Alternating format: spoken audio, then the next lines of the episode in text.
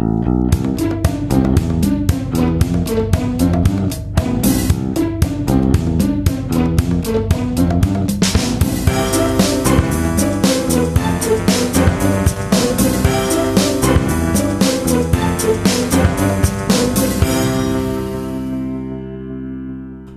Ist der 1. Februar 2018. Hier ist der Sendegarten.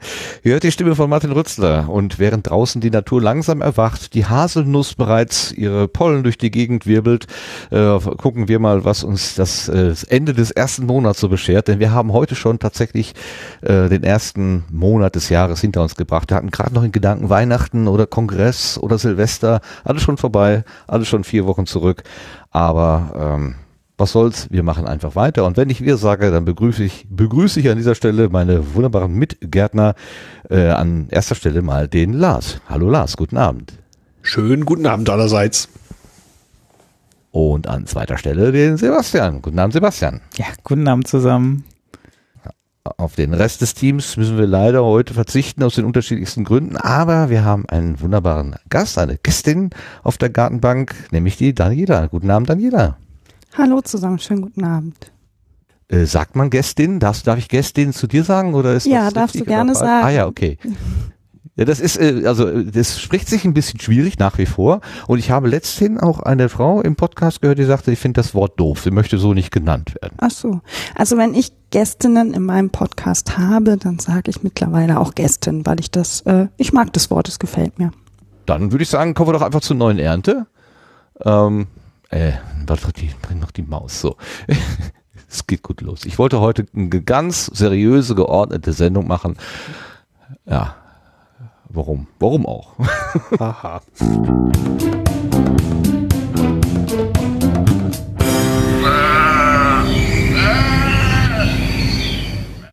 Ich habe da ein Warum auch gehört. Das finde ich genau die richtige Einstellung. Wie klingt deine so. Einspieler heute auch wieder komisch? Der klang ein bisschen langsam jetzt, ne? Diesmal. Da war so, so ein dumpfes Geräusch drin auch. Ein dumpfes Geräusch. Habt ihr das auch gehört? Ich habe irgendwas gehört, aber ich kann es schlecht beschreiben. wie, wie bitte irgendwas? Das sind wohlgesetzte Noten, dachte ich. Da ist auch so ein Peak in der Audiokurve hier. Hm, sehr merkwürdig. Ich fand ihn nur langsam, aber vielleicht. Also letztes, letzte Woche hatten wir ja einen Einspieler, der war so schnell. Und in der Aufnahme hinterher hatte ich aber nicht das Gefühl, dass er schnell ist. Hast du das nochmal nachbearbeitet? Äh, nee, ich habe nichts mehr dran gemacht. Also hier in der Live-Situation hatte ich einen deutlich schnelleren Eindruck. Aber ist aber jetzt alles egal. Wir machen es jetzt so, wie es halt äh, funktioniert, oder? Genau. M müssen wir irgendwas retten? Hallo Chat, könnt ihr uns hören? genau, ein Spieler war bei mir okay. Siehst du, ich danke dem Sofa-Reporter für diese Reportage. Gut, ähm, aber wir bleiben einfach mal beim Thema. Wenn mal was nicht funktioniert, wie es soll. Das hatten wir nämlich vor ein paar Tagen auch ähm, mit unserer Webseite. Und zwar am 24. Januar. Da bekam ich eine Nachricht vom Provider zugeschickt. Das ist äh, die Firma Hetzner. Ähm, ich weiß, da kann man geteilter Meinung sein, aber das hat sich aus historischen Gründen so ergeben und ich bin einfach dabei geblieben. Ähm, und äh, die, äh, äh, der Provider hat einfach äh, bei einem Routinescan festgestellt, dass auf den Webseiten, die wir da anbieten, Schadcode existiert. Hat diese hat den Zugriffs geschützt, damit niemand äh, ohne äh, Berechtigungscode sozusagen da rangehen kann, beziehungsweise dass keiner da reinlatscht und sich diese Schadsoftware auf den Rechner holt. Ähm, hat mir dann Bescheid gesagt, mach mal was, mach das mal sauber und äh, mach das mal wieder ordentlich. Ähm, wenn man so einen Noob wie mich da ransetzt, dann ist natürlich nicht immer das Einfachste, aber äh, wir haben ja den Sebastian hier im Team und der hat mir dann ein bisschen aus der Entfernung geholfen. Dafür nochmal tausend Dankeschön. Wir haben es dann äh, nächtens also sozusagen gereinigt, wenn man so will, oder abends noch gereinigt und am Morgen des 21., des 25., also einen Tag später, da hat dann äh, die Firma nochmal einen Scan drüber laufen lassen, dann war alles wieder gut und dann konnten wir es auch freischalten. Ähm, die Schaddateien wurden identifiziert und es war ein, ein, ein zusätzlich eingespielter Theme, ein WordPress-Theme, äh, der hieß Sketch. Da konnte man auch sehen, der war äh, kurz zuvor erst installiert worden. keine Ahnung, wie der da hingekommen ist. Also entweder hat jemand Zugangs Zugangsdaten erraten oder das war ein irgendwie manipuliertes Update. Ich habe mal ein bisschen recherchiert, ich habe nichts gefunden dergleichen, dass andere Leute auch gesagt haben, da ist mir jetzt ein Theme aufgetaucht. Äh, man konnte es relativ gut erkennen, weil es ein Unterverzeichnis gibt, wo verschiedene Themes wiederum als Ordner, als Unterverzeichnisse angelegt waren und da lag einfach dieser Sketch-Theme nochmal extra. Ich habe das gesamte Unterverzeichnis genommen und rausgeschmissen. Also einmal mit mit der, mit der Wurzel ausgerissen, um im Gartenbild zu bleiben. Und dann war es soweit ganz in Ordnung. Ähm, der Sebastian hat sich das also, was, was da so an Schadcode identifiziert war, mal genau angeguckt und kann noch ein bisschen mehr dazu erzählen, als ich das könnte. Ja, also äh, vielleicht noch mal kurz einzuhaken. Also es, soweit ich das gesehen habe, war jetzt nicht die Gefahr, dass sich ja irgendjemand auf seinem Rechner selber infizieren konnte, sondern das war so ein klassischer äh, Backdoor, äh, der da installiert wurde, der quasi vielleicht andere Server oder so angreift oder halt versucht halt eine Shell aufzumachen. Ähm, das ist eigentlich so ein Klassiker, der immer wieder hochgeladen wird. Ähm, das heißt also, ich würde jetzt erstmal, was ich gesehen habe, zumindest nicht davon ausgehen, dass irgendjemand, also es ist eine Gefahr für jemanden bestand, wirklich äh, sich da zu infizieren. Ähm, das äh, ganz ausschließen kann man das natürlich nie bei solchen Infektionen. Deswegen war es auch hier jetzt ganz wichtig, dass Martin auch alles geändert hat an Zugangsdaten, ähm, und ähm, das Ding ja auch komplett entfernt hat. Und interessanterweise war halt, waren halt alle Dateien vom gleichen Zeitstempel. Ähm, also die infizierte Datei, die war irgendwie 404.php, wird gerne so benannt, weil dann versteckt man das so ein bisschen im Ordnerverzeichnis, fällt halt nicht so auf, so eine 404, als wenn man die irgendwie nennt, hackt, äh, Unterstrich, das haben Hacker früher gerne gemacht, aber mittlerweile sind sie etwas schlauer geworden, um nicht sofort. Danger, ja. Danger PHP. Genau, und ähm, ja, das ist ähm, ja vom gleichen Zeitstempel, insofern ist es interessant. Ich weiß nicht, du sagtest auch, du hattest das vielleicht mal installiert gehabt, aber nie, nie benutzt, das Sketch-Theme? Nee, Sketch hatte ich nicht, also wenn das nicht zum äh, zur äh, Default-Installation äh, gehört hat, was ich eigentlich nicht. Ich hab, mir ist das nie untergekommen. Ich habe immer mit den anderen da äh, zu tun gehabt und für mich war das ganz neu. Okay, okay. Das ist interessant, das, das gar nicht. Also das ist, äh, ja okay, da müssten wir tatsächlich vielleicht doch nochmal ein bisschen intensiver schauen, wo denn der ganze Sketch-Ordner dann hergekommen ist, weil normalerweise sollte sich das nicht automatisch installieren. Sei denn, es ist als Abhängigkeit zu einem anderen Plugin oder so mal mitgekommen.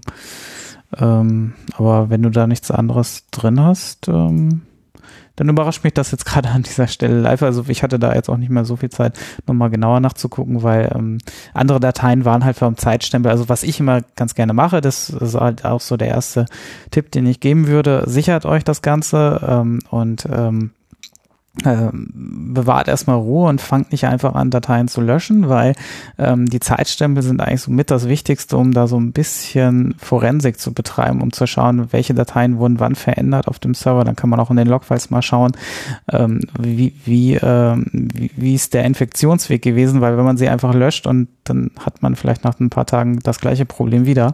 Und nicht nur wahrscheinlich, sondern sehr wahrscheinlich ist das der Fall. Ähm, und ähm, deswegen ist es da immer ganz gut, auch die Ursache zu finden.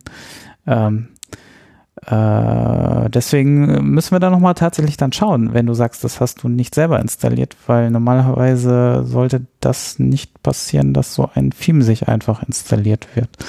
Das äh, kann ich, äh, finde ich gerade interessant. Da müssen wir tatsächlich nochmal ein bisschen genauer schauen. Ähm, okay, wir haben es enthüllt live im Sendegarten. Genau. genau. Ja. Dass wir noch Hausaufgaben haben. Aber dazu einmal eine Frage. Wenn du sagst, sichert euch die infizierten Dateien. Das ist, macht, hinterlässt ja ein komisches Gefühl. Also ich habe schon überlegt, so, oh, will ich die überhaupt anfassen? Also was, ähm, wie, wie kann ich denn damit umgehen, ohne dass ich mir schade?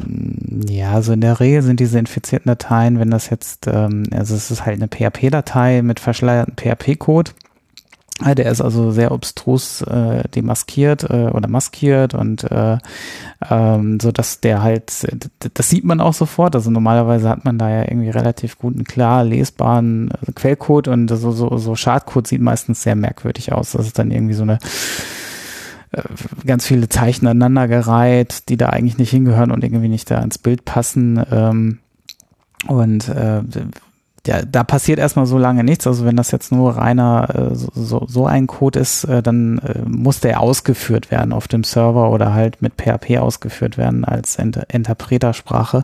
Und solange man den nicht ausführt, kann auch nichts passieren. Das heißt also, ähm, wenn man sich den nur sichert, äh, ist das erstmal kein Problem. Ähm, anders sieht es natürlich aus, wenn man dann anfängt, das Zeug auszuführen. Dann, äh, das heißt, ähm, wenn da jetzt zum Beispiel eine Exe-Datei oder sowas liegen würde, eine ausführbare Datei und die fängt man dann auch wirklich auszuführen oder irgendein Programm fängt an, die Sachen äh, anzufassen und damit was zu machen, dann kann natürlich was passieren, aber in der Regel, ähm, ja. Ähm, aber auf jeden Fall nicht zu vorschnell handeln. Also es ist halt wirklich ein Problem, wenn die Dateien einmal gelöscht sind, die Zeitstempel weg sind, dann hat man kaum eine Chance, außer über die Logfiles dann, aber dann hat, muss man wirklich alle Logfiles durchgucken und hat keinen Anhaltspunkt, wo man halt schauen könnte, wo halt verdächtige Aufrufe eventuell sind. Ähm, das wird dann wirklich schwierig. Also man kann auch einfach erstmal die Zeitstempel sichern ähm, und dann die Dateien löschen. Ähm, das, das kann man auch, aber ja, ein Backup davon zu machen, schadet auch nicht. Ähm, das äh, finde ich immer ganz hilfreich. Ja, ansonsten, wie kann man solche Infektionen generell vermeiden? Vielleicht da mal so ein bisschen als, als kleine Tipps am Rande. Also ähm, Backups habe ich schon gesagt, das ist halt so ein wichtiges, auch wenn euer Provider Backups macht, macht selber nochmal Backups. Ähm, ich habe schon Provider erlebt, die haben halt einen Backup-Server, das Ding stirbt, ähm, wird neu installiert und dann sind die Backups halt, die bis dahin aufgelaufen sind, weg gewesen. Ähm, also manche Provider oder viele Provider interessiert das nicht wirklich, wenn, wenn so, wenn deren Infrastruktur stirbt, dann ist das für die nicht weiter tragisch, aber für einen kann das dann in dem Fall, wenn man selber dann in dem Moment gerade angewiesen ist auf die bisherigen Backups äh, natürlich fatal sein. Ähm, auch die Wiederherstellung mal testen ähm, ist ein ganz wichtiger Punkt. Und ja, ansonsten Updates. Ne? Ich glaube, das WordPress von dir stand auch auf Auto-Updates, ne? Ja, ja, das stand auf Auto-Update und alle anderen, also die, die paar Plugins, es sind ja nicht viele da drauf, extra nicht, äh, mm. damit eben möglichst wenig manipuliert werden kann und die waren auch alle, soweit ich das überblicken konnte, aktuell. Genau, und jetzt hast du es auch schon selber gesagt, schmaler Fußabdruck ist eigentlich so der nächste Tipp, den man geben kann, wenig installieren, nichts inaktiv lassen, also einfach so die Angriffsfläche verringern, das halt, ähm, das, das sind eigentlich so die wichtigsten Tipps, die man, wenn man die eigentlich beherzigt, dann sollte auch im Worst Case nicht ganz so viel passieren. Ähm, ja. Ähm, ja, da müssen wir tatsächlich nochmal schauen. Also das, ähm, das, ähm, ja, das äh, würde ich schon ganz gerne nochmal gucken, wo dann dieser Sketch-Ordner hergekommen ist. Ähm, es hatte mich eh schon ein bisschen irritiert, warum die Zeitstempel alle. Lustigerweise waren, war das wirklich ein Sketch-Theme. Also das waren die original Sketch-Theme-Dateien. Weil also bis auf die 404-Datei, ähm, äh, 404 PHP waren alle Dateien, so weit ich die überflogen bin, auch sauber. Ähm, also entweder war es eine sehr gute Attacke, was mittlerweile leider immer häufiger der Fall wird. Also es war so immer, also ich weiß noch, wo, wo ich vor zehn Jahren angefangen habe, da waren die Attacken immer das war eigentlich immer drauf, also ohne Sinn und Verstand und ohne wirklich was zu verschleiern. Ähm, das ist heutzutage anders. Also, also auch Spammer gehen meistens heutzutage sehr sensibel vor, indem sie halt maximal, was weiß ich, 50 Spams am Tag oder so raushauen über ein Konto, wenn sie die Zugangsdaten haben, das ja nicht erkannt wird, dass das Ding geknackt ist, so schnell. Ne? Also damals wurden einfach so viel der Server hergibt halt äh, Spams versendet.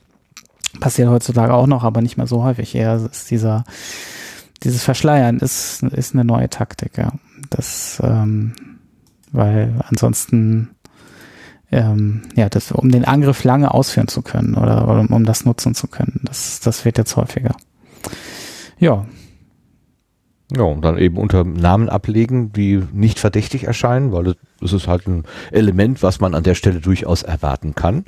Also beim Flüchtigen drüber gucken würde man nicht jetzt merken, dass da irgendwas Genau, man müsste schon in die Datei reinschauen und das selbst dann, wenn man also von, von Programmiersprachen und so weiter, also äh, es gibt auch Dateien, die durchaus mal so aussehen können, wobei das sehr selten ist. Aber ähm, das ähm, äh, ja lässt sich also so einfach nicht ermitteln. Also klar, es gibt so Scan-Tools, das hat Hetzner hier anscheinend auch eingesetzt, ähm, die halt so bekannte Skripte halt einfach schon kennen. ähm, die da hochgeladen werden, beziehungsweise vielleicht gab es auch einen Masseninfekt, äh, wobei jetzt dieser Fall speziell mir noch nicht untergekommen ist mit dem Sketch-Team. Ähm, aber ähm, ja, das kann ja noch kommen. Also manchmal geht das auch so wellenweise erst vor sich. Ähm, insofern, wenn du in der ersten Welle warst, dann erwartet sich da vielleicht noch was. So das, ja, müssen wir mal gucken. Ja, aber das, ja, damit, damit hätten wir den Fall jetzt einigermaßen, glaube ich, gut dargestellt. Beschrieben, ja. Eine Frage hätte ich noch. Kann man, kann ich denn als Kunde davon ausgehen, dass Provider, äh, nicht nur dieser spezielle, wo wir jetzt drüber gesprochen haben, sondern generell äh, solche Analysen regelmäßig laufen lassen, so dass sie in so kurzer Zeit dann auch reagieren können und mich als Kunden auch unter Druck setzen? Ja, Muss sowas, das tun? was häufig passiert, ist halt, dass halt eine Abuse reinkommt. Ähm, also Abuse bedeutet, ähm, es gibt halt zu den IP-Adressen von den Servern sogenannte Abuse-Adressen, die von den Providern sind. Ähm, das heißt also, wenn man zum Beispiel selber von dem Server angegriffen wird, dann kann man zum Beispiel an diese Abuse-Adresse selber eine E-Mail hinschreiben, ich werde hier attackiert. Ähm, und das funktioniert dann in der Regel sehr gut, dass dann die Provider schauen, was, was ist da los oder der, äh, ähm, der Server-Provider und äh, dann äh, halt entsprechend das abstellen. Ähm, also entweder ist so ein Hinweis eingegangen. Ähm, ich weiß jetzt nicht, wie das beim Managed-System ist. Also normalerweise, wenn man einen Root-Server hat, dann kriegt man diese Abuse-Meldung eigentlich direkt durchgereicht und wird dann eventuell gesperrt, ähm, wenn das häufiger auftritt. Ähm, bei dir beim Managed-System sind sie wahrscheinlich jetzt proaktiv tätig geworden. Ich weiß nicht, ob du deine Abuse-Meldung wirklich durchgereicht bekommst. Oder? Nein, nein, nein, habe ich nicht bekommen. Ich hatte nur, also sie hatten mir gesagt, diese zwei Dateien stehen unter Verdacht. Es kann auch ein False Positive sein. Also dann war es wahrscheinlich ein automatisches, genau, dann war es ein Genau. automatischer Scan statt so eine, dass sie direkt kontaktiert worden sind. Also das sind ja echt die zwei Fälle. Entweder sind sie halt proaktiv durch Scanning drauf aufmerksam geworden oder von außen hat jemand gesagt, ich werde hier irgendwie äh, attackiert. Ähm, wenn sie durch Scanning draufgekommen sind, ja gut, dann ja, also es war auch eine sehr frische äh, Infektion, also es lag jetzt nicht schon länger auf dem Server. Ja. Also hat, äh, hat er richtig gemacht. Dann können wir an der Stelle schön, schön Dank äh, Ja, an die Kollegen da sagen.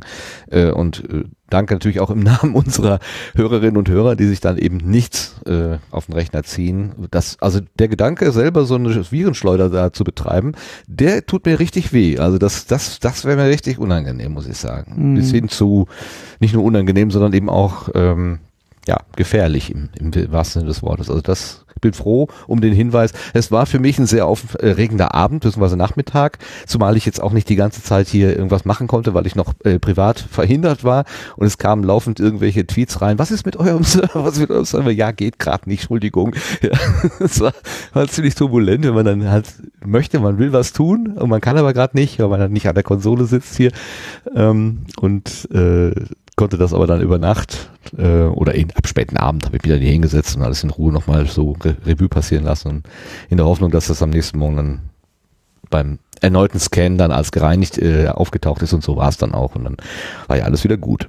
Eine Nacht Aufregung oder ein Tag, ein, ein Nachmittag Aufregung. Aber muss man alles mal erlebt haben Genau, ja. im Garten. Ja.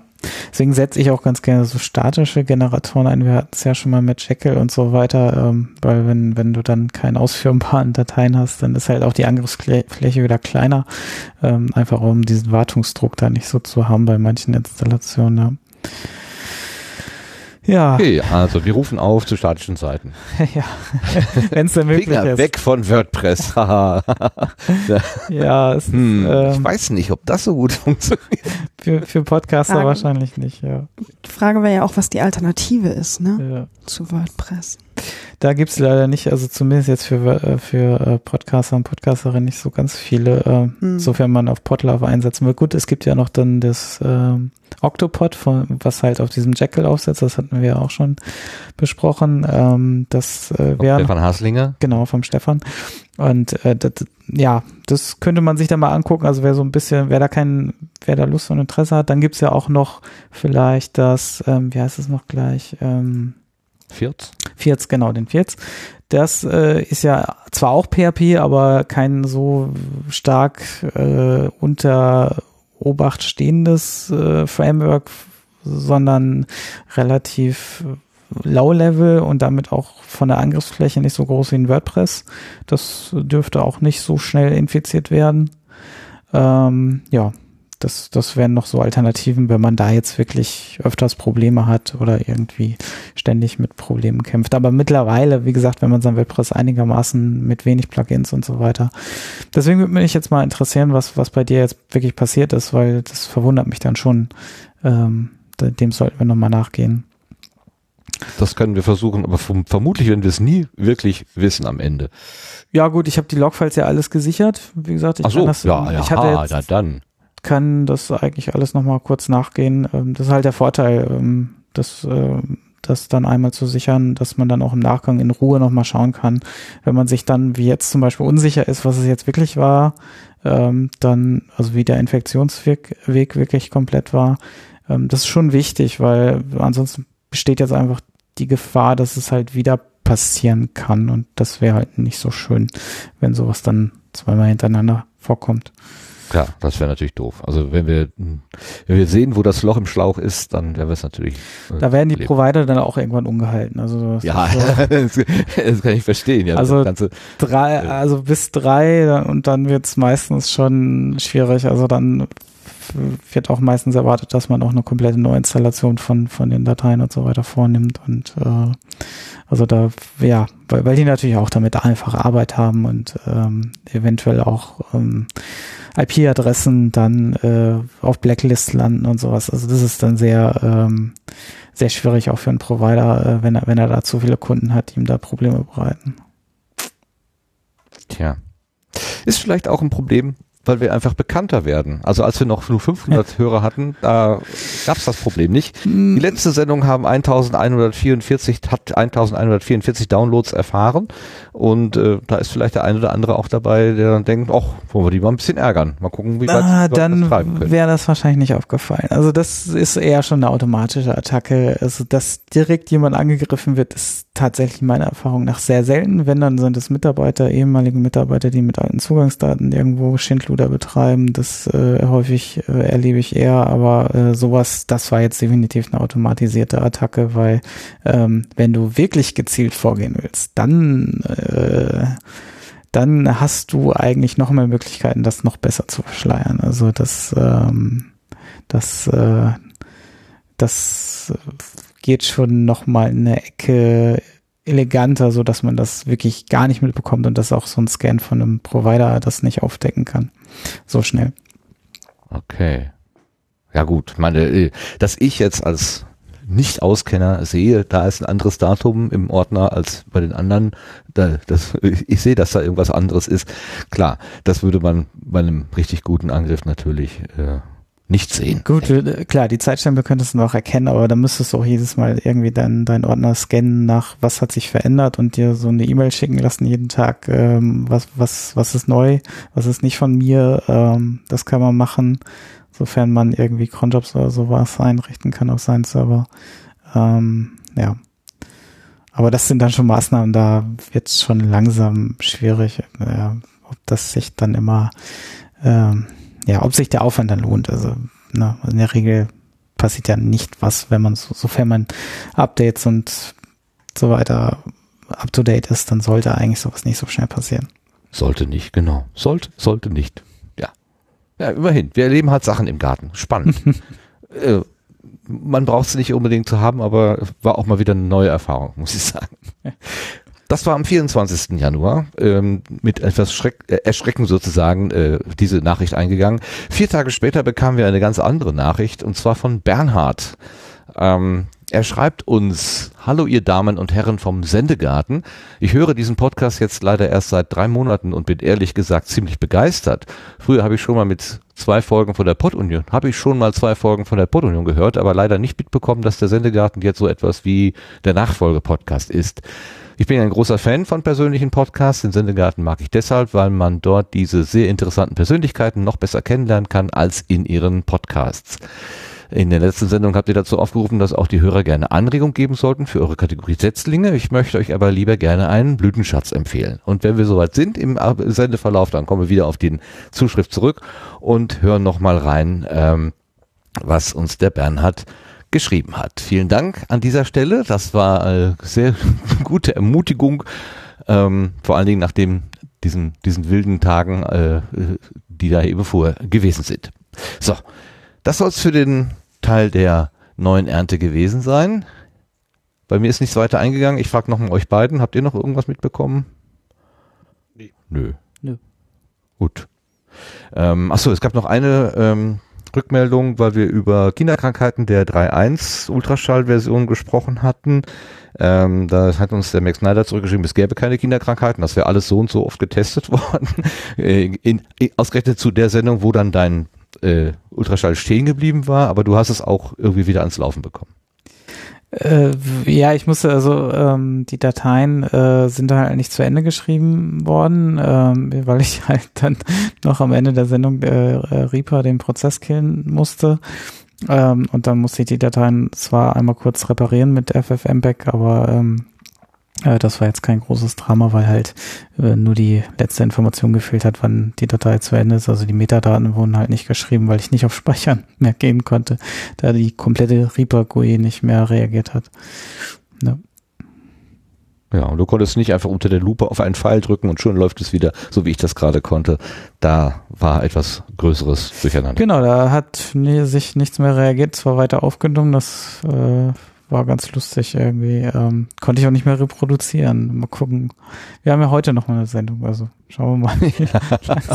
heute läuft, aber heute mache ich äh, von den Kapitelmarken nur das, äh, also die vordefinierten. Letztes Mal hatte ich versucht, irgendwie noch eigene Kapitelmarken während der Sendung vordef als vordefiniert nochmal zu deklarieren, ähm, wobei ich da jetzt auch nicht so tief drin rumgewühlt habe. Ähm, aber ich konnte es auch nachher nicht mehr nachstellen, warum es da jetzt an der Stelle abgestürzt ist. Keine Ahnung, ob der, ob der Zeitfaktor ein Ding ist, ob das ein Reaper-Bug ist. Keine Ahnung, werden wir sehen. Ähm, wie gesagt, reproduzieren konnte ich es nicht mehr. Ähm, das aber, ja. Äh, und bisher sind auch keine anderen Bugberichte in dieser Hinsicht äh, aufgeschlagen. Also scheint das wirklich ein, ja, äh, so ein, ein Einzelfall gewesen zu sein. Nur beim Chef Koch selber. Genau. Alles klar. Gut, dann schließen wir den Punkt hier ab, äh, unsere neue Ernte, und kommen dann mal gleich auf die Gartenbank und fragen mal, was die Daniela so mitgebracht hat.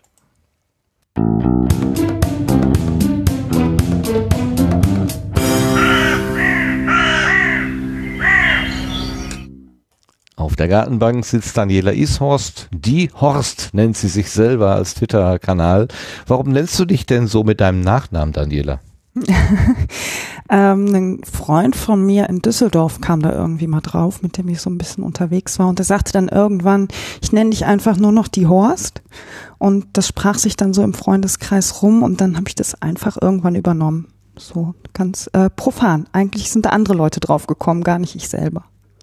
Es klingt so ein bisschen, also wenn man so mit dem Nachnamen angesprochen wird, das, das klingt so ein bisschen wie dieser Kasernenhofton. Ne? Hey Müller, kommen Sie her! so, nee, gar äh, nicht. Da hast du keine Sorge damit.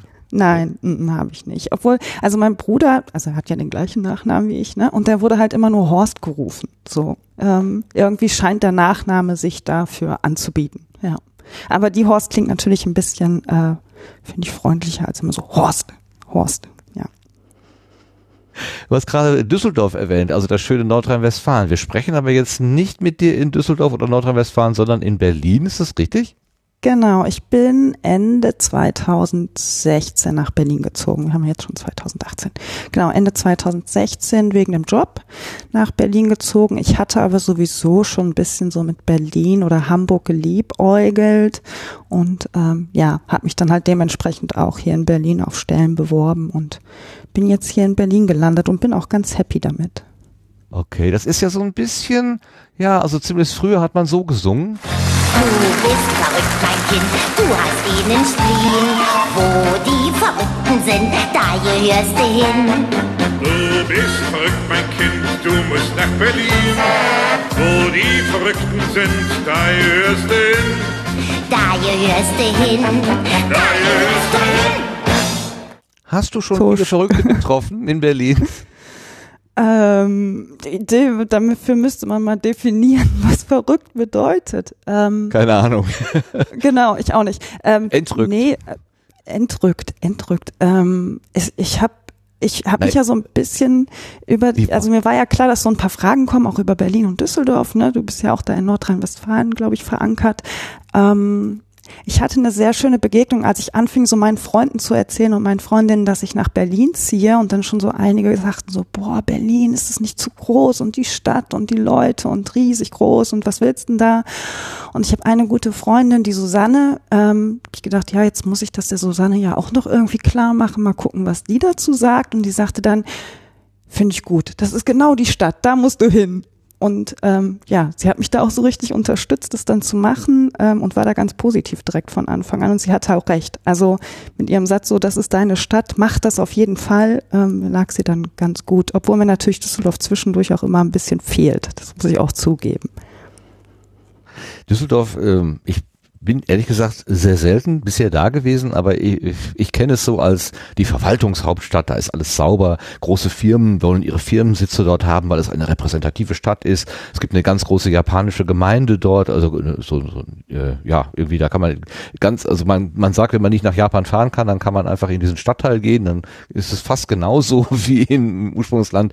Ähm, Berlin ist da irgendwie doch, hat einen ganz anderen äh, eine andere Zuschreibung. Also Berlin, der Holger Klein sagt immer, Berlin ist kaputt. Berlin wird nicht regiert, sondern wird sich selber überlassen. Äh, die öffentlichen Verkehrsmittel sind ein einziges Desaster, weil es da immer nur stinkt oder die Leute da einfach das als Toilette benutzen oder wie auch immer.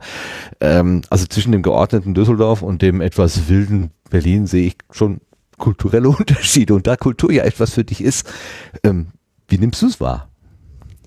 Ähm, also erstmal wohne ich ja in einem Stadtteil von Berlin, den ich selber als ziemlich gut bürgerlich bezeichnen würde. Ich wohne in Wilmersdorf. Ähm, also es ist jetzt hier nicht so, wie man sich vielleicht Berlin vorstellt, so in Anführungsstrichen. Ja, hier sind nicht an jeder Hauswand Graffitis und jede Menge Street Art. Dafür muss man einfach den Bezirk wechseln. Ähm, kulturell hat es kurioserweise ein bisschen gedauert, bis ich hier angekommen bin. Ähm, Düsseldorf ist natürlich viel überschaubarer. Es gibt äh, viel weniger Theater, viel weniger Museen. Da ist man viel schneller irgendwie auch mit Leuten in Kontakt, die man immer wieder trifft. Und das dauert hier in Berlin einfach länger. Also ich habe bin heute wieder bei Twitter irgendwie über ein neues Theater gestolpert, von dem ich noch nie was gehört habe und war dann ganz überrascht, was es da für Angebote gibt und dachte heute schon wieder, mein Gott, du hast eigentlich von Berlin kaum was gesehen. Also so nach über einem Jahr hat sich die Stadt mir noch nicht komplett erschlossen. Okay, da ist noch was zu entdecken. Genau. Ähm, als wir wir haben gerade von Bernhard gehört, dass er die Pott-Union, das Pott-Union-Magazin seinerzeit gehört hat. Und wir beide haben ja auch im Pott-Union-Magazin der C-Ausgabe irgendwann mal miteinander gesprochen. Da war die Ulrike auch dabei, kann ich mich erinnern. Mhm. Ähm, da warst du, glaube ich, eine Speditionskauffrau damals. Bist du das Genau. heute auch noch oder hast du mit dem Wechsel nach Berlin auch deine Tätigkeit gewandelt? Bist du jetzt Kulturschaffende geworden oder irgendwas? Nein. ähm, ich bin in keiner Spedition mehr. Ähm, ich bin jetzt äh, in einer Firma, die machen IT-Security, das heißt, die testen ähm, Software und Hardware von Kunden äh, auf Sicherheit und ich mache da die Buchhaltung und das Backoffice. Und ich glaube, ich war die einzige bei der Subscribe 9, die den Talk von Tim so abgefeiert hat, als er Zahlen und Buchhaltungswerte um sich geworfen hat. Ähm, das hat mir große Freude bereitet, ja. Sehr schön. Aber dann hättest du uns ja gerade hier mit unseren Viren vielleicht auch weiterhelfen können. Nee, leider nicht. Ich habe euch sehr fasziniert zugehört und habe gedacht, hoffentlich passiert mir sowas nicht. Ja, vor allen Dingen Sebastian. Also ich kann ja da nicht, ich bin ja wirklich derjenige, der immer daneben steht und sagt, hoffentlich wird's taugen irgendwie, was du da treibst. Aber bisher Ja, ist ja doch immer gut gegangen. Ich schüttel dann auch immer nur den Kopf, wenn irgendwas bei mir gerade nicht gut läuft. Oder ich hatte jetzt die Tage irgendwann, ich habe ja meine Webseite bei ähm, Uberspace und irgendwie waren wohl einige Seiten nicht erreichbar und ich dachte erst, auch meine nicht. Und ich dachte erst, es liegt an mir, irgendwas stimmt schon wieder nicht, da musst du wieder gucken und was ist da los. Und dann ging es aber nach ein paar Minuten wieder. Also ich muss gerade irgendwie echt ein paar doofe drei, vier Minuten erwischt haben. Und ich breche dann auch direkt in meinen Panik aus, weil ähm, ja, ich kann mir dann selber halt auch meistens nicht helfen. Das eine oder andere funktioniert mittlerweile ganz gut, aber hin und wieder muss ich mir dann einfach auch Hilfe holen. Ja, und vor allen Dingen, was Sebastian gerade sagte, Ruhe bewahren. Ruhe. Ja, das fällt mir dann leider meine, das, sehr schwer.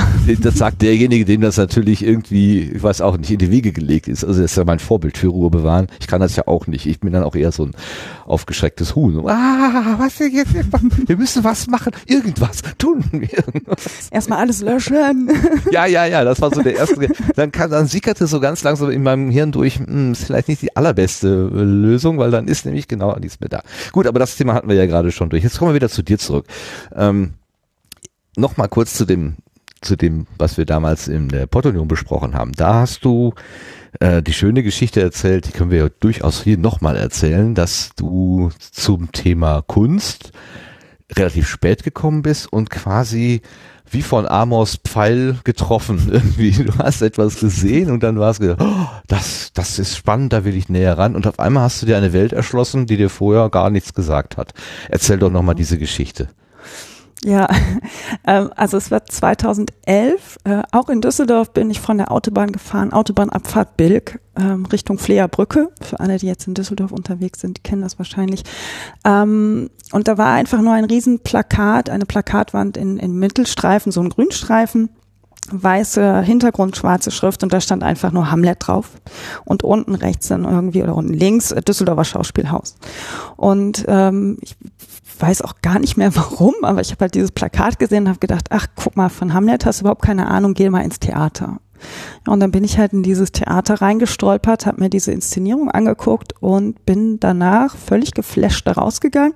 Habe irgendwie noch zwei, drei Freundinnen von mir mitgeschleppt, bin also noch zwei, dreimal in die Inszenierung rein und von da an war es eigentlich passiert. Ähm, ja, und jetzt haben wir 2018 und ähm, ich bin oft immer noch sehr begeistert von dem, was auf den Bühnen passiert und was ich mir so angucke. Ja, aber wie das passiert ist, weiß ich auch nicht. Also, dass äh, so ein schwarz-weißes Plakat mich dann dazu anregt, äh, mich mit Theater zu beschäftigen. Aber es war äh, eine gute Entscheidung ich muss gerade sehr lachen. Ich habe irgendjemandem letztes Mal diese Geschichte erzählt und habe immer gesagt, es sei Faust gewesen, was du gesehen hast. Nein, Nein es war, war Hamlet. Hamlet. Es war die Nachtigall und nicht die Lerche. Ja, ist okay. Das war Romeo und Julia. äh, Shakespeare vielleicht. Bringen wir alles durcheinander. Gut, es geht ja das nur ums Prinzip. Shakespeare also man, Shakespeare. ist man, also ich, ich finde diese, äh, diese Geschichte, also diese Situation, die stelle ich mir immer halt äh, so, so gerne vor, dass man so äh, Dinge, an denen man über, ich weiß nicht, 20 Jahre mehr oder weniger achtlos vorbeigeht, plötzlich bekommen die eine Bedeutung, die man, die sie früher nicht gehabt haben und man erschließt sich eine neue Welt. Also diesen, diesen Moment oder überhaupt dieses Erlebnis, ich finde das so, so faszinierend, ähm, dass ich das immer wieder gerne erinnere und auch gerne erzähle, auch wenn ich die Fakten dann verdrehe. Naja, also. Das macht nichts. Das sind ja die Kleinigkeiten. Aber vielleicht hat es auch ein bisschen was damit zu tun, wo man wohnt. Also ich bin ja in Remscheid groß geworden, habe sehr lange auch in kleinen Städten gewohnt, lange auch in Leichlingen zum Beispiel, das liegt ja so ziemlich genau zwischen Düsseldorf und Köln, ähm, da ist jetzt nicht so viel mit Theater, ne? Also irgendwie, wenn man dann vielleicht in größeren Städten unterwegs ist, ist es dann schon einfacher.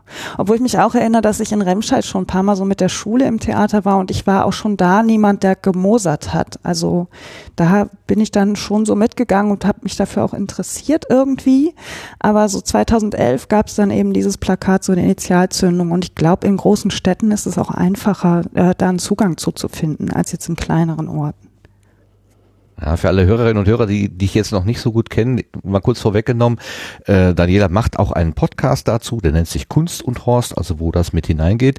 Da werden wir gleich noch ein bisschen intensiver drüber sprechen. Ich würde jetzt gerne noch mal so ein bisschen äh, da hängen bleiben, also bei dem, also beim Kunstgenuss oder beim Zuschauer oder der Zuschauerin. Ähm, ich höre dich ja in den äh, in den Episoden, die du machst, oft sehr begeistert sprechen, an, angespornt, irgendwie innerlich äh, entflammt, ja, das ist jetzt sehr, sehr pathetisch gesprochen, aber ähm, es, die, die, oft gehen die Sachen nicht einfach irgendwie so an dir vorbei und du sagst, na ja, schön, äh, hatten wir aber schon mal oder so, sondern du gehst wirklich mit. Ähm, ist das denn, was genau, was genau ist das, was, wo du deine innere Flamme dran entzündest? Ist das jetzt äh, die Bühnensituation? Ist das das Sprechtheater? Ist das dieser ich habe mal Amateurtheater gemacht, da hieß das immer so, dieses The- Theater, das ist sozusagen der heilige Raum, in Anführungszeichen heilig. Also da, da passieren Dinge, die draußen nicht passieren können. Ähm, ähm, so, so, so ein Raum der Metamorphosen und so weiter. Äh, Ist es das oder was ist, was, was erlebst du da? Also ich habe schon manchmal die Sorge, dass die Leute denken, wenn sie meine Podcast-Folgen hören, dass ich immer alles gut finde, ähm, was nicht stimmt. Ich mich dann aber auch manchmal dazu entscheide, wenn ich Stücke gesehen habe, die mir nicht gefallen haben, nicht darüber zu sprechen. Ähm, also ich habe natürlich auch schon Theaterstücke gesehen, die mir nicht so gut gefallen haben. Ähm, und ich habe es auch mal mit Oper probiert zum Beispiel und habe mir zwei Wagner-Opern und eine Strauß-Oper angeguckt. Das war ganz interessant. Ich wäre aber nie in der Lage gewesen, mich dafür so zu begeistern wie jetzt fürs Theater. Es liegt einfach daran, dass in der Oper, gerade so eine Wagner-Oper, die geht dann vielleicht auch schon mal fünf oder sechs Stunden. Da wird dann gesungen die ganze Zeit und ich weiß noch so beim dritten, vierten Mal in der Oper saß ich da und habe gedacht, naja, aber irgendwie ist das ja seltsam. Kein Mensch rennt vier Stunden durch die Stadt und singt, wie schlecht oder gut es ihm jetzt geht. Und das war was völlig anderes für mich. Und Theater ist für mich tatsächlich so ein Raum, wo ich auch einfach sein kann, also einfach abschalten kann. Selbst bei schwierigen Stücken oder dramatischen Stücken, ich habe ja so einen Hang, mir gerne Dramen anzugucken und jetzt nicht unbedingt, äh, wie es euch gefällt, habe ich zum Beispiel mal gesehen, das hat mir überhaupt nicht gefallen. Ähm, ich kann da einfach sein und fühlen und mir das angucken und kann mit einem schönem, schlechten Gefühl rausgehen und dann wieder aus diesem Theater raustreten und bin dann wieder in meiner gewohnten Umgebung. Woher das jetzt kommt, dass mich das so sehr begeistert, kann ich gar nicht sagen. Also es ist vielleicht dieses einfach abschalten können. Ich kann unglaublich gut im Theater abschalten. Das ist für mich wirklich Entspannung. Das heißt, äh, du nimmst ganz bewusst die Position der Zuschauerin ein. Dich zieht es nicht selber mal auf die Bühne. Nee. ähm, nee, ich, das wäre nix für mich. Ich äh, gucke gerne zu. Ähm, ich fand das sehr lustig. Ich habe heute ein Interview von Lars Eidinger gelesen. Er ist ja auch Schauspieler und er sagt, er geht manchmal abends ins Theater und guckt anderen bei der Arbeit zu.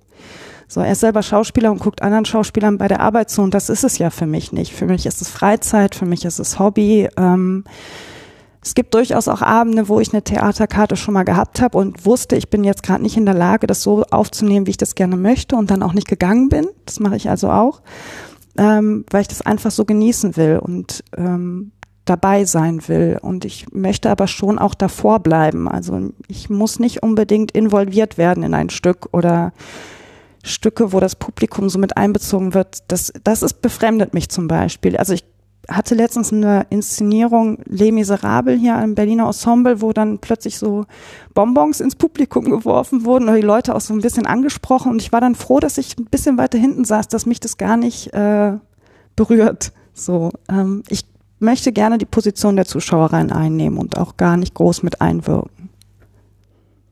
Ja, da gibt's, mir fällt gerade ein, diesen Begriff der vierten Wand. Also da, wo der Vorhang ist oder auch der eiserne Vorhang heruntergeht, äh, das kann man brechen. Also wenn man halt aus der Bühne heraus irgendwas wirft, na klar, dann, dann überschreitet man diese Grenze. Man kann sie aber auch wahren und einfach so tun, als wenn die Leute nicht da wären. Das ist wahrscheinlich dann eher so dein Theater, dieses, dieses Guckgastentheater, wie, wie wir das früher mal genannt haben. Es, also Nein? Jein. ähm, es zwingt mich dann plötzlich dazu, eventuell zu agieren, obwohl ich nicht will. Also ich habe das andersrum zum Beispiel im Museum genieße ich ähm, Dinge sehr, wo ich in der Kunst sein kann. Es gab mal im äh, Ludwig-Museum eine, äh, eines, eine, ein, einen Teil von Gerhard Richter, das hieß, glaube ich, 13 Scheiben auf Holzgestell oder so. Und sobald man sich vor diese Scheiben stellte, war man quasi im Kunstwerk drin. Also man konnte sich selber in den Scheiben so ganz schemenhaft äh, gespiegelt sehen. Das genieße ich sehr. Ähm, aber dann bin ich diejenige, die entscheidet, ob sie sich jetzt da sehen will oder nicht. Ich kann da vorgehen, ich kann mich daneben stellen. Und wenn aber jemand von der Bühne aus ins Publikum eingreift, dann habe ich vielleicht als Zuschauerin gar nicht mehr so die Möglichkeit, mich dem zu entziehen. Und das macht es dann für mich schwierig. Mhm. Was, äh, Auf welcher Ebene wirst du denn da berührt? Also man kann ja Kunst mit unterschiedlichen Augen anschauen, man kann das irgendwie analysieren, Perspektiven anlegen. Man kann sich überlegen, was hat der Künstler vielleicht ausdrücken wollen oder die Künstlerin, was soll das sein? Ähm, man kann nach Interpretationen suchen, man kann es auf einer Gefühlsebene rezipieren und sagen, das gefällt mir und ich weiß nicht warum. Und es ist mir auch egal warum, es gefällt mir einfach. Oder ich hasse das, was da steht. Äh, ich weiß nicht warum, aber ich, ich möchte es am liebsten kaputt machen oder so. Auf welcher Ebene wirst du angesprochen?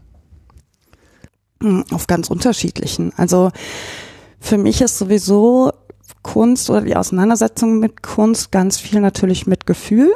Ähm, wenn ich mir so ein Stück wie jetzt das letzte, was ich mir angesehen habe, Medea angucke, dann hat das mit mir erstmal überhaupt nichts zu tun, weil der Stoff schon uralt ist und ich weder Kinder noch Mann noch Königin bin. Ähm, aber es hat natürlich Einfluss auf mich in dem Moment. Also gerade in der Inszenierung, die sehr stark ist auch, ähm, hat das natürlich Einfluss auf mein, meine Gefühle. Aber es ist nichts, was ich jetzt mit nach Hause nehm, nehm, nehme auf ewig. Ne? Ich nehme so dieses Gefühl mit, habe einen schönen Abend, trotz dramatischem Stück und kann dann aber mich umdrehen und gehen und das dann so ähm, irgendwie wie, wie hinter mir lassen. Aber ich habe, habe ich schon mal jemals das Gefühl gehabt, ich möchte was kaputt machen? Das weiß ich gar nicht, wahrscheinlich schon, aber da kann ich mich jetzt so speziell nicht mehr dran erinnern. Aber manchmal, ja, ich, also ich bin zum Beispiel jemand, der gerne im Museum am liebsten immer alles anfassen möchte. Also wenn ich ein Gemälde sehe, wo ich sehe, dass die Farbe kommt irgendwie raus, ähm, dann würde ich das schon gerne anfassen. Ich weiß aber, dass es nicht geht. Ja, das ist verboten, genau, ja. Von der Medea, genau, es ist verboten.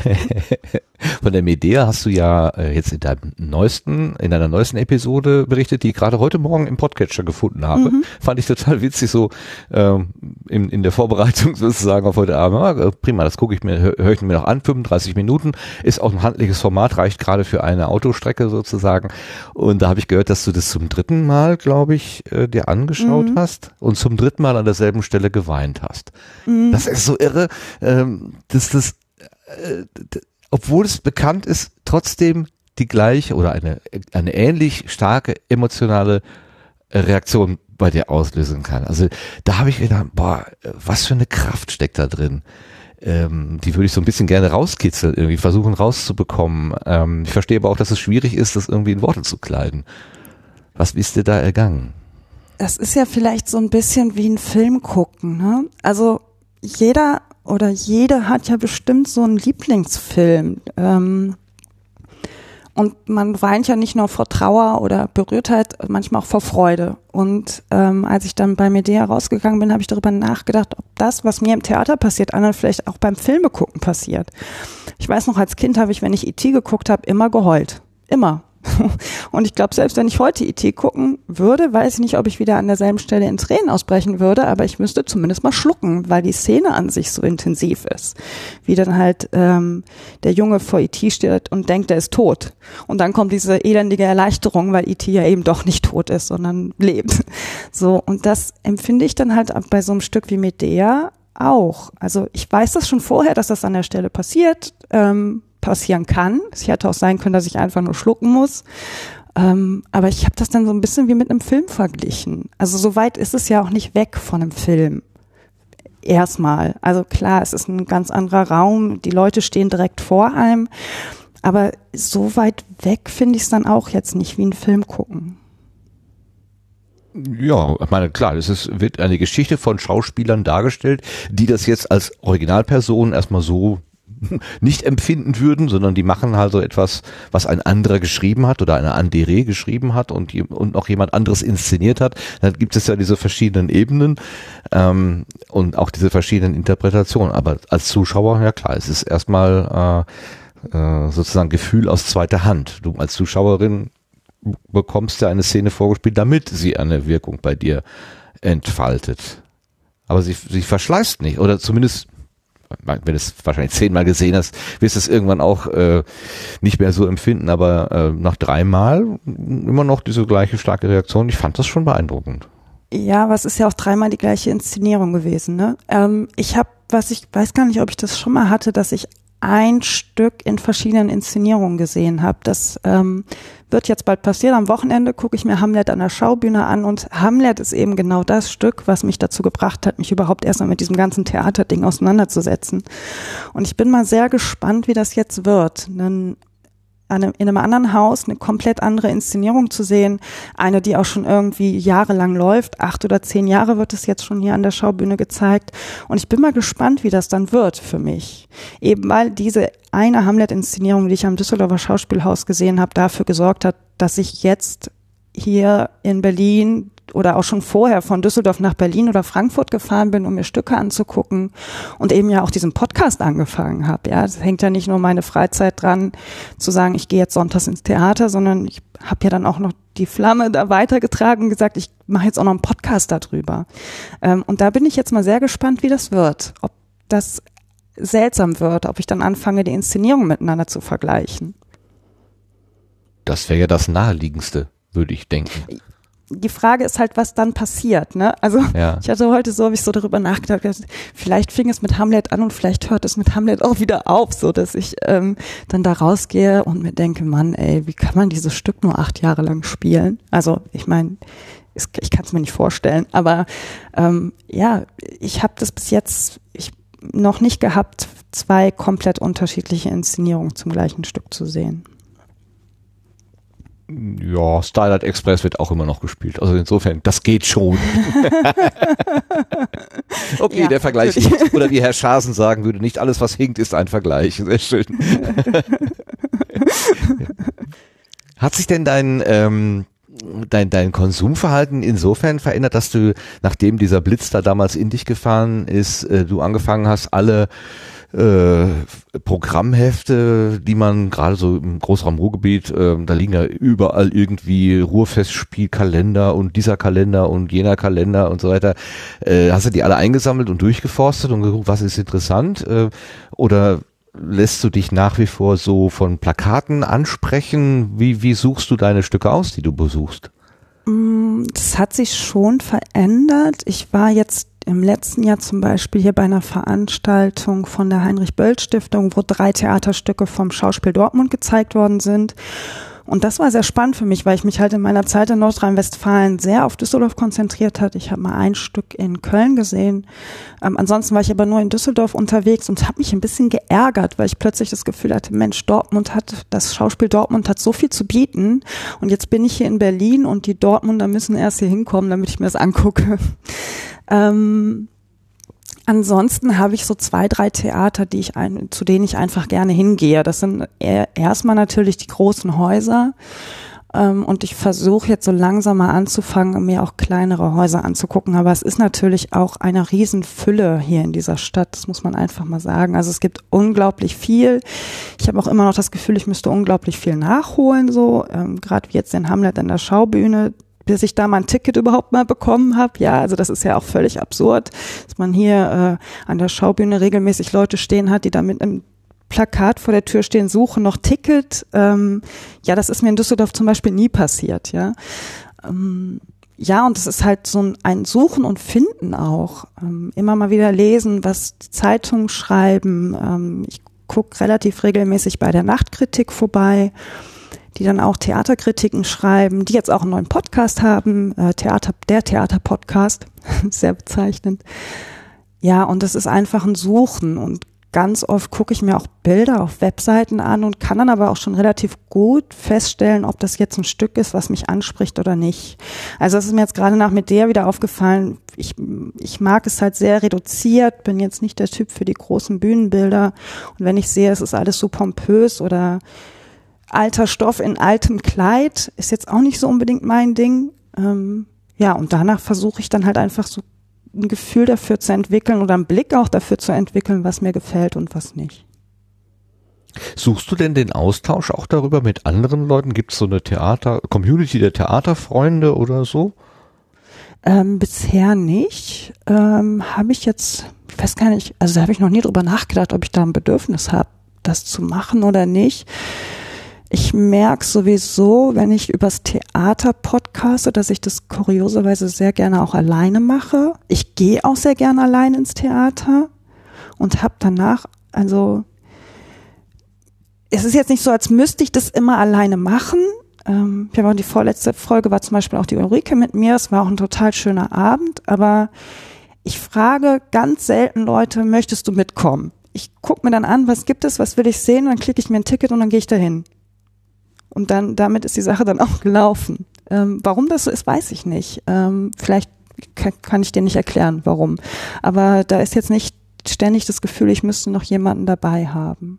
Irgendwie ist das so meins. So Hm. ist dann schön, wenn auch jemand mit dabei ist oder auch wenn, wie Ulrike dann zum Ballett. Ich glaube, das könnte dir gefallen, wollen wir zusammen gehen, total gerne. Aber ich kann es auch gut ertragen, dann alleine zu gehen und mit mir alleine da zu sein. Mhm. Wo du das ansprichst, die Episode mit Ulrike, das war, fand ich jetzt als Zuhörenden äh, auch sehr, sehr interessant. Ihr habt von zwei verschiedenen Inszenierungen gesprochen und die eine, da habt ihr Feuer gefangen und zumindest du. Also Ulrike war insgesamt, glaube ich, so ein bisschen weniger äh, entflammt, aber du hast bei der einen sich quasi so richtig reingeschmissen und die andere, die hatte ich eher so ein bisschen, naja, hast du gesagt, ja, haben sie brav gemacht, aber das war jetzt nicht so, ja, es hat- nicht dieses, diesen Nachhall in dir äh, äh, gefunden. Und ich fand das ganz interessant, äh, auch diese beiden unterschiedlichen Facetten kennenzulernen. So.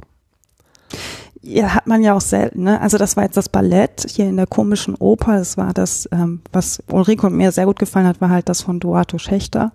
Das war halt unglaublich intensiv, ähm, aber auch wieder sehr reduziert. Es waren nur sechs Tänzerinnen, ein bisschen Licht, Kostüm und das war's. Und danach gab's halt ein Stück über die Umweltzerstörung und da war dann halt so Materialschlacht in Anführungsstrichen. Also was für mich Materialschlacht ist, ist für die meisten wahrscheinlich noch wenig. Ähm, Und da tue ich mir dann relativ schnell schwer mit. Und das hatte natürlich auch was damit zu tun, so, so einen gewollten, erhobenen Zeigefinger, Mutter Erde muss gerettet werden. Und dann, ja, das war eine ganz komische Situation auch für mich. Also, dass man dann zwischen den beiden Ballettinszenierungen eine Pause hat und Ulrike und ich sind nach der ersten Dreiviertelstunde da raus oder halben Stunde, waren völlig fertig und völlig geflasht und so und haben nur die ganze Zeit gebrabbelt, was wir gerade Tolles gesehen haben. Und dann setzt man sich wieder rein in die Oper und dann sieht man halt ein Stück, was einem jetzt nicht gefällt. Und das war für mich auch eine komische Situation, weil ich das so extrem noch nicht hatte. Was ist denn der Grund, warum du angefangen hast, überhaupt über das, was du da erlebst, in Mikrofone zu sprechen? Also wa- wie wie ist, denn- wie ist denn da, da dazu gekommen? Wo kommt denn der Impuls dafür her? Ich weiß gar nicht mehr genau warum. ähm, ich weiß noch, wie ich angefangen habe, Podcasts zu hören. Und irgendwie so nach einem Jahr Podcast hören, habe ich gedacht, Mann, das machen ja so viele Leute. Und wie geil, du setzt dich vor deinen Rechner und brabbelst in so ein Mikrofon und dir hören Leute zu. Und mich hat, glaube ich, kurioserweise erstmal auch die Technik interessiert. So, ich habe bis heute dann zwar meinen Kram, den ich so benutze, nicht groß verändert, aber irgendwie war ich ziemlich fasziniert davon, dass es dieses Internet gibt und dass ich da reinsprechen kann und dann lade ich irgendwas hoch und die anderen Leute können das alle hören. Und ich muss dafür kein Radio sein oder kein Fernsehen oder so. Ich, Daniela in Leichlingen, kann mich vor meinen Rechner setzen und das machen. Und das fand ich erstmal ziemlich spannend. Und ich weiß noch, dass ich mich dann zu Hause eingeschlossen habe und irgendwann mein bester Freund mich anrief und fragte, ob ich überhaupt noch lebe. Ich so, ja, ich versuche gerade hier, guck mal Aufnahme und da kann man drücken und dann hier und dies und das. Und das fand ich erstmal unglaublich faszinierend. Und klar, dieses Thema Theater, Museen war jetzt auch für mich in meiner Wahrnehmung noch nicht so besetzt, dass ich gedacht habe, Mensch, da würde jetzt der 700. Theaterpodcast aus dem Boden schießen. Probier das doch einfach mal aus und guck, was passiert. Ja, und so habe ich damit angefangen. Das war 2015, ne? Vor drei Jahren. Mhm, genau, ja. Ja. Ähm, hattest du denn vorher so als, als, als Jugendliche schon mal irgendwie so, so einen Kassettenrekorder oder so, also diese, diese, diese typische Sozialisation, Kassettenkind oder Hörspielkind oder irgendwie sowas? Ja. Äh, War dir das, ja? Also ich bin äh, mit Ohrenbär, ich weiß gar nicht, ob es das heute noch gibt. Ich glaube, das gab es früher auf WDR 4 oder so. Ohrenbär. Das habe ich immer ganz gerne gehört. Und dann habe ich natürlich irgendwie wie jeder andere mal angefangen, so auf Kassetten zu sprechen und ähm, Musik aufzunehmen. Ähm, aber jetzt nie mit so einer riesen Begeisterung. Das war also klar ganz faszinierend, dass das alles funktioniert. Und habe dann aber auch relativ lange zum Beispiel keine Hörspiele gehört oder Hörbücher. Ähm, bei mir war es dann jetzt zum Schluss sogar so, dass erst das Podcast hören gekommen ist und darüber wieder das Hor- Hörbuch Buch hören gekommen ist. Okay. Ja, und dann hast du einfach irgendwann gesagt, jetzt möchte ich gerne einen Theater, ja, Theater, ne, Kunstpodcast. Also es geht ja nicht nur um Theater, es geht eben auch um Museumsbesuche. Ähm, Genau. Ist das das Konzept, ja, fass es doch lieber mal in eigenen Worten zusammen, das Konzept vom Kunst- und Horst-Podcast. Ja, das Konzept verändert sich ja auch immer ein bisschen. Ne? Ich habe halt erst allein angefangen, ähm, auch mal versucht, ein Interviewformat zu machen. Ich habe zum Beispiel mal mit dem ähm, Chef vom NRW-Forum ein Interview gemacht über eine Ausstellung. Ähm, bin da aber auch relativ schnell wieder von weg ähm, und habe mich dann ziemlich lange auf Museen konzentriert, dann auch mit Gästen und Gästinnen am liebsten unterwegs und dann über die besuchte Ausstellung halt im Nachhinein zu sprechen. Und jetzt gerade so im Ende letzten Jahres habe ich wieder gemerkt, dass ich vermehrt wieder das Bedürfnis habe, ins Theater zu gehen.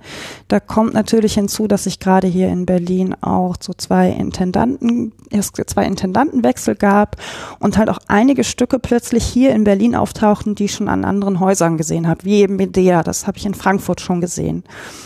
Und da merkte ich jetzt so gerade zum Ende des Jahres hin, dass ich wieder vermehrt Lust habe, auch ins Theater zu gehen und auch vermehrt wieder übers Theater zu podcasten. Ich bin jetzt gerade so ein bisschen museumsmüde. Und das ist natürlich ganz schön, dass ich dann immer so für mich selber ein bisschen gucken kann, wie viel Lust habe ich gerade, wie viel schaffe ich gerade, ähm, wie oft will ich veröffentlichen, ist das jetzt zu viel, ist es zu wenig, wie regelmäßig muss das sein. Ähm, ja, und ich gucke dann einfach immer, dass es mir gut tut. Dass ich dann selber, ich will ja keinen Stress mit meinem Hobby haben. Also ich will ja Spaß dabei haben und nicht denken, oh Gott, ich wollte eigentlich anfangen, alle zwei Wochen was zu machen, aber ich merkte dann relativ schnell, dass es fast unmöglich ist. Jetzt hast du mir gerade schon eine Frage beantwortet, die ich noch gar nicht gestellt hatte. Es ist ein Hobbyprojekt für dich. Du willst das nicht in irgendwie einer, in irgendeiner Weise zu äh, Geld und Ruhm und Ehre, also äh, doch Ruhm und Ehre schon, aber Ruhm zu Geld machen. Ehre wäre natürlich schon schön. Äh, und wenn morgen einer klopft und sagt, hier hast du zwei Millionen Euro, mach mal ja Podcast, dann mache ich das auch gerne. Ähm, nee, aber es ist ein Hobbyprojekt. Also klar, ich ähm, habe meinen Job, ich habe einen Job, den ich gerne mache. Ähm, muss, ich muss zum Glück kein Geld mit dem Podcasten verdienen. Und ich kann das mir halt so einteilen, wie ich es für gut und richtig empfinde. Und natürlich ist mir auch wichtig, dass die Leute Spaß dabei haben. Und ich denke mal, die Zuhörenden können auch nur Spaß an meinem Podcast haben, wenn ich selber Bock darauf habe. Also es würde ja niemandem helfen. Ich hatte gestern zum Beispiel eine Karte für die Blechtrommel im Berliner Ensemble. Das war Theatertag. Alle Karten kosteten nur 12 Euro. Habe ich gedacht, ach komm, guck dir das doch mal an, kannst du drüber podcasten. Jetzt merkte ich aber gestern, dass ich eigentlich überhaupt keinen Bock hab. Hab ich gedacht, nee, machst du nicht. Ich, ich muss ja nicht. So, und warum soll ich mich dann damit stressen? Nee, es ist ein Hobbyprojekt und das soll es auch bleiben. Du benutzt eine relativ äh, wortreiche Sprache. Also ich habe gar, vor gar nicht langer Zeit mit Ulrike mal auch über diesen diesen Besuch, den, den Ballettbesuch äh, gesprochen. Und ähm, mir ist halt aufgefallen, dass du in der Lage bist, sehr viele Eindrücke, verschiedene Eindrücke sehr gut in Sprache umzusetzen. Wo, wo, wo nimmst du deinen Wortschatz her? Hast du da irgendwie, hast du früher mal viel gelesen oder hast du schon immer irgendwie äh, Kulturjournale gelesen? Das, das, aber nee, eigentlich nicht. Äh, ich glaube, du benutzt eine sehr ähm, direktere Sprache. Also wenn man da so wie das wie Theater heute liest, das ist alles so verstellt, da begreift man ja sowieso nicht, worum, wovon da die Rede ist. Bei dir komme ich mit, ich kann dich verstehen. Du sprichst mir ins Herz oder aus dem Herzen. Wo, wo nimmst du deine Worte her? Also erstmal muss ich sagen, dass ich selber überhaupt Schwierigkeiten habe, zum Beispiel den, dem Feuilleton der FATS zu folgen.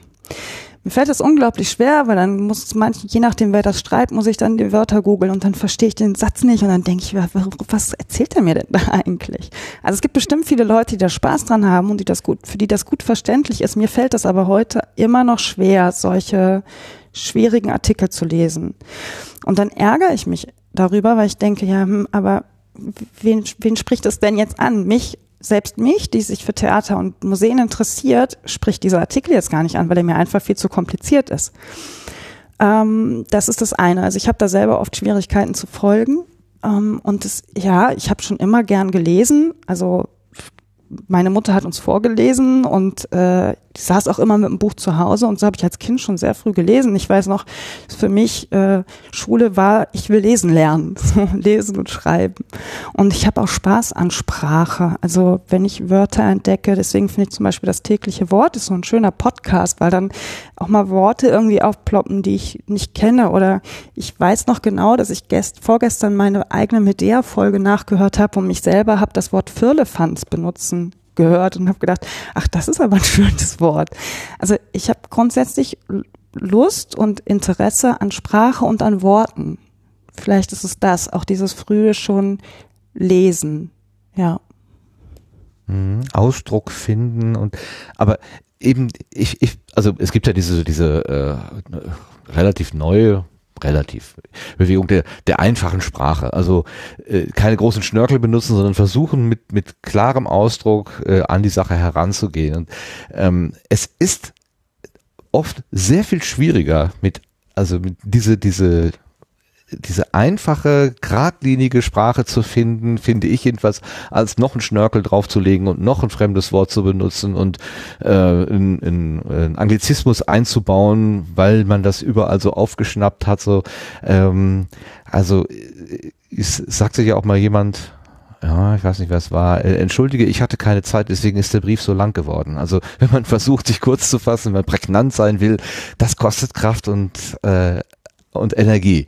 Äh, und deswegen bewundere ich das, dass du das halt kannst. So und man, man, also ich verstehe durch deine Worte manchmal die Dinge besser, als wenn ich sie äh, in dem Begleitbüchlein vom, vom Theater gelesen hätte. Danke. Bin ich sicher, ja. Ähm, ja, mir ist es selber schon mal aufgefallen, das Deutsche Historische Museum, ich weiß nicht, ob sie es in jeder Ausstellung machen, aber in die Ausstellungen, die ich bis jetzt besucht habe, gibt es zum Beispiel auch immer ein Begleitheft oder Texte in einfacher Sprache. Und ich lese mir die immer mit durch, weil ich das total interessant finde, wie unterschiedlich Sprache auch wirkt. Also die haben dann immer so wie so sechs, wie so sechseckige Räder, sag ich mal, also so ein Holzstück, was man so drehen kann, das hat sechs oder fünf Seiten. Und dann steht da einmal der Text auf Englisch, dann einmal in Blindenschrift, dann in Deutsch und dann in Deutsch nochmal in einfacher Sprache. Und ich finde es total interessant, beide deutsche Texte dann zu lesen, weil ich oft selber den in Anführungsstrichen normalen Museumstext manchmal nicht verstehe oder mir fehlt da ein Wort und dann müsste ich das nachgoogeln und dann drehe ich es einfach um und dann steht es da nochmal in einfacher Sprache. Ähm, und ich merke auch selber oft, wenn ich bestimmte Bücher von Autoren lese oder mit Texte durchlese, dass mir selber diese Worte eben auch fehlen. Ähm, ich bin mit einfacher Sprache auch groß geworden, ja. Ich komme eben nicht aus einem Akademikerhaushalt, wo vielleicht auch viele Fremdworte benutzt werden. Und ich merke dann auch, dass ich versuche, nicht zu viele Fremdworte zu benutzen. So, aber das ist natürlich auch was, was sich einschleicht mit der Zeit, je mehr man sich selber damit auch befasst. Und manche habe ich auch schon erlebt. Äh, früherer Freund von mir hat es zum Beispiel auch als Abgrenzung benutzt. Also möglichst komplizierte Worte zu benutzen, kann natürlich auch einen Abgrenzungseffekt haben. Mit Sicherheit. Also ich, ich kann mich an Philosophievorträge oder geisteswissenschaftliche Vorträge erinnern, die ich im Kollegenkreis, also weil ein Kollege, ich, ich arbeite ja an der Uni und da laufen auch eben entsprechend solche Leute herum und ähm, aus Interesse und aus Sympathie bin ich zu dem Vortrag hingegangen. Ich habe verstanden, die Begrüßung, ne? guten Tag, schön, dass Sie alle da sind. Und dann habe ich wieder verstanden, äh, vielen Dank für Ihre Aufmerksamkeit, auf Wiedersehen. Und dazwischen war irgendwie so eine Wolke aus Worten. ich, ich kann Ihnen nicht sagen, worüber der Mann gesprochen hat. Keine Ahnung. Mm. Und das war für mich eben auch so, ähm, das war wie so ein, eine, ein, ein, ein, ein Code, ähm, der Eingeweihten was sagt. Und ich habe auch gemerkt, die Diskussion der anderen Eingeweihten, das funktionierte. Die konnten sich austauschen, aber ich stand halt daneben. Und das war, glaube ich, auch beabsichtigt, dass ich da jetzt mhm. nicht direkt mitmachen konnte. Deswegen mag ich zum Beispiel sehr gerne die Texte von Caroline Emke. Ähm, und sie macht ja auch an der Schaubühne den Streitraum, wo sie dann mit unterschiedlichen Leuten zu unterschiedlichen Themen spricht. Und das sind dann aber auch ganz oft Intellektuelle oder Akademikerinnen, die aber trotzdem in der Lage sind, mir Dinge so zu vermitteln, dass auch ich sie gut verstehen kann. Und das hilft mir ungemein. Ich war letztens bei einem Vortrag von zwei Franzosen, da mag es jetzt natürlich auch ein bisschen an der Simultanübersetzung gelegen haben, aber ich bin da völlig geflasht rausgegangen, weil die, die beiden es geschafft haben, mir komplizierte Themen relativ einfach darzulegen. Und so schreiben sie halt auch oft ihre Texte. Nicht jeder Text, manche sind auch total verkopft. Ich habe ein Buch schon wieder an Seite gelegt. Aber äh, es gibt mir einen viel einfacheren Zugang und ich lerne trotzdem noch viel dabei. Also ich weiß nicht, wie oft ich schon aus Diskussionsrunden rausgegangen bin und völlig geflasht war, weil ich dachte, oh mein Gott, was die jetzt alles, was die jetzt alles erzählt haben und was die alles können. Und aber trotzdem sind sie in der Lage, es mir so zu vermitteln, dass auch ich es verstehen kann.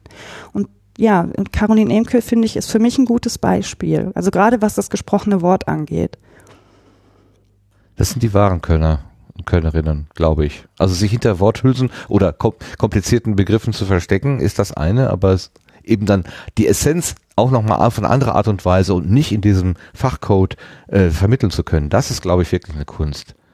Also, das kann man ja machen, ne? Also wie du schon sagst, also für dich natürlich dann blöd, aber wenn du jetzt in so einer Fachdiskussion bist, wo zehn Leute zusammensitzen, die ungefähr alle die gleiche Sprache benutzen, ja, wenn zehn Ärzte zusammensitzen, dann können die ja in ihrer Sprache sprechen, ja. Aber wenn ein Arzt mit mir so sprechen würde, würde ich nichts verstehen. So, und dann ist es vielleicht eben genau dieses Übersetzen so, dass alle Leute oder die meisten Leute es verstehen können. Das macht viel aus und das nimmt halt auch viele Leute mit. Ja, ja ist ja auch im, im EDV-Bereich äh, äh nicht anders. Also wenn Sebastian mit seinen Fachbegriffen und Lars, die beiden, wenn die anfangen zu reden, dann stehe ich auch daneben und verstehe nur wieder mal die Hälfte sozusagen. Ganz klar. Mhm. Aber sie äh, kriegen es dann auch hin, es so zu erklären, dass ich auch eine Chance habe, mitzukommen. Ja, und es ist natürlich auch wichtig nachzufragen. Ne? Also ich habe mir irgendwann angewöhnt, einfach stur zu fragen wenn ich ein Wort nicht weiß. Es ist manchmal ein bisschen blöd, weil die Leute sind schon mal vielleicht gar nicht böse gemeint von den, um einen herum, aber stehst da mit vier Leuten zusammen, einer benutzt ein Wort und ich bin dann erstmal scheinbar die Einzige, die es nicht versteht. Aber ich bin auch froh, wenn ich Worte benutze oder Dinge sage, die andere Leute nicht verstehen, dass man dann einfach nachfragt. Es ist nicht immer, es scheint im ersten Moment nicht immer die kleinste Hürde zu sein, aber es ist ja, das erfordert einfacher. doch Mut, genau. Hast du, bist du mutig? Nee, überhaupt nicht. Oh Gott, nein. Ich bin, äh, ich bin ein echter Hasenfuß. ähm, aber ich habe halt auch das Bedürfnis, Dinge zu verstehen. So.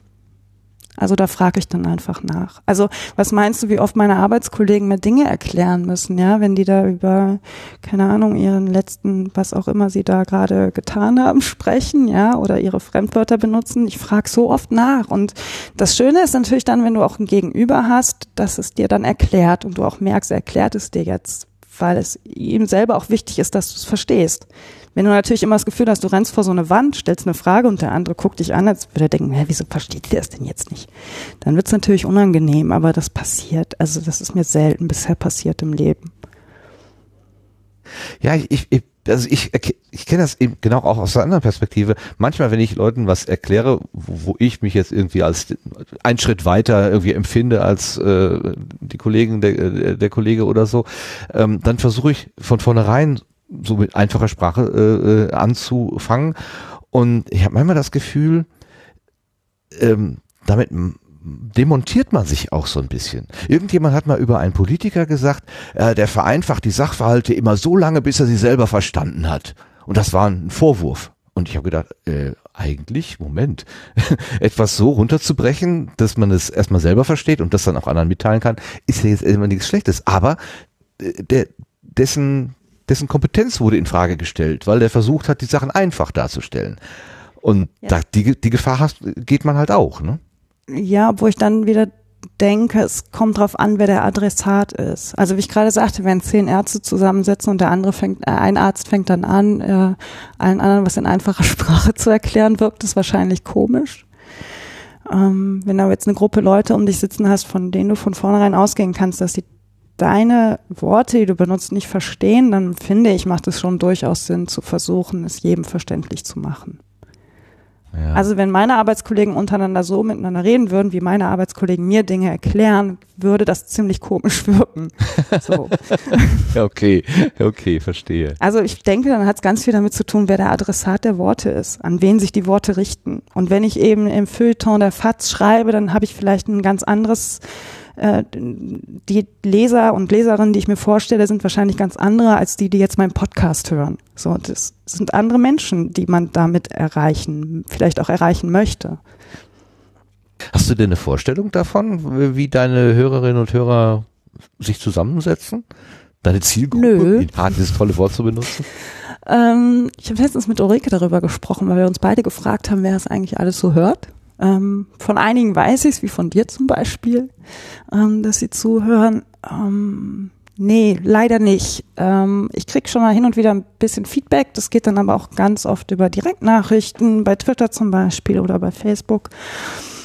Ähm, nee, so eine richtige Vorstellung davon habe ich nicht. Aber ich hoffe, die, die zuhören, denen gefällt und dass sie es auch verstehen. Also das wäre mir halt wichtig, dass die Leute verstehen, worüber ich rede.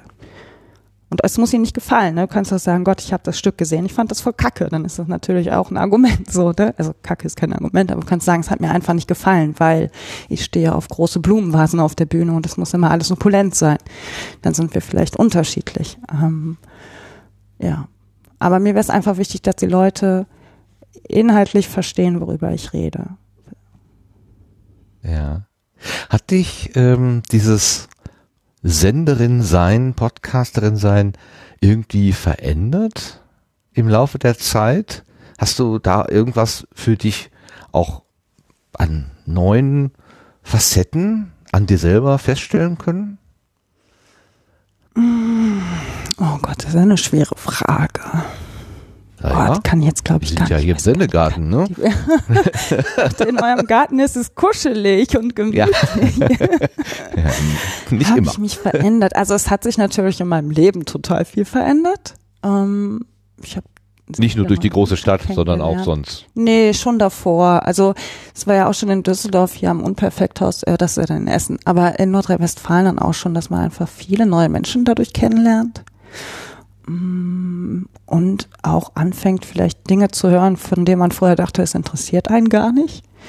Aber ob mich das jetzt als Mensch verändert hat, weiß ich nicht. Also mein Gott, man verändert sich ja sowieso ständig.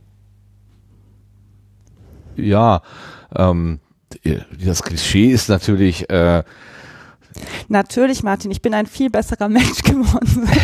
nee, ähm, kann ich Nein, jetzt so. die, äh, wie, wie, ich, das war auch Ulrike, die irgendwas sagte von das Landei kommt in die große Stadt oder irgendwie sowas sinngemäß ähm, und und eine, eine große Stadt mit mit neuen Eindrücken und du hast ja auch andere Rollenvorbilder wahrscheinlich in Berlin. Da siehst du einfach ganz andere Typen, als du vorher in Remscheid oder in Düsseldorf gesehen hast.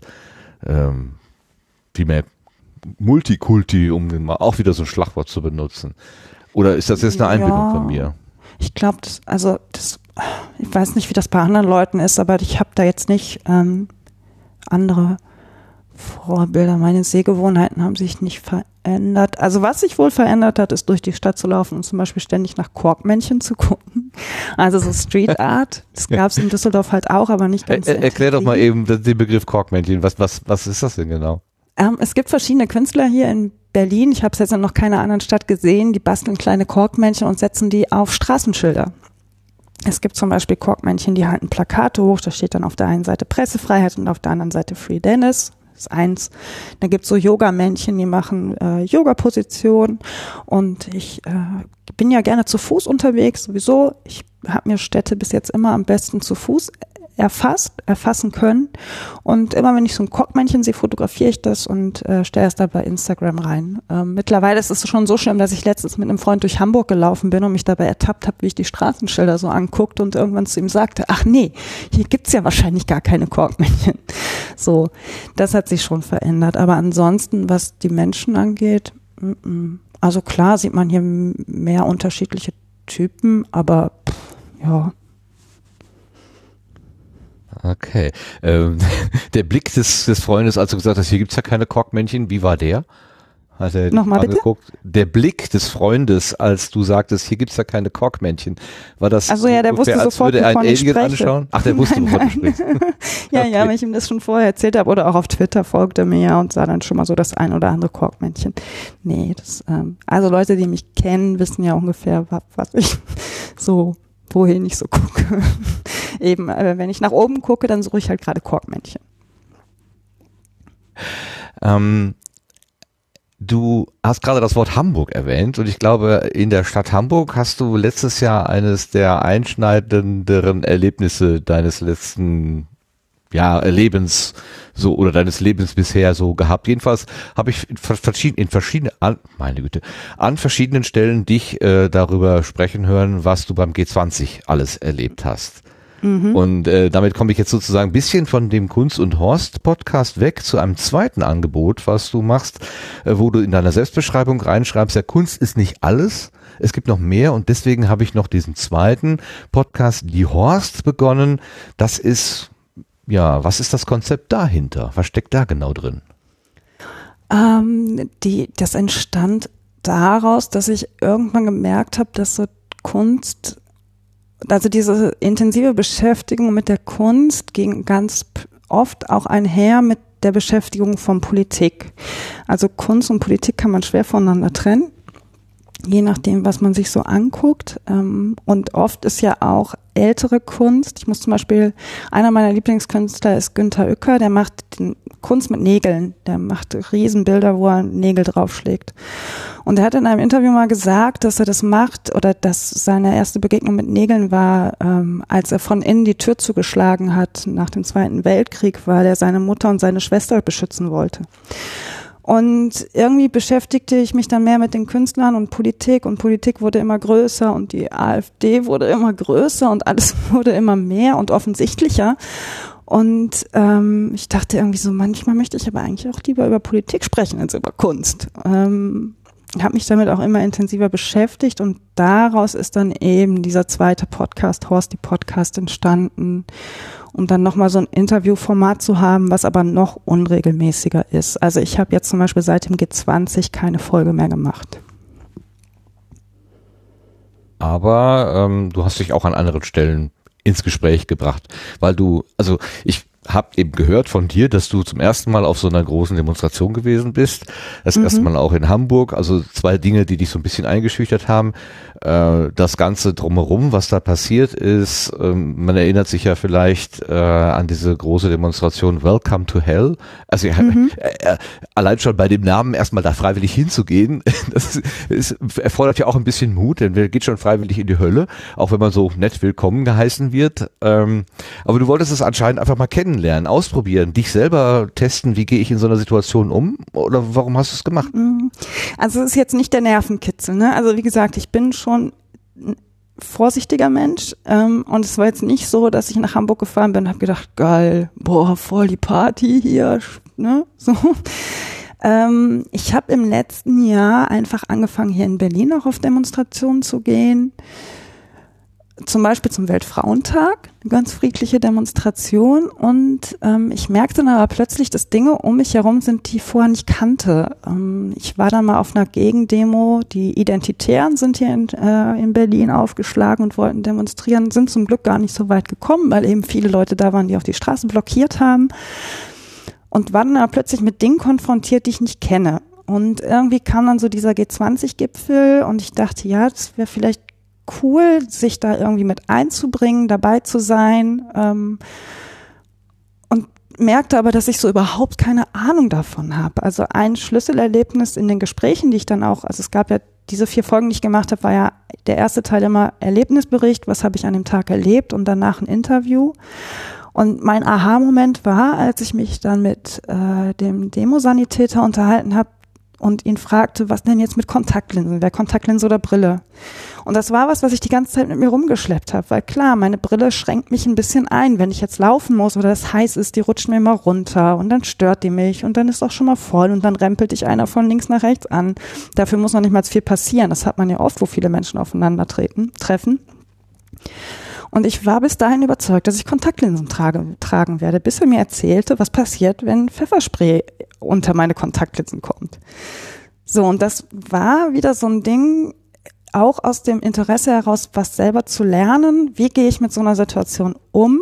Also im Vorhinein schon. Wie muss ich mich darauf vorbereiten, zu sowas wie zu den Protesten zum G20 zu gehen?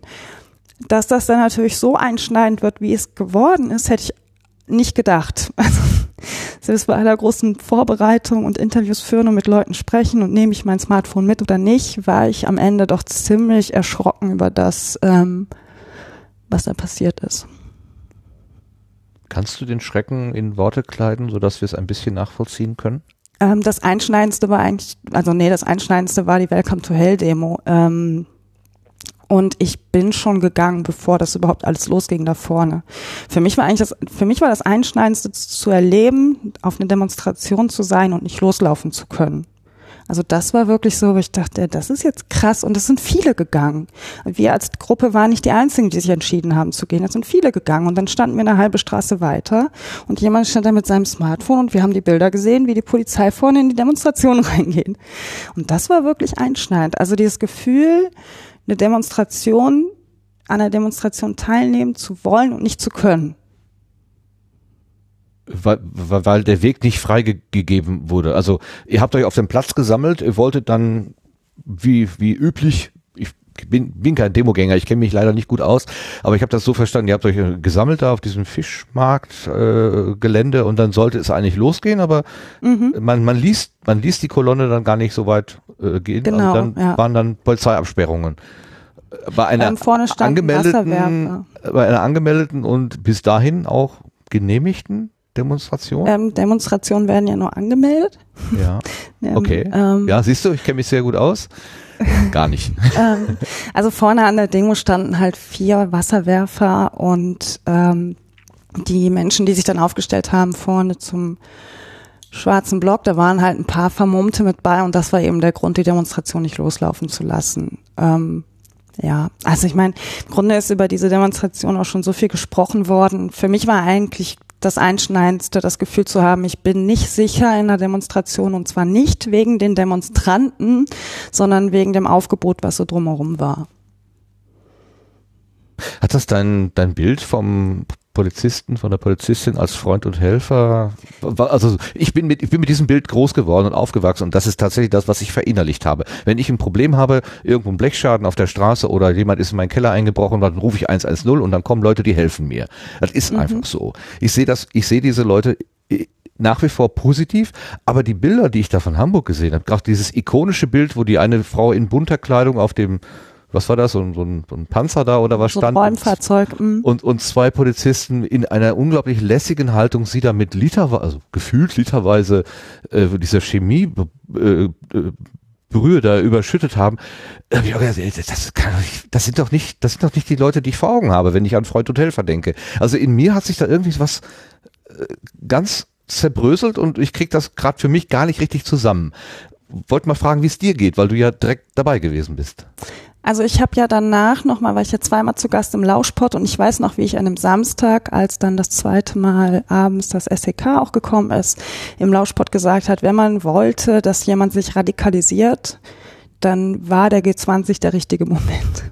Und das stehe ich auch bis heute zu. Also ähm, es hat sich sehr viel für mich verändert und auch mein Bild von der Polizei hat sich verändert. Also noch stärker verändert, als es ohnehin schon war. Wie, wie, wie, ja, also äh, zu protestieren und vielleicht auch mal sich irgendwo hinzusetzen, einen Eingang, eine Einfahrt zu blockieren, wenn da irgendwas transportiert werden soll, wo man der Meinung ist, das sollte eigentlich nicht auf den Straßen bewegt werden oder so. Also dieses passive, äh, sich da irgendwo hinsetzen und so weiter. Das ist schon eine Herausforderung an Ordnungskräfte. Ähm, wenn man aber dann anfängt, irgendwie aktiv zu werden, dann wird es natürlich wirklich diskutabel. Also ich möchte auch nicht in, auf der Seite der Polizisten sein und irgendwas an den Kopf geworfen bekommen oder ich weiß nicht, Angst haben, da irgendwie in Flammen aufzugehen oder mit Bitumen. Äh, ich habe da irgendwie ein Bild gesehen, da war so ein, so ein Polizeifahrzeug mit Bit- Bitumen eingepinselt, damit es besser brennen würde, wenn man es denn anzündete. Also da möchte ich auch nicht in deren Haut stecken. Das ist mal ganz klar. Wie weit würdest du denn sagen, kann man mit solchen äh, Demonstrationsmöglichkeiten gehen? Was, was ist denn noch ziviler Ungehorsam und wo fängt Kriminalität an. Ja, das muss ja, also das muss wirklich jeder für sich selbst entscheiden. ähm, das muss jeder selber für sich entscheiden, wie weit er oder sie da gehen möchte. Ähm, ich habe es über eine Sitzblockade, also in Sitzblockaden saß ich auch schon. Ähm, fand zum Beispiel auch dieses Massenkornern ganz schön. Das war, glaube ich, am Dienstag. Ähm, aber wie, also ich habe ein großes Problem damit anzufangen, Protest und Gewalt in guten und schlechten Protest ähm, gegeneinander auszuspielen. Und was ich ganz schlimm fand, war nach dem G20 diese Konnotierung von guter Gewalt und böser Gewalt. Also die Gewalt, die von der Polizei ausging, war plötzlich gut und die Gewalt, die von den Demonstranten ausging, war schlechte Gewalt. Und das ist auch was, womit ich mich immer noch beschäftige. Ähm, ich denke aber, es muss jeder Demonstrant und jede Demonstrantin auch erstmal für sich selbst entscheiden. Also ich stand selber auch, das habe ich auch im Podcast gesagt, ein Abend mit meiner Flasche Bier da und habe gedacht, der nächste, der kommt, der, der kriegt die ab. Und so kenne ich mich nicht. So, und das hat mich selbst erschrocken, dass ich diese Gewalt auf einmal in mir, ähm, also jeder trägt Gewalt in sich, aber die Frage ist halt, wie weit trägt man es nach außen? Und als ich dann Ja. stand und der Wasserwerfer fährt an mir vorbei und ich diese Flasche Bier in der Hand hatte und dachte, gleich schmeiße ich die auf dieses Kasten da, habe ich mich über mich selbst erschrocken. Mhm. Es ist aber auch, also man darf halt auch nicht vergessen, was das für eine Situation war. Es war halt für alle Stress. Es waren aber auch super Tage, ja. Ich habe noch nie so viel Solidarität erlebt, noch nie mit so vielen unterschiedlichen Menschen gesprochen, auch so viele Leute wieder getroffen, die ich mal vorher irgendwie hier in Berlin gesehen habe. Das waren auch unglaublich schöne Tage. Also es war jetzt nicht nur Stress und nur ätzend. Das war auch ganz viel, ganz viele schöne Momente. Es gab ja sogar Kultur auf der Straße mit den tausend Genau. Gestalten. Die, die Menschen, die sich da in diese Lehmverkrustungen, also die sahen ja, glaube ich, alle erstmal gleich grau aus Mhm. und sind, sind wie in so einem Zeitlupengang durch die Straßen gelaufen. Ich habe das nur im Fernsehen gesehen und am, am Sammlungspunkt, also ich glaube, kamen die so sternförmig auseinander zu oder so. Plötzlich äh, rissen sie sich dann die lehmverschmierte Kleidung vom Leib und darunter waren sie bunt ähm, und es war so so wie so eine, eine Wiedergeburt oder irgendwie sowas. War, also die, die Bilder waren sehr stark, die ich da gesehen habe. Ja, das war auch eine sehr schöne Aktion. Da habe ich mich auch sehr drauf gefreut. Ähm ja, war einfach ein schöner Moment. Also auch als man merkte, wie die Leute, Menschen, die sich da äh, haben einschmieren lassen mit dem Lehm, dann hinterher sich davon befreit haben, weil es natürlich auch für alle, es waren fast alles Laien, also Freiwillige, die einfach gesagt haben, wir kommen nach Hamburg, wir machen das mit. Ähm, und als die Anspannung so für den Leuten abfiel, einfach dann auch sich daraus zu befreien, das konnte man richtig spüren. Also das war wieder wie so ein Theatermoment. Ne? Du guckst bei was zu und das Gefühl der anderen Leute springt auf einen über. Und es standen noch einige aus dem Organ Organisationsteam hinter mir und da waren ganz viele, die haben geweint. Das war ganz, ganz schöner Moment. Ja. Oder auch hier die ähm, Lieber tanze ich als G20-Demo. Es war einfach schön. Man hatte so viel Spaß und es war ja auch schönes Wetter, ne? Sommer, doch ein Sommerereignis. naja. Ja, das war. Hat's denn auch, hast du denn auch irgendwie äh, positive Begegnungen mit äh, Sicherheitskräften, Polizistinnen und Polizisten gehabt? Es gab ein so ein Bild in der Zeitung, da spielte ein äh, Demonstrant mit einem äh, Polizisten Tic-Tac-Toe. Die hatten da auf den Straßenpflaster, hatten sie da so, so Sachen aufgemalt. Das war so, wo ich gedacht habe, ah, es geht auch anders und das hat mich so ein bisschen beruhigt, muss ich sagen, aber das ist halt vielleicht Also ein ich war selber überrascht, wie sehr man sich aneinander gewöhnen kann. Ne? Also ähm, ich weiß noch so die ersten, vielleicht so den ersten Tag, wenn da irgendwie so ein Trupp über dem Bürgersteig lief und ich habe die schon von Weitem gesehen, habe ich die Straßenseite gewechselt, gar nicht. Also ist ja auch mal so ein bisschen Respekt und so viel Polizei und dann haben die auch so viel an und so viel Helm und dies und das. Ähm, und auch die Wasserwerfer, ich wollte eigentlich nicht unbedingt drumherum laufen, so in nächster Nähe. Ich merkte aber zusehends, wie mir das über die Tage auch egaler nicht, aber normaler wurde. Also es wurde einfach normaler, dass überall Polizei war und dass überall Wasserwerfer waren. Aber ich, nee, also ich habe ja auch keine direkte körperliche Gewalt erlebt von Polizisten. Ähm, und ich habe auch keine schönen Momente mit Polizisten erlebt. Also alles war immer so ein bisschen aus der Ferne und ähm, nee, aber das hätte ich jetzt auch nicht, ähm, also ich hätte jetzt kein Selfie mit Polizisten gemacht. Gab's ja auch. Ja, gut, ich meine, ja, sind ja schließlich auch Bürger des, des Landes, ja. Die müssen halt, die haben halt eine andere Funktion, eine andere Rolle in dem Moment, diesem blöden Spiel. Also, das ist ja sowieso, äh, dieser Stellvertreter, diese Stellvertreter-Auseinandersetzung, äh, naja, ich, äh, ich rede mich hier um Kopf Ja, ist ja schwierig, ne? aber anders Mhm. kommst du halt auch nicht dran. Also jetzt wird man ja auch, ne, die Leute, die da in der Elbphilharmonie gesessen haben, haben sich halt eben nicht auf die Straße gestellt vor die Demonstranten. So, gut, muss halt. Das ist wie zwei, also äh, total banal, ja, aber da habe ich halt auch schon oft drüber nachgedacht, wenn zwei unterschiedliche Fußballvereine aufeinandertreffen. Steht halt immer die Polizei dazwischen. Ja, ist halt Pech. So. Aber, ne, irgendwie, ja, klar. Ist halt doof. Ist für alle doof. Ist auch für alle Stress. Ich verstehe das auch, dass es auch für die Polizei Stress war. Das sehe ich alles ein. Aber das sind äh, Profis. Die müssten, ich weiß nicht, ich kann es dir nicht sagen, wie sie hätten reagieren sollen müssen. So. Ähm, Ja. Aber sie stehen halt erstmal immer dazwischen. So. Und sie verteidigen aber gerade das, wogegen ja die meisten Demonstranten was hatten. So. Und wenn dann ziviler Ungehorsam beginnt und die Leute zur Elbphilharmonie wollen, treffen sie halt nicht als erstes auf Angela Merkel, sondern eben als erstes auf die Polizei. Und da will man ja irgendwie auch dran vorbei. So. Und dann geht es halt los. Naja, naja.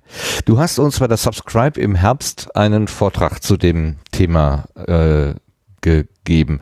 Was wolltest du der, der Community dort im Wesentlichen mitteilen? Was war der Kern deiner, deines Vortrags? Also erstmal war ich nach dem G20-Podcast über das sehr viele positive Feedback überrascht. Ähm, das hat mich sehr gefreut, weil so ein bisschen das Gefühl aufkam, dass man durchaus noch ein anderes Medium als Zeitung und Fernsehen nutzen kann, um über Demonstrationen zu sprechen.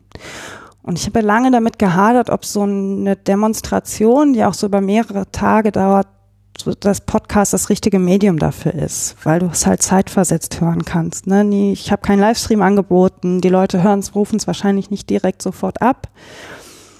Aber es war nochmal eine andere Art, um über Demonstrationen auch was zu erzählen, und zwar eine subjektive Art. Also ich habe ja nicht den Anspruch gehabt zu sagen, ich berichte jetzt objektiv von der Demonstration und unterhalte mich mal mit Demonstranten und mit Polizisten. Ich wollte ja einfach nur meine Sicht der Dinge erzählen.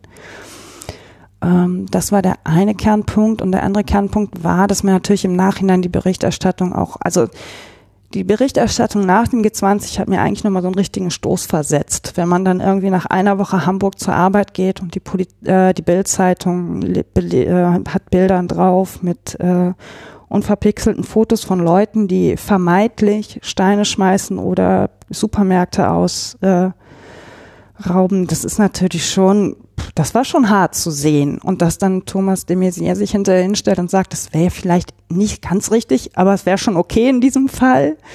Ähm, das war schon ziemlich hart zu sehen. Und da wollte ich einfach nochmal ein bisschen drüber sprechen und auch gerade über die Twitterei der Polizei. Das war halt auch sehr interessant zu beobachten. Du bist ja auf die Bühne gegangen, da äh, mit, mit sehr gemischten Gefühlen, weil, du- weil du schon auch sehr persönlich und sehr emotional angegriffen gewesen bist. Also es, es, es lässt dich einfach nicht kalt, dieses Thema. Das kann man nicht sagen, oder? Nee, kalt lässt es mich nicht, aber ich habe jetzt äh, so langsam guten Abstand dazu. Also ähm, es war schon anstrengend, also aber für viele. Also ich habe ja viele Leute, mit denen ich da auch im Nachhinein drüber gesprochen habe und da waren auch viele Gespräche notwendig. Ähm, aber nicht nur für mich, also es hat einfach auch viele Leute angestrengt.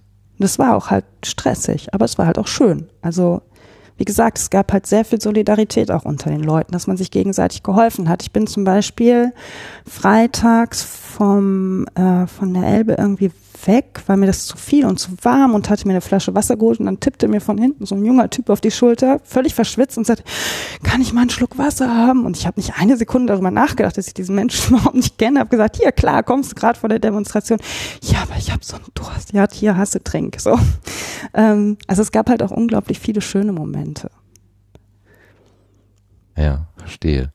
Einen Aspekt würde ich gerne noch ansprechen, der ist, glaube ich, nicht sehr hübsch. Ich habe es aber aus den Augen verloren. Vielleicht kannst du weiterhelfen. Es gab einen jungen Mann, Fabio, glaube ich, der ja, äh, eben, genau. der äh, sozusagen stellvertretend für andere da herausgepickt worden ist, vor Gericht gestellt worden ist und für seinen zivilen Ungehorsam, der sich ich weiß gar nicht genau wie ausgedrückt hat, für längere Zeit hinter Gitter gehen sollte. Äh, wie gesagt, ich habe das nur so, ich kann es nur so ungefähr wiedergeben. Du hast es besser beobachtet, du hast auch davon gesprochen öffentlich, deswegen erlaube ich mich, dich zu fragen, was weißt du über die Sache und wie steht es im Moment? Ähm, also Fabio steht ja nur irgendwie ein bisschen gerade so im Vordergrund für viele andere Fälle auch. Ähm, der ist bis kurz vor Weihnachten, also Fabio Vitorel ist 18 Jahre alt, äh, ohne Vorstrafen, kommt aus Südtirol und saß von dem G20-Protesten bis kurz vor Weihnachten in Untersuchungshaft. Ähm, das fand ich an sich schon mal ziemlich heftig, dass man jemanden, der vermeintlich nichts getan hat, ähm, für vier, fünf Monate in Untersuchungshaft stecken kann. Das hat mich persönlich sehr erschrocken. Ähm, und er wurde dann aber aus der Untersuchungshaft entlassen, musste sich aber dreimal die Woche bei der Polizei melden und eine Kaution von 10.000 Euro zahlen. Und seine Mutter und er haben dann weiter in Hamburg gewohnt. Jetzt ist aber gerade, ich glaube letzte oder vorletzte Woche der Haftbefehl erstmal fallen gelassen worden. Der Prozess geht aber, soweit ich weiß, weiter. Ähm, aber er muss sich jetzt halt nicht mehr so oft bei der Polizei melden und es, also, wenn man es mal so ein bisschen beobachtet hat, es gab ganz einige tolle Menschen, die sich dann auch bei den Prozessen mit hingesetzt haben und dazu getwittert haben, ähm, auch bei anderen Prozessen. Und es ist schon ziemlich, also ich beobachte das auch mit ziemlicher Sorge, was da passiert ist. Also der erste Prozess, der ja ähm, dann auch zur Verurteilung kam, war halt auch ein 21-Jähriger ohne Vorstrafen, der für zwei Jahre und sieben Monate für zwei Flaschenwürfe ins Gefängnis muss. Und das finde ich schon schockierend. Also man kann jetzt dazu stehen, wie man will, wenn jemand Flaschen auf Polizisten wirft, aber jemanden, der ohne Vorstrafen mit 21 Jahren für zwei Jahre und sieben Monate ins Gefängnis soll, das finde ich schon sehr hart. Also unbeschreiblich hart. Weil was, was soll passieren? Also der sitzt dann im schlimmsten Fall zwei Jahre und sieben Monate im Gefängnis. Und ähm, ja, das wird so einen Menschen verändern. Und das wird auch einige am Rechtsstaat zweifeln lassen. Also ich finde es schon ziemlich krass. Bist, wie, wie, wie bist du denn, Hausfrau, äh, bist du politische Aktivistin geworden oder bist du interessierte Beobachter, noch interessiertere Beobachterin geworden? Hat dein Verhältnis zum Rechtsstaat, zur Polizei sich verändert? Ähm, oder ist das etwas, wo du sagst, ja gut, das habe ich jetzt mal erlebt, aber eigentlich bin ich genauso, wie ich im April 2017 war. Das hat sich jetzt nicht viel verändert. Hat das irgendwas mit dir gemacht oder hat es dich nicht so stark beeinflusst, das Ganze? Das hat mich schon stark beeinflusst, aber ich würde mich jetzt nicht als Aktivistin bezeichnen. Also, ich weiß nicht, das ist so ein Begriff, den ich für mich selber, glaube ich, nicht, ver nee, den würde ich für mich nicht verwenden. Also ich bin schon politisch interessiert, auch schon ziemlich lange. Ähm, das ist natürlich auch Schwankungen unterworfen, was da so, also was zum Beispiel Parteiensympathien angeht. Ähm, aber also ich bin jetzt zum Beispiel nicht der, die typische Stammwählerin, dass ich schon mein ganzes Leben lang immer die gleiche Partei wähle. Ähm, aber nee, Aktivistin bin ich nicht. Aber ich beobachte das schon sehr intensiv. Also auch gerade vor der Bundestagswahl im letzten Jahr war mir schon relativ klar, auf was wir gerade so zulaufen. Und ich beobachte das auch mit sehr großer Sorge, muss ich zugeben. Wie, wie wird sich das denn vermutlich in deinem Podcast-Projekt widerspiegeln können oder niederschlagen können? Hast du da eine Idee schon vor Augen, wie das so, was du machen könntest oder willst? Oder ist das noch offen? Also ich habe schon gemerkt nach dem G20, dass erstmal die Luft so ziemlich raus war.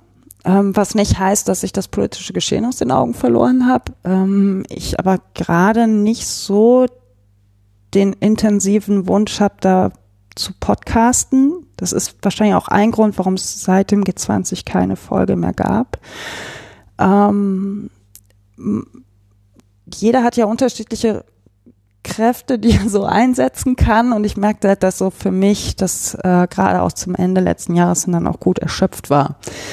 Ähm, und deswegen habe ich mich dann jetzt erstmal dazu entschlossen, mich weiter so mehr auf Kunst und Horst zu konzentrieren. Ähm, was aber nicht bedeutet, dass ich jetzt bei jeder Demonstration, die in Berlin stattfindet, zu Hause bleibe und Tee trinke.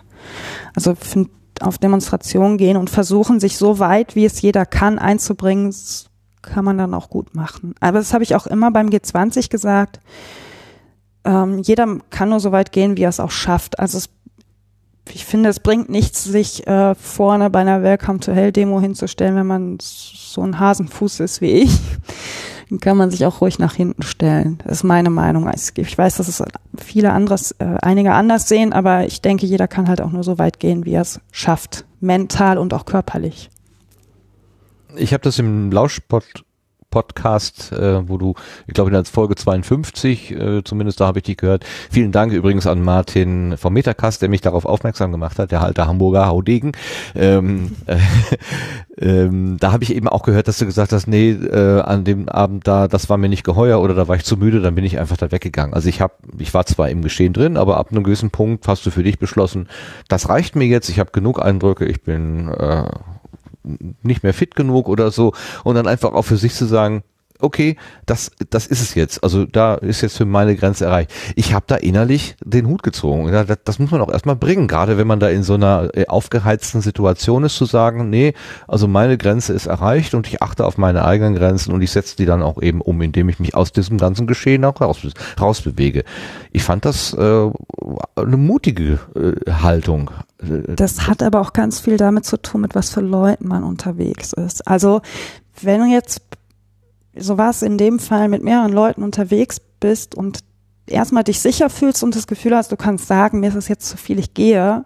Und klar, dann pickt dich schon mal so einer in die Seite und sagt, ach komm, lass doch noch so, aber nicht, also auf eine angenehme Art und Weise, ja. Wenn, wenn, und ich hatte auch das Gefühl, mit den Leuten, mit denen ich jetzt unterwegs bin, bin ich sicher und alles ist gut und wenn ich mich rausziehe, ziehe ich mich raus. Und es gibt bestimmt auch Leute, mit denen ich zum Beispiel nicht auf eine Demonstration gehen könnte. Nicht, weil ich die Leute nicht mag, sondern weil man vielleicht unterschiedliche Dinge will oder unterschiedlich weit gehen will oder unterschiedlich äh, Fähnchen schwingt, was weiß ich. Aber du, du, es ist halt gut, das war gerade zum G20, wenn du in der Gruppe unterwegs bist, wo du dich auch sicher fühlst. Und dann finde ich, hilft es auch der Gruppe, mit der du unterwegs bist, nichts, wenn du über deine eigenen Grenzen hinweg gehst. Also es hilft niemandem, wenn ich merke, mir ist es zu heiß, ich habe keinen Hut auf, ne, die Sonne brennt, was auch immer, wenn ich dann mit einem äh, Hitzeschlag umfalle. Also es hilft ja niemandem. Und dann finde ich, ähm, also ich finde, man, ich gestehe jedem das Recht zu, zu sagen, mir ist es jetzt zu viel, ich gehe. Und wenn, das, wenn man zu zweit unterwegs ist und bedeutet im schlimmsten Fall, man geht zusammen, dann finde ich, sollte man auch zusammen gehen. Ein kluges Wort, wie ich finde. Muss ich und wie gesagt, finde ich auch mutig, weil man ja sich dann schon auch, ähm, ich weiß nicht, wie man, also vorstellen könnte ich mir, dass Leute sagen, hey, jetzt wo es ernst wird, da ziehst du dich zurück, ja, du bist ja echt ein Hasenfuß, mit dir kann man ja gar nichts anfangen oder so, dass solche Vorwürfe entstehen könnten, aber dann einfach zu sagen, ja, ja, sucht euch stärkere, ich gerade nicht in diesem Moment. Vielleicht morgen ja, aber wieder, dann, aber heute nicht. Ich habe da zum Beispiel auch mit Leuten drüber gesprochen, die ähm, also man musste halt vorher drüber auch schon mal sprechen, ne? Ich war, ähm, ich weiß gar nicht mehr, was für eine Demonstration das hier in Berlin war, aber da waren wir halt auch nur zu zweit und haben halt vorher schon abgesprochen, was, was okay ist und was nicht okay ist. So. Und es ist okay, sich in eine Sitzblockade zu setzen. Ja, ist für uns beide okay. Gut, dann macht man das. Wenn es aber für den einen okay ist und für den anderen nicht okay, dann muss man halt gucken, wie man jetzt damit umgeht. Ähm, aber sich dann durchzudrücken und zu sagen, ich will aber in die Sitzblockade, finde ich dann schwierig. Also vorher absprechen war dann zum Beispiel auch oft ganz wichtig. Mhm.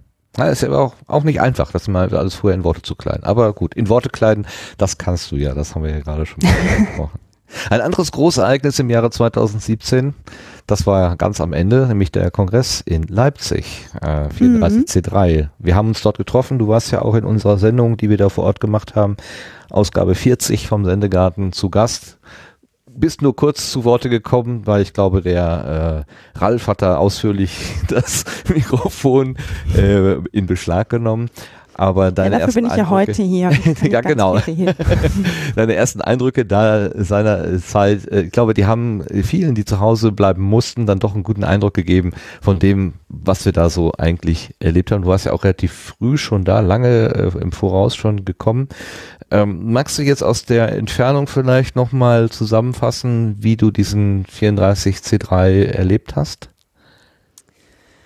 Mm, Also, ich wusste, dass die Frage kommt. Oder ich habe mir gedacht, dass die Frage kommt. Ich bin so durchschaubar. Ja, der Kongress ist ja noch nicht so lange weg. Ne? Ähm, also erstmal fand ich es gut. Ich habe mir so im Vorhinein ein bisschen versucht zu gucken, wie das mit dem Sendezentrum wird. Ich fand es sehr gut, dass sich dann entschieden wurde, keine Bühne zu haben und war sehr erstaunt, wie gut es auch für mich funktioniert, dass es keine Bühne am Sendezentrum gab.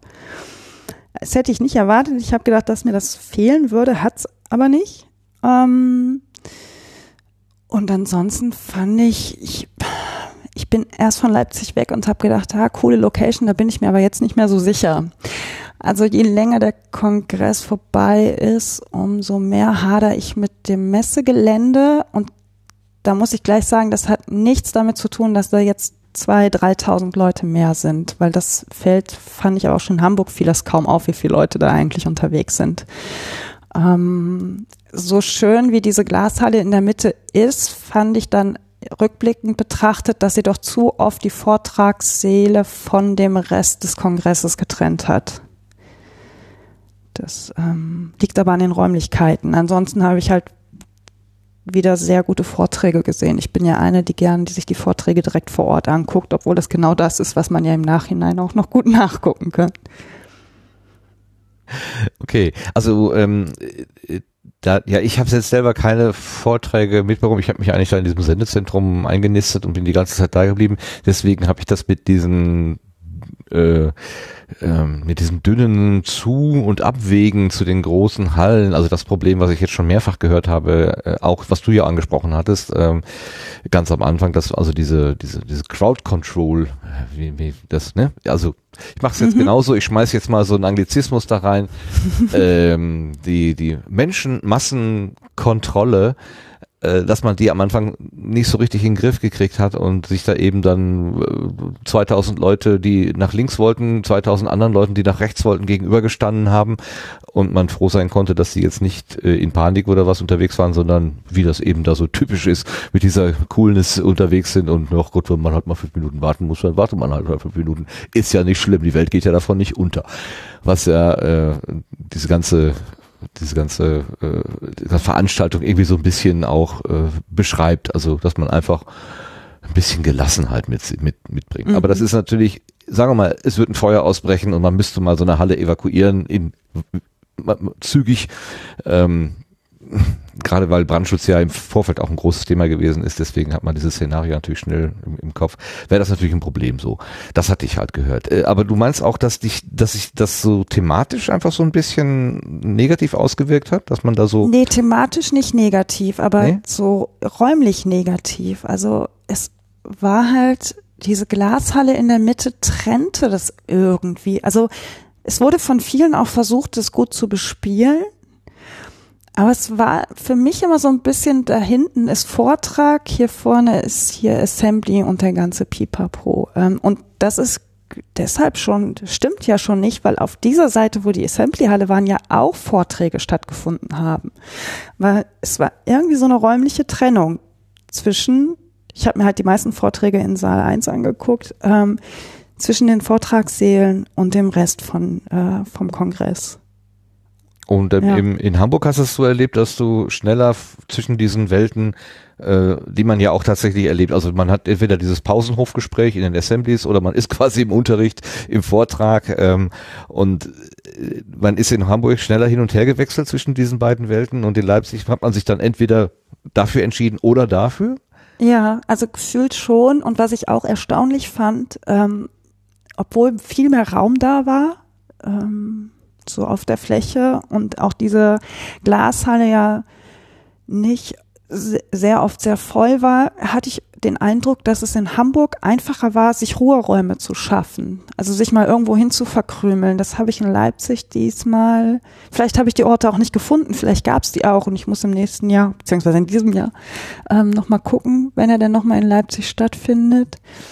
Aber da hatte ich in Hamburg schon den Eindruck, dass man da auch eher mal sich einen Rückzugsraum schaffen konnte. Vielleicht gibt es aber auch einfach die Räumlichkeit in Hamburg durch die tieferen Decken und den Teppich. Vielleicht liegt auch daran und das, ich tue äh, Leipzig gerade Unrecht. Ähm, aber ich hatte schon den Eindruck, dass ich in Leipzig Schwierigkeiten hatte, mir mal einen ruhigeren Ort zu suchen. Ich habe mich dann kurioserweise öfters schon mal ins Kidspace zurückgezogen, ähm, was dieses Jahr unglaublich schön war. Es hat mir total gut gefallen. Ich hatte gerade diese, diese Glaswurst hatte ich empfunden als Ort des Rückzugs. Also weil man da tatsächlich sowas wie eine Promenade äh, gefunden hat, wenn man jetzt nicht gerade hinten in diesem Verpflegungsbereich war, wo es sich dann gedrubbelt hat. Aber wenn man zum Beispiel in, auf Höhe der Fairy Dust, also diese Rakete gewesen ist oder etwas zwischen oder noch weiter vorne Richtung äh, Ticketverkauf, da war das so viel Platz. Also ich habe da manchmal gestanden und sowas wie Alleinsein, positives Alleinsein erleben können. Ähm, Platz ja, ähm, aber die Geräuschkulisse, also dadurch, dass es halt irre hoch ist und irre viel Glas und auf allen Ebenen so viel los war, ähm, was gar nicht, dass mir die diese Räum, Freiraum in Räumlichkeit fehlte, sondern ein Geräuschpegel. Das war für mich unglaublich laut. Mhm. Verstehe, verstehe. Ich habe mich dann öfters mal ins Sendezentrum verdrückt. Wo es ja ganz leise war. Ja. Das war ungefähr der Das lauteste übrigens- Ort, den es geben Das konnte. war übrigens schön zu beobachten, dass es teilweise Leute gab, die dann abends äh, mit Musikboxen durch den Flur wollten und dann von eigenen Leuten so angetippt wurden, da ist das Sendezentrum. Und dann wurde die Musik ausgemacht und dann ging man am Sendezentrum vorbei und machte sie nach dem Sendezentrum wieder an. Das fand ich halt irre schön zu sehen. Das ist ja irre, das habe ich gar nicht erlebt. Das habe ich Ja. nicht Ist erlebt. mir ein Abend, ich glaube an ein oder zwei Abenden hatte ich das, wo die Leute dann ihre Musik ausgemacht haben und dann hinter der Tür wieder an. Das fand ich sehr schön. Das war wirklich sehr, sehr rücksichtsvoll. Sehr schön. Was Ja. hast du dir denn, ähm, du hast Vortragsprogramm angesprochen, du hast es gesehen. Was hast du dir vorgenommen, dir anzuschauen? Wo hat dein Interesse gelegen? Ähm, also äh, natürlich auf politische Vorträge. Ich habe ähm, mir den Vortrag von Tim angeguckt. Dann hatte ich mir angeguckt den Vortrag von der Anwältin von links unten in die Media, den ich sehr interessant fand. Dann den Vortrag zum G20 und ein Vortrag von Michael Keil heißt er, glaube ich. Der hat über Social Bots gesprochen und Fake News und ich hatte so einen ähnlichen Vortrag von ihm schon mal gesehen, ähm, wie er Tweets auswertet, beziehungsweise so Bewegungen, worüber Rechte twittern und wo das dann so im Gesamten liegt. Also das war ein ganz interessanter Vortrag, den äh, kann ich wirklich nur empfehlen. Und eigentlich wollte ich mir noch Inside AfD angucken, da bin ich aber leider nicht mehr reingekommen und der wurde auch nicht gestreamt. Ach ja, und Marc-Uwe Kling habe ich mir angeguckt, das konnte ich mir natürlich nicht entgehen lassen. Und äh, das klingt ja so, dass, dass mit allen Vorträgen zufrieden warst, was du da gesehen hast. Die, die ich gesehen habe, fand ich gut. Ja, ich habe auch noch ein paar hier zu Hause geguckt, vor allem dem vom Zentrum für politische Schönheit. Den habe ich mir dann auf dem Kongress nicht angesehen, weil direkt danach der G20-Vortrag war und den wollte ich dann gerne gucken. Ja, Mischst du dich in die Diskussion dann auch ein? Also meldest du dich auch zu Wort, wenn sowas dann diskutiert wird hinterher? kommt drauf an, jetzt auf dem Kongress nicht, nee. Also war jetzt nichts auch an Fragen oder so, was ich gehabt hätte. Ähm, nee, und dann muss ich, nee. mm. Also ich hatte jetzt keine Sachen, wo ich dachte, da müsste ich nochmal nachfragen. Gut. Also ein Teil deiner Zeit hast du auch im Sendezentrum verbracht. Äh, Was gibt dir diese Community? Ähm, du sagst ja gerade, äh, so einen Kunstaustausch hast du eigentlich noch nicht so gemacht. Also da, da reicht dir eigentlich deine eigene Vorstellung bisher. Ähm, aber in der Community der Podcasterinnen und Podcaster sehe ich dich schon stark im Gespräch mit Menschen vernetzt und so weiter.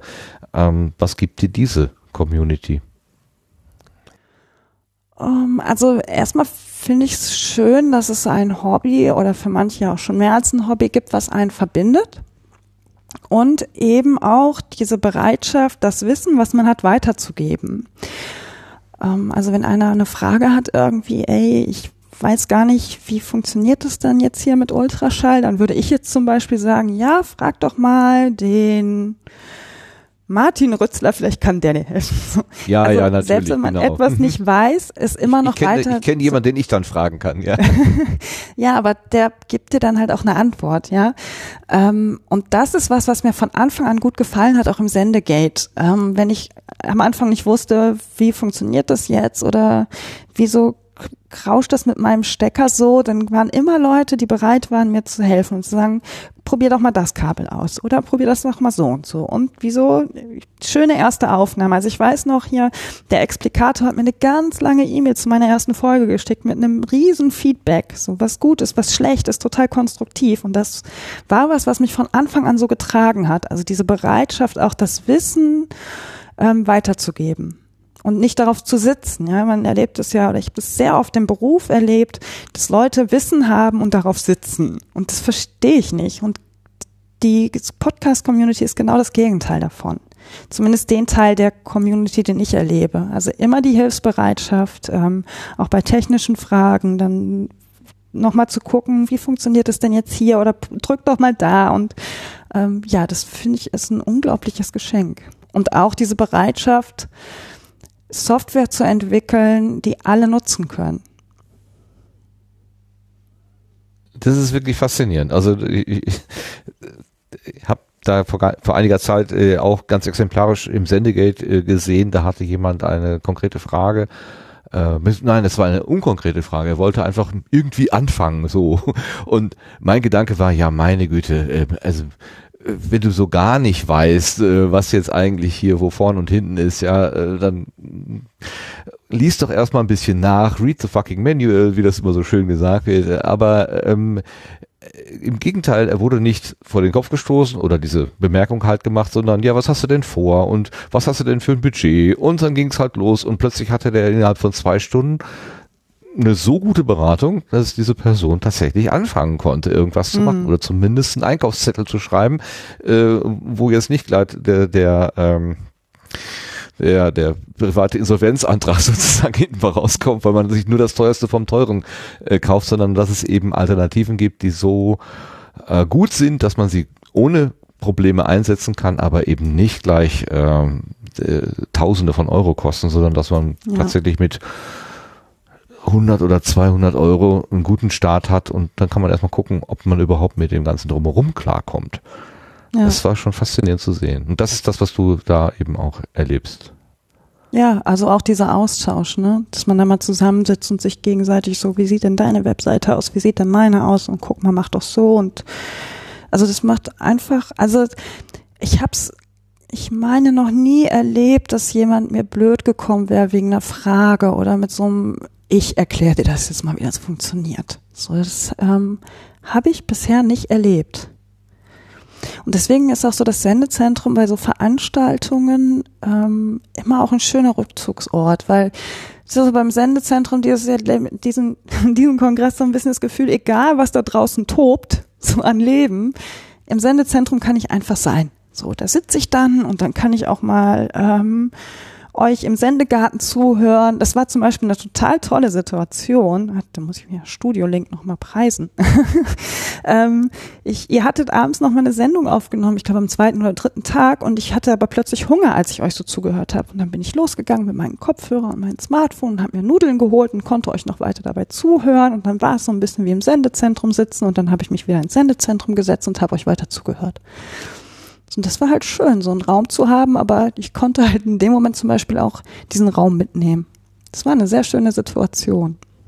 Sendezentrum to go. Jetzt weiß ich, wie wir das nächste Mal unsere, unsere Angebote nennen. Nicht Sende, Sendegarten vor Ort, sondern Sendezentrum to go. Aber das Genau. funktioniert natürlich nur, weil wir so tolle Leute wie den Sebastian haben, der dann Ja. auch die Strippen ziehen kann. Hast du das gehört, Sebastian? Ein großes Lob geht an dich. Das freut mich sehr zu hören, ja. Ja, super. Ich bin mit meinen Fragen durch an die äh, Daniela. Ich ist äh, eröffne. der heiße Stuhl hier, mein Gott. Das ist, die, das ist die kalte Gartenbank. Im Februar ist das die kalte Gartenbank. Ich hoffe, du hast es nicht so als unangenehm empfunden. Also, Nein, äh, alles gut. das- Ich hatte noch gerade so, ich bin jetzt mit meinen Fragen durch. Hm, Jetzt der nächste. Naja, wir haben ja, also äh, das haben wir mal als Vorwurf bekommen, dass wir ja eigentlich zwei Sendungen in einer machen. Wir machen im Prinzip dieses Porträt und anschließend machen wir dieses Technikmagazin auf. Und ähm, ja, aber äh, also ich nehme diese, diese Rückmeldung an, aber ich würde sagen, äh, it's a feature, it's not a bug.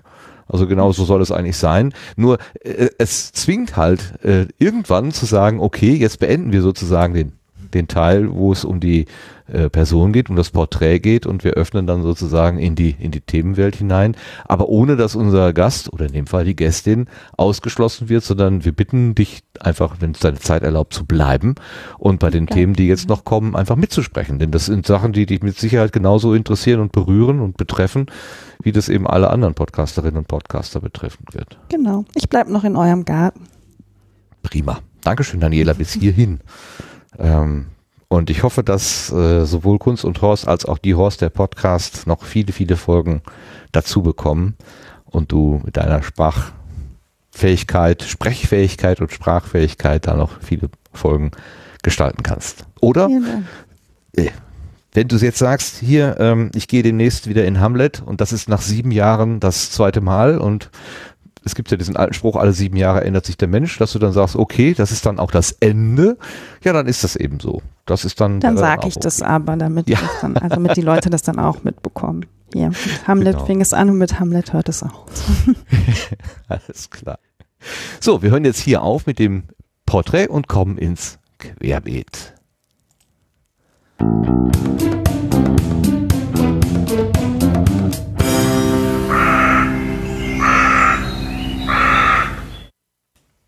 Gerade schon angesprochen, war der Sebastian und der hat uns ein Thema mitgebracht, was er von einem anderen Podcaster äh, gehört und gesehen hat. Das heißt hier, was Podcasts zu einem so großartigen Medium macht. Wo hast du das denn aufgeschnappt, Sebastian? Ja, das äh, habe ich auf Twitter aufgeschnappt, äh, beziehungsweise bei Jörn in seinem feinen Podcast. Ähm, da hat er nämlich im Eulen-Magazin einfach mal so verschriftlicht, was er äh, denkt, was Podcast sexy macht. Und äh, das ja ist so ein äh, schöner Artikel, wie ich finde, wo man einfach mal so durchlesen kann. Im Nachgang hat er, glaube ich, in der aktuellen Folge gesagt, er wird vielleicht das ein bisschen umstrukturieren, aber er wird es weiterhin noch so stehen lassen. Also ähm, ja, also kann man sich mal durchlesen.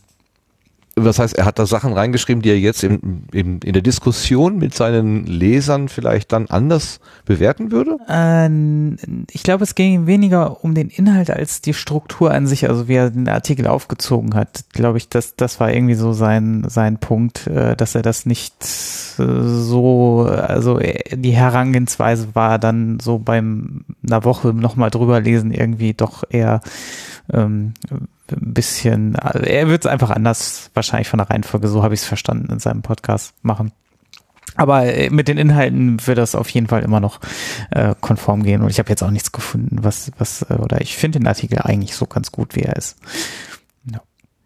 Was m- m- macht denn, was ist denn das, was den Podcast zu einem großartigen Medium macht? Jetzt kann man das auf ein oder zwei Aspekte reduzieren oder muss man schon das ganze Öffre lesen, um das zu verstehen? Naja, diese Zeitsouveränität, ne, dass man halt selber entscheiden kann, wann man was hört, was man hört und dass es halt ein persönliches Medium ist und nicht anders ist wie bei, ähm, wenn man jetzt Produktionen hat, äh, Radio oder so, die halt relativ unpersönlich sind, ne? Das sind, glaube ich, so die Kerngedanken, die hinter dem Artikel auch stehen. Mhm. Genau, das Persönliche. Und die Leidenschaft. Genau. Die, die Leidenschaft des Hörenden oder des Die, Machenden? die Leidenschaft fürs Medium, schreibt der Jörn. Also äh, er formuliert, Podcasts sind da anders. Die meisten Podcasterinnen in meiner Filterblase betreiben ihren Podcast als Hobby. Sie gehen dem aus Leidenschaft nach. Wir unterscheiden grob nach Produktionen, die ein bestimmtes Thema haben und den, in Anführungszeichen, Laber-Podcasts, in denen sich zwischen einer oder mehrerer Podcasterinnen darüber unterhalten, was sie in der letzten Zeit seit der letzten Episode so erlebt haben. Und gerade weil Podcasts in den meisten Fällen aus Leidenschaft fürs Medium entstehen, unterliegen sie in aller Regel keinen Marketingüberlegungen. Und das finde ich also auch, äh, diese, diese beiden Absätze finde ich also äh, einen ganz wichtigen Punkt, deswegen musste ich da mal eben reingrätschen. Ja, sicher, sonst ja auch. Ist doch genau richtig. äh, mal eben fragen, ob Daniela, äh, arbeitest du mit Leidenschaft in deinen Podcast-Projekten? Ähm, auf jeden Fall. Ja, natürlich.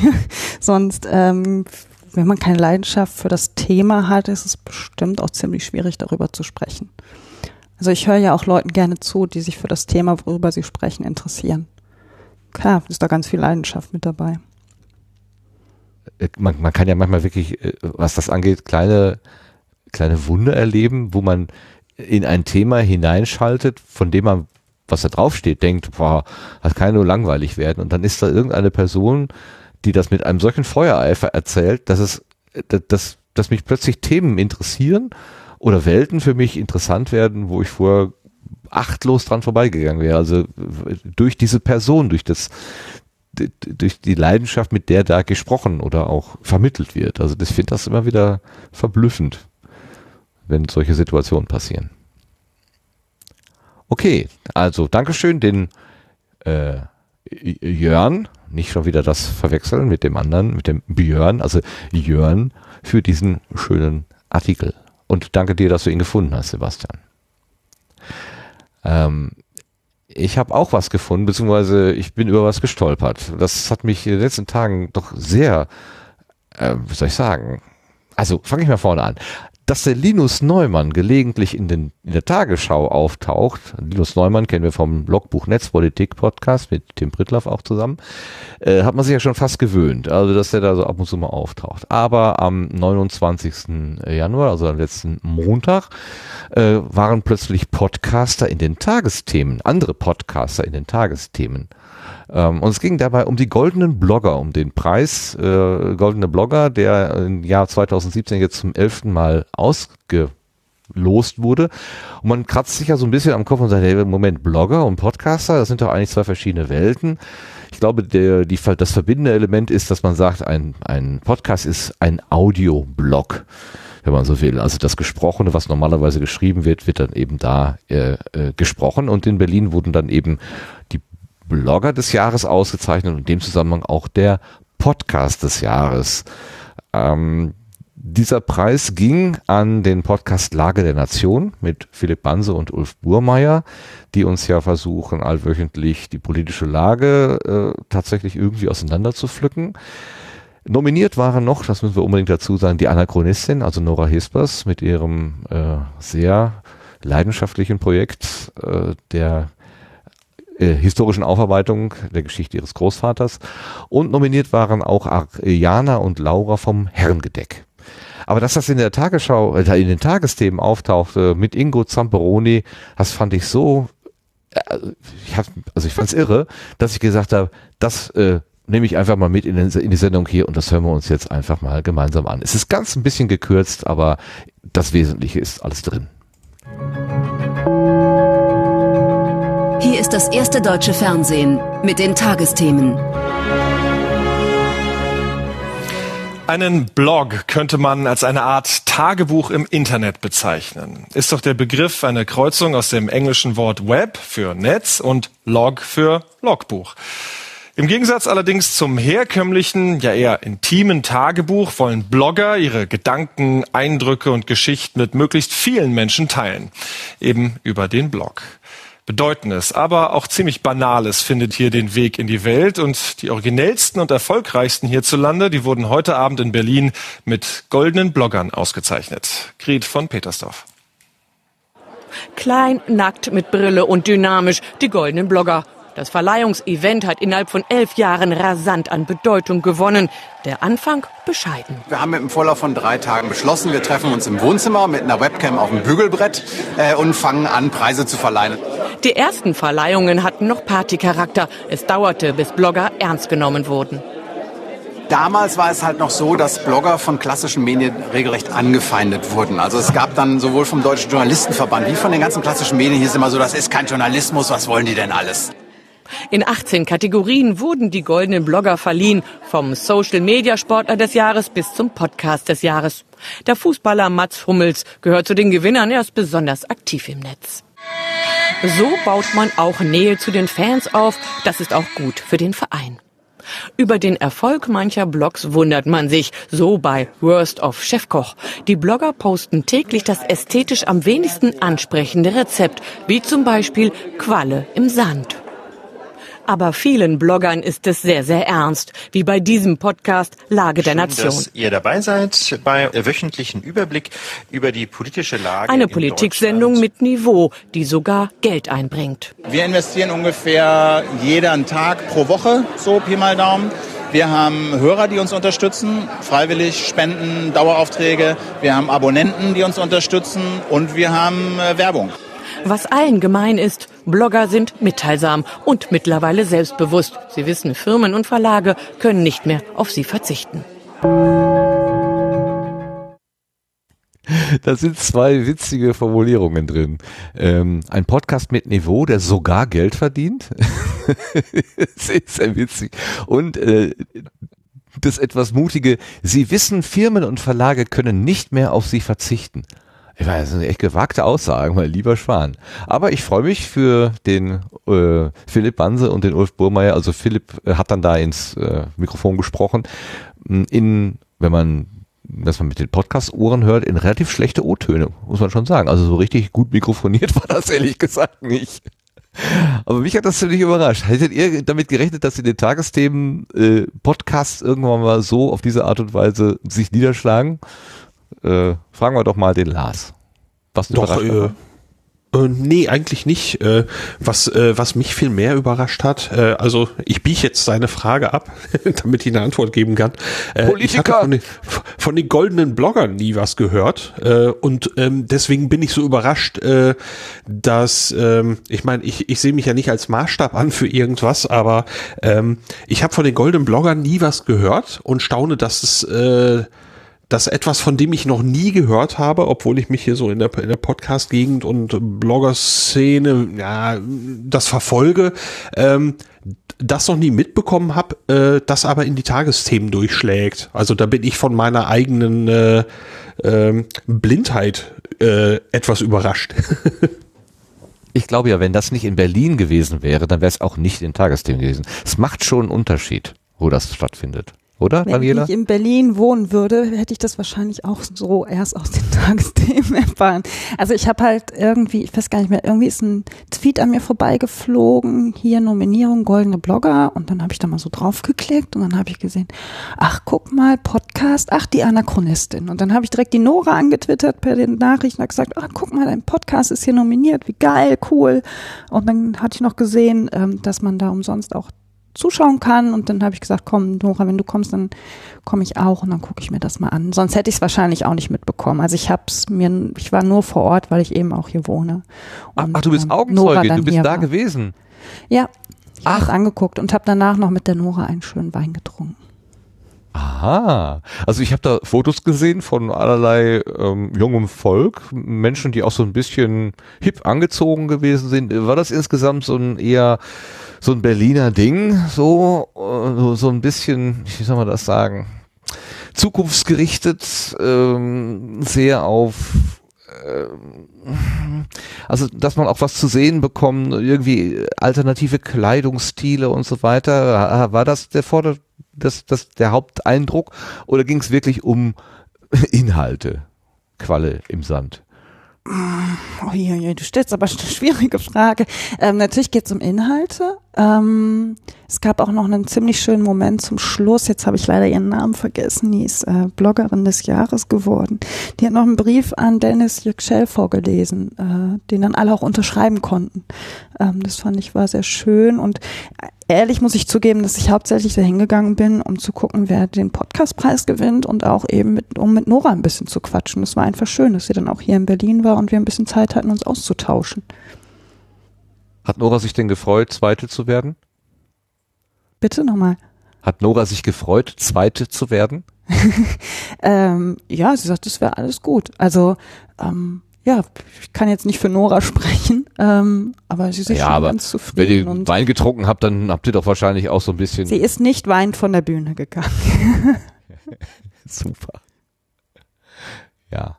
Sebastian, hast du das schon mal äh, im Vorfeld mitbekommen? Ich meine, das war die elfte Ausgabe. Ähm, ich habe davon auch noch nie was, also bewusst jedenfalls gehört. Nee, also mir ist es genauso gegangen. Mir ist an Twitter vorbeigeflogen, dass jetzt irgendwie eine Abstimmung ist. Äh, und dann habe ich das Event eigentlich erst wahrgenommen, dann mal ganz kurz in den Livestream reingeschaut und das dann aber auch wieder verworfen, weil ich nicht so ganz verstanden habe, was, was das ganze Ding ist und so weiter. Und das erst im Nachgang eigentlich so nochmal äh, ein bisschen nachgelesen, als es dann ja auch so Aufschlag mit, äh, mit dem ganzen Podcast-Bezug.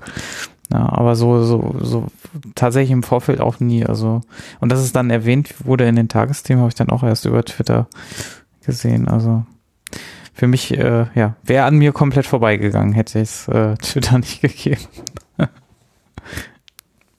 Naja. Was ja interessant ist und auch ein bisschen Mut macht für zum Beispiel den Podcastpreis, den der Thorsten Runte und der Podcastverein ja da versuchen, auf die Beine zu stellen.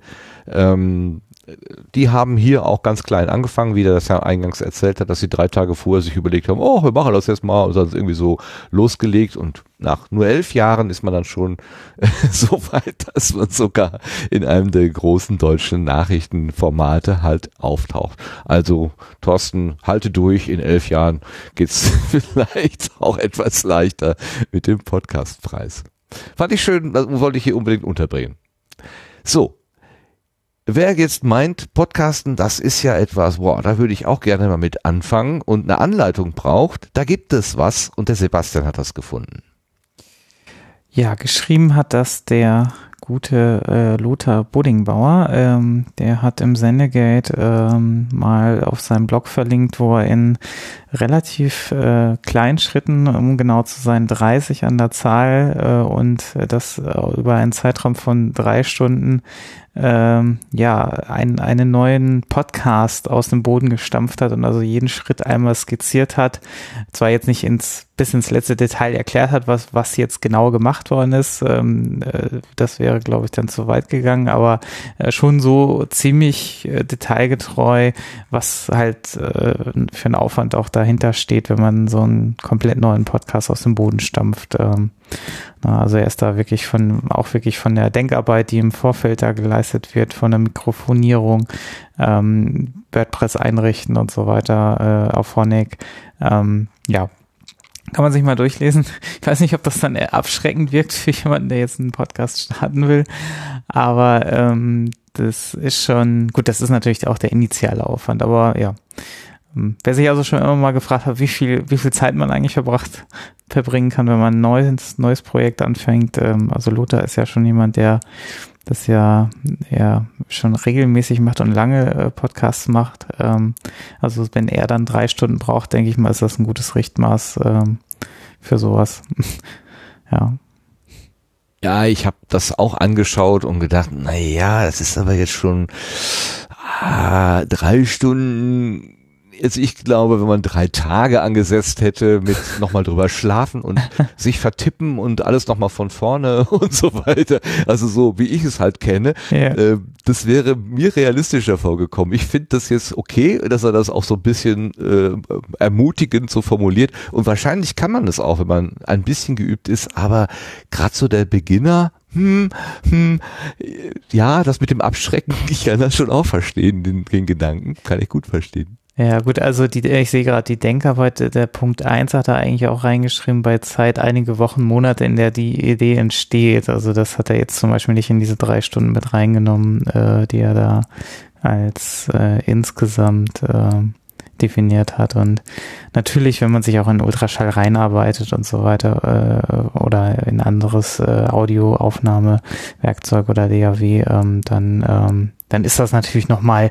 was anderes. Also man muss das jetzt so sehen, die zwei, äh, drei Stunden sind ja so gesehen das, was er ähm, was er mit, seinen, mit, mit seinem Wissensstand quasi dann wahrscheinlich ähm, gebraucht hat.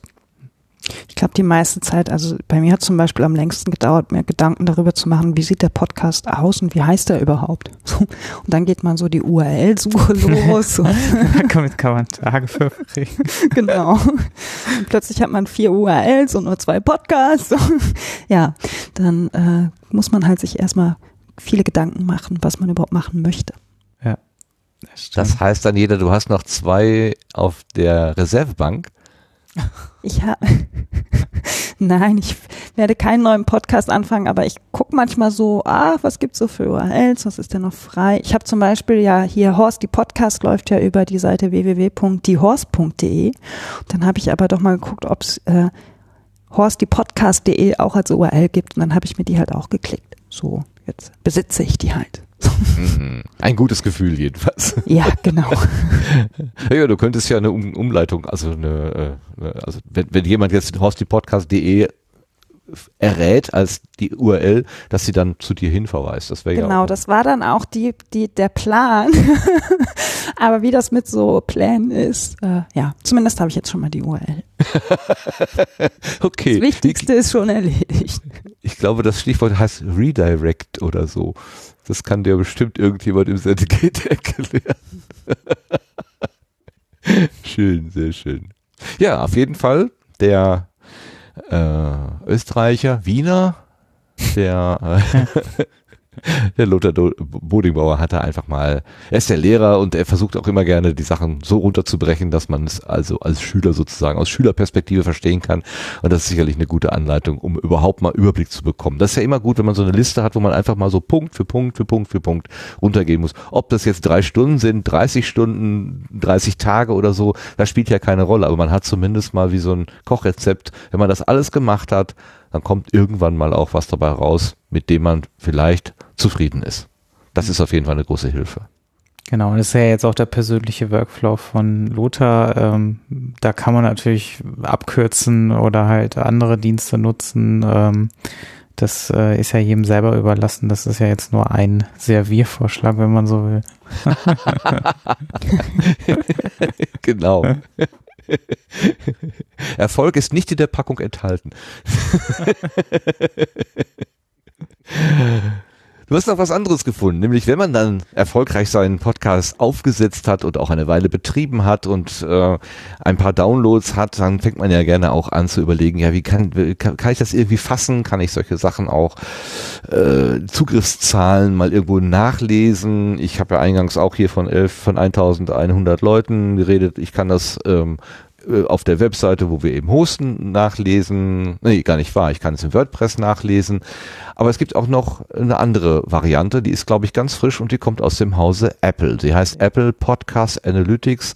Sebastian weiß mehr dazu. Ja, so ganz frisch ist es nicht. Ähm, äh, gelauncht wurde das jetzt noch im letzten Jahr am 14. Dezember. Äh, ist also jetzt schon fast anderthalb Monate alt. Ähm, ja, äh, vorgestellt wurde das ja im Juni auf der WWDC, das quasi mit äh, dem iOS 11 Release und dann noch im, in 2017 ähm, quasi diese Analytics-Plattform äh, starten soll.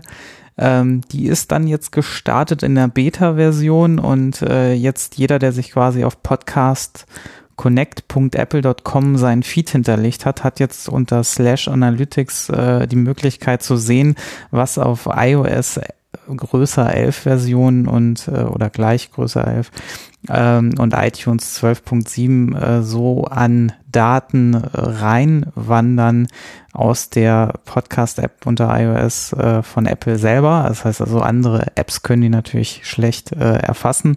Das, äh, deswegen ist die Datenmenge natürlich nur eingeschränkt und Android geht natürlich gar nicht oder ist da gar nicht enthalten, aber zumindestens was diese Statistiken halt mal bieten, ist halt ähm, ein Einblick, wie viele der Hörer und Hörerinnen zum Beispiel äh, den Podcast wirklich durchhören oder wie viel durchgehört wird. Äh, bei Tobias Bayer hat heute noch, glaube ich, einen Tweet abgesetzt, wo er äh, quasi verifiziert bekommen hat, dass sein äh, Podcast, also der Einschlafen-Podcast, äh, wirklich zum Einschlafen anscheinend gehört wird, weil da stand dann äh, Nutzung von äh, über 100 Prozent, also 105 Prozent, äh, was ihn dazu, äh, was, was wahrscheinlich daher kommt, dass die, äh, dass man halt, wenn man den zum Einschlafen hört, wieder zurückspulen muss am nächsten Tag, um dann den Rest nachzuhören. Also mehrere, mehrfach diesen äh, Podcast hört, einfach mehrere Teile und äh, das natürlich dann mehr als 100 Prozent äh, werden bei einigen Folgen,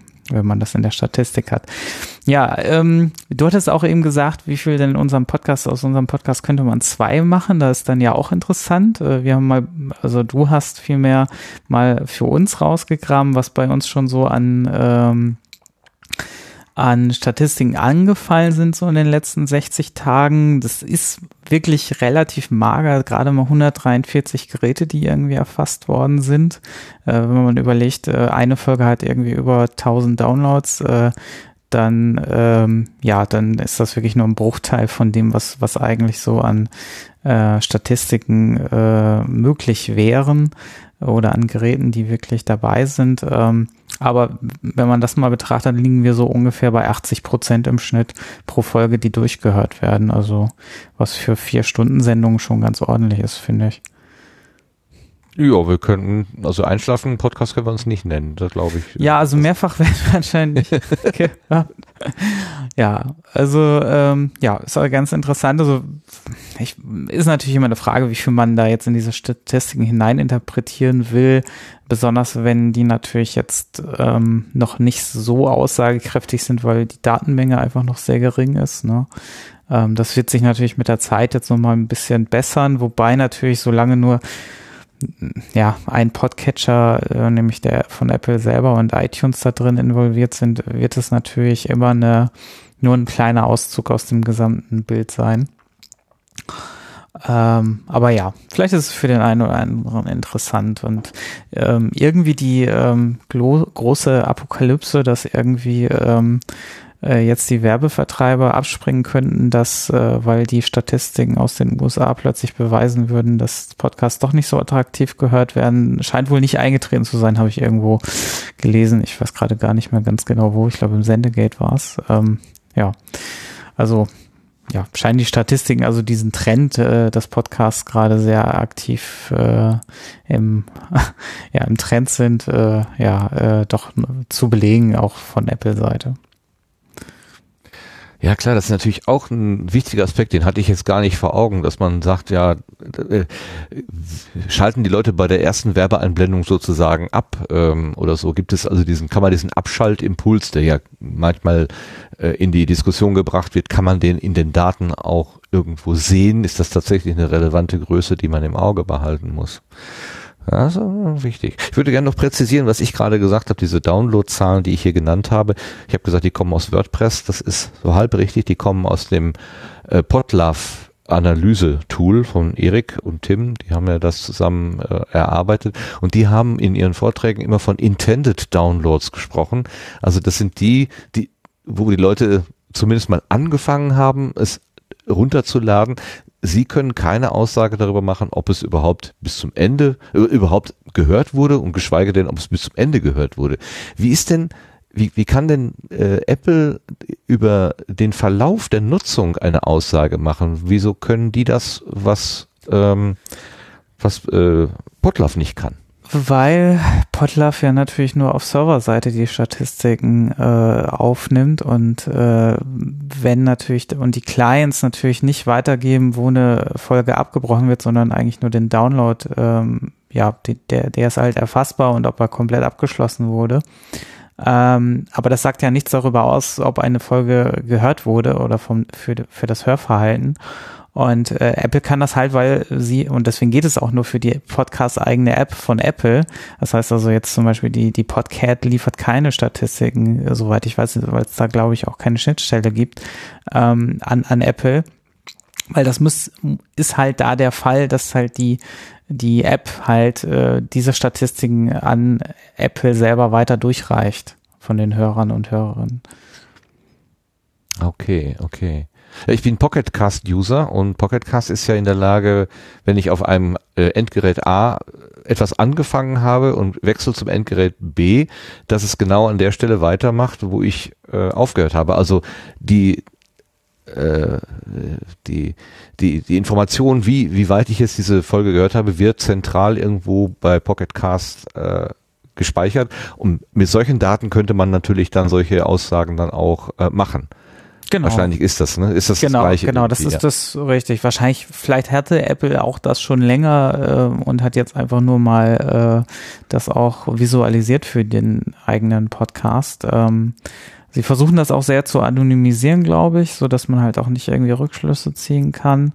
Ähm, das war, glaube ich, auch denen noch sehr wichtig. Und ähm, ja, also im Prinzip müsste halt Pocket Cast den, den, den Feed-Eigentümern auch ja irgendwie das dann zur Verfügung stellen, dann wäre es genau das Gleiche, aber auch wieder nur ein Auszug natürlich aus den Pocket Cast-Nutzern. Ähm, wie repräsentativ das dann wiederum ist, ähm, ist dann wieder eine andere Sache.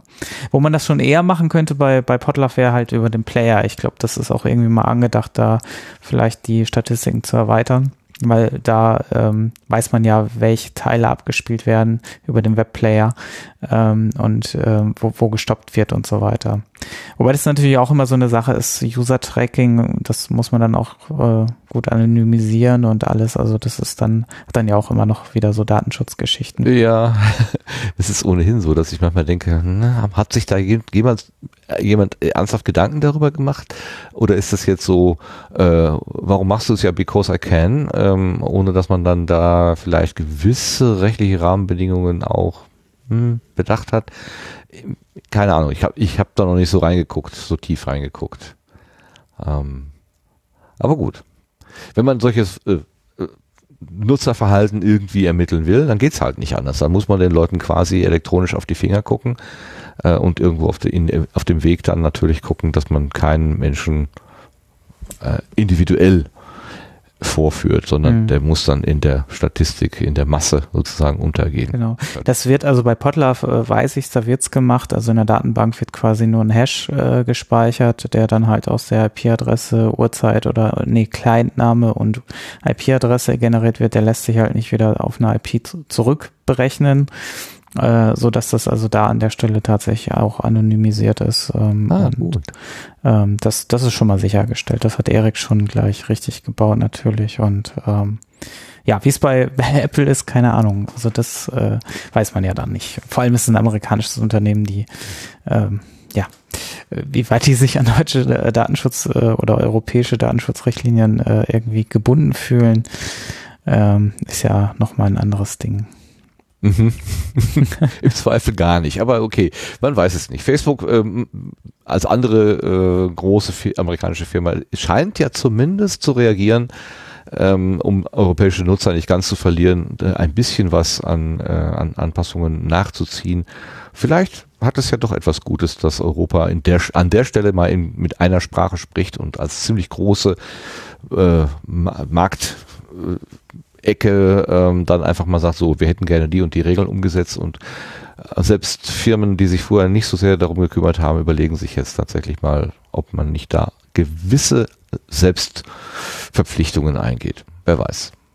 Okay, ja, schönes Spielzeug. Äh, Wie war nochmal die, die Adresse? podcastconnect.apple.com slash, slash analytics und da muss man sich mit seiner Apple ID äh, verifizieren und wenn man die richtig erinnert, was mir heute Nachmittag erst im siebten Versuch und mit schicken, lassen Sie sich mir mal bitte ein neues Passwort zuschicken, ähm, funktioniert hat, dann kann man tatsächlich seine Statistiken dort abrufen. Genau. Ja, das ist auch der Punkt, also der gleiche, wo ihr wahrscheinlich damals halt den Podcast für iTunes eingereicht habt, äh, wenn ihr das getan habt. Ja, aber da konnte ich mich ja nicht mehr dran erinnern. Das ist, das ist irgend so ein, ich habe immer äh, iTunes Connect, apple.com und dann war ich halt irgendwo gelandet. Ähm, dass das Podcast Connect apple.com heißt, habe ich natürlich dann wo erfahren? Im Sendegate. Herzlichen Dank denjenigen, die es dort eh geschrieben haben. Super. Gut. Ähm, ich habe noch eine Nachricht. Und zwar hat uns der Tobias Migge vor ein, zwei Tagen äh, auf Twitter eine Zuschrift äh, zugeschickt. Es äh, geht um ein großes deutsches Bauprojekt. Nein, es ist nicht der Berliner Flughafen. Nein, es ist nicht der, der Stuttgarter Bahnhof. Es ist das Kongresszentrum in Hamburg. Wie wir wissen, war ja da bis vor einiger Zeit der Chaos Communication Kongress. Deswegen gibt es eine gewisse Verbindung zu diesem Gebäude. Es ist ja im letzten Jahr zum, zur Hälfte niedergerissen worden, weil eben Sanierungen angestanden haben. Im Zuge dieser Sanierungen sind, jetzt will ich mal eben zitieren, in Beton eingegossenen, äh, in im Beton eingegossenen Distanzhülsen hat man Asbest, zusätzliches Asbest entdeckt. Also man wusste schon, da ist irgendwo Asbest drin, das hat man auch weggemacht, aber da haben sie jetzt zusätzliche Asbestmengen gefunden worden und das verzögert die ganzen Bauarbeiten um mindestens vier Monate, glaube ich. Also eine ganz eine deutliche Zeit. Und die Wiedereröffnung, die ursprünglich ja für 2019 geplant gewesen ist, wird mindestens auf das Jahr 2020 verschoben. Also wenn wer immer noch mit dem Gedanken gespielt hat, das könnte ja vielleicht 2019 wieder der Ort für den Chaos Communication Kongress sein, das wird sicherlich nicht passieren. Das wurde im Hamburger Abendblatt äh, geschrieben und der Tobias war so nett, uns die wichtigen Artikel da heraus zu fotografieren und zuzuschicken. An der Stelle ihm ganz herzlichen Dank dafür. Ist ja auch die Frage, ob die Größe dann noch passt. Ne? Also ich weiß ja nicht, wo wir dann in drei Jahren mit dem Kongress sein werden und ähm, von, von der Anzahl der Teilnehmer und Teilnehmerinnen und dann, ob das überhaupt noch in Frage kommt dann. Ne? Ist ja auch spannend, ob das dann, ob der Kongress da quasi dann auch noch zu groß für diese ich weiß ja nicht, wie, wie viel vergrößert wird auch wirklich von dem Gelände dort dann. Ne? Also wenn man jetzt mal so diese äh, Größenverhältnisse mal jetzt äh, betrachtet, ne? das ist ja schon schwierig, vielleicht da wieder zurückzugehen dann tatsächlich. Aber lassen wir uns überraschen, ja. Ist eher unwahrscheinlich, würde ich auch sagen, aber äh, Voraussetzung dafür wäre ja, dass das Haus erstmal benutzbar dasteht. Ne? Und dann ja. kann man überlegen, ob man vielleicht die Party mit ein paar weniger Leuten macht oder dann einfach sagt, nee, komm, wir nehmen jetzt die nächst, nächste äh, Entwicklungsstufe in Angriff. Immerhin hat es ja auch schon Sprüche oder Überlegungen gegeben, dass ein nur immer Wachstum ja vielleicht auch nicht hilfreich ist, aber das entscheiden andere Leute. Das können wir nur beobachten aus der Entfernung. Genau, ja. Gut, das war unser Querbeet. Jetzt sind wir einmal quer durchs Beet gerobbt. Ähm, aber man kann das immer fortsetzen, zum Beispiel bei Community-Treffen oder bei anderen Veranstaltungen. Und da gucken wir mal, was im Blühkalender so steht für die nächste Zeit.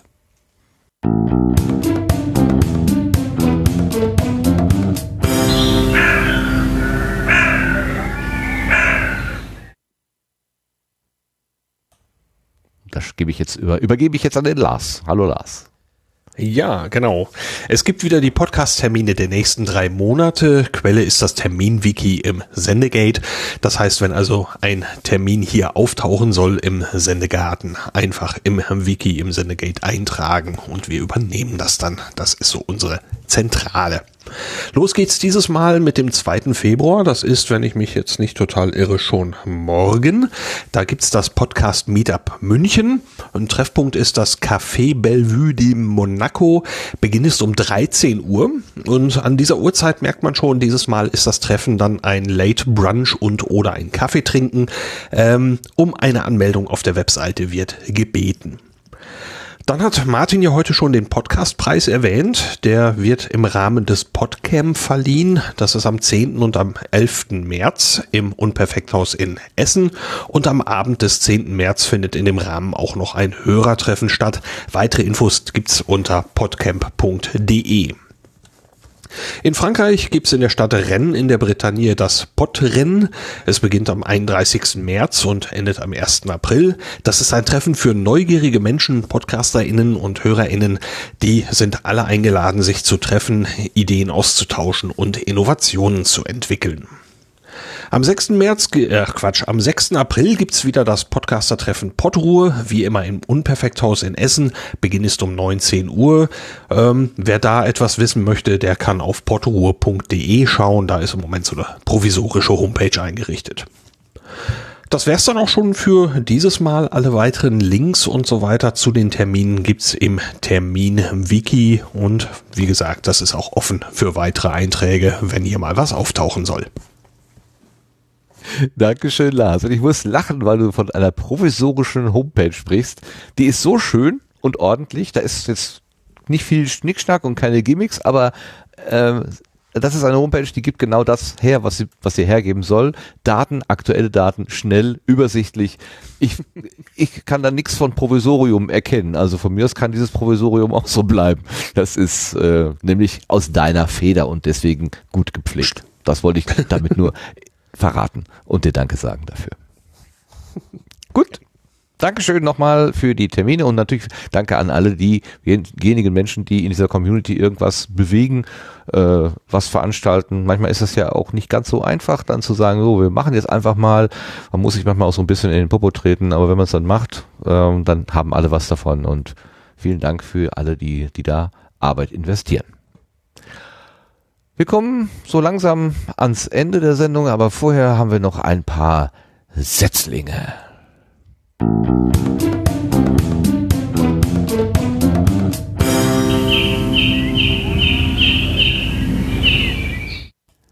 Die Setzlinge, diesmal sag ich es richtig, sind ein völlig subjektives und äh, sind, von wegen sag's richtig, ja.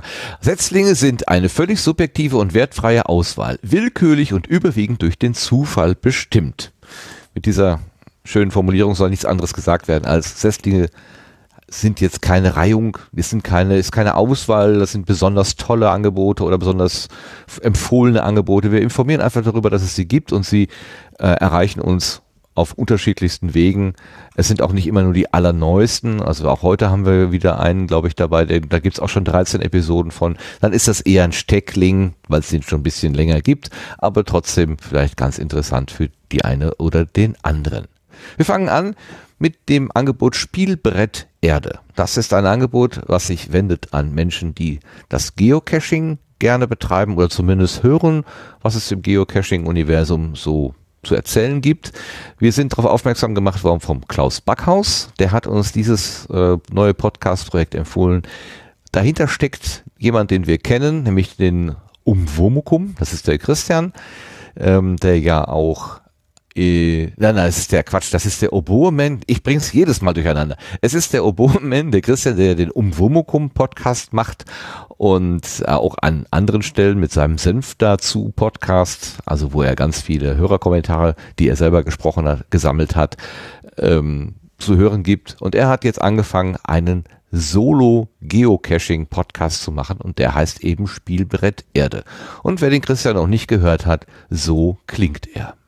Spielbrett Erde.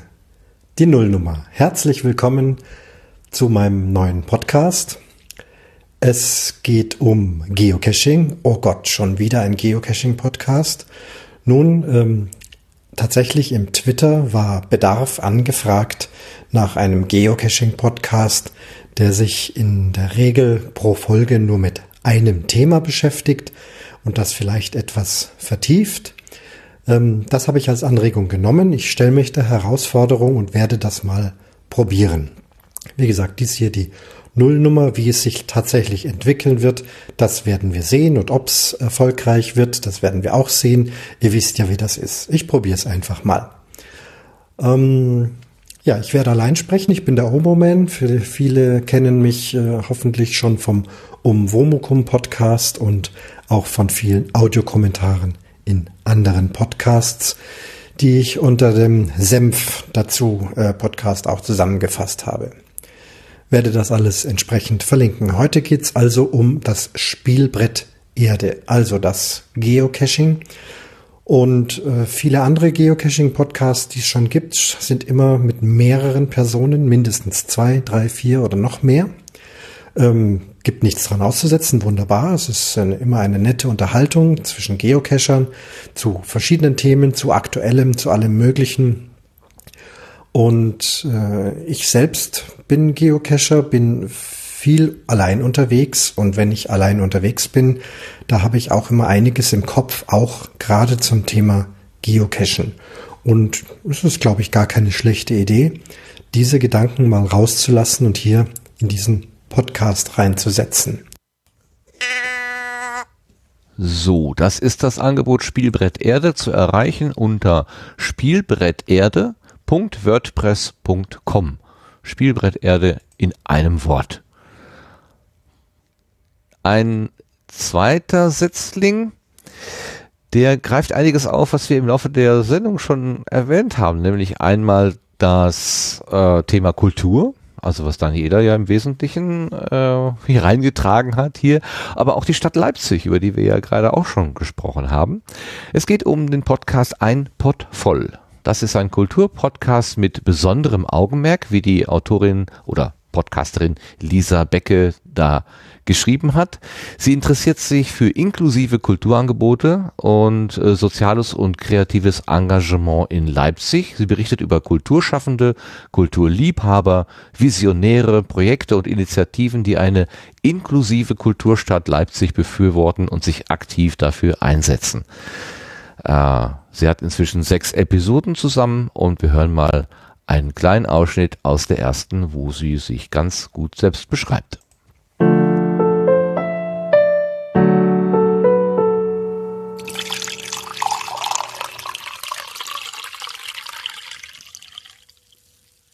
Jo, mit dieser kleinen akustischen Einführung beginnt die erste Folge von Ein Pott voll. Mein Name ist Lisa und ich möchte euch hiermit einen neuen Podcast vorstellen, nämlich einen Kulturpodcast mit besonderem Augenmerk. Ein Pottvoll interessiert sich für eine Kultur, die sich auf den ersten Moment besonders anhört, aber meiner Meinung nach nicht besonders sein sollte, eigentlich eher selbstverständlich, denn ähm, es geht mir um eine inklusive Kultur, also eine Kultur, die keinen Menschen ausschließt, die keine Personengruppe ausschließt, sondern eher im Gegenteil sie einlädt, sie dazu auffordert, an ihr teilzuhaben und sie auch aktiv mitzugestalten. Wenn man den Begriff Kultur hört, dann denken viele wahrscheinlich an Theater, Musik, Konzerte, Museen, Ausstellungen, Bücher und so weiter und so fort. Ich denke, ihr wisst, worauf ich hinaus will. Und ich gehe da voll mit, ähm, weil das sind alles Dinge, auf die ich selbst auch stehe und die ich mit diesem Begriff Kultur einfach ähm, verbinde. Ich bin ein kulturbegeisterter Mensch, der gerne ins Theater geht, der sich gern Filme anschaut, mit Freunden ins Konzert geht und das dann anschließend bei einem guten Bier auswertet.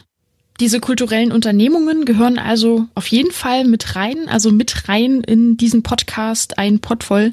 Ähm, ich meine aber zum Beispiel auch sowas wie Gesprächskultur oder Essenskultur. Also es geht mir um inklusive Kultur hier in Leipzig und ich bin der Meinung, dass eine inklusive Kultur eigentlich nichts Besonderes sein sollte, dass sie selbstverständlich sein sollte. Ähm, aber ich beobachte und ihr vielleicht auch die Geschichte und die Realität zeigen, dass es leider nicht so ist, dass ja eine Gesellschaft nicht selbstverständlich ist, die eben so eine eine Kultur pflegt.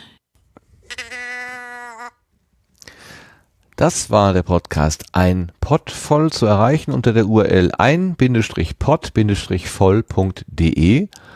Und ich muss sagen, ähm, beim erneuten Hören dieses Intros kam mir so ein bisschen die Idee, es könnte ja auch ein besonderer Pott gemeint sein. Eigentlich hatte ich gedacht, es ist ein Teepott, aber es klang in meinen Ohren gerade verdächtig anders.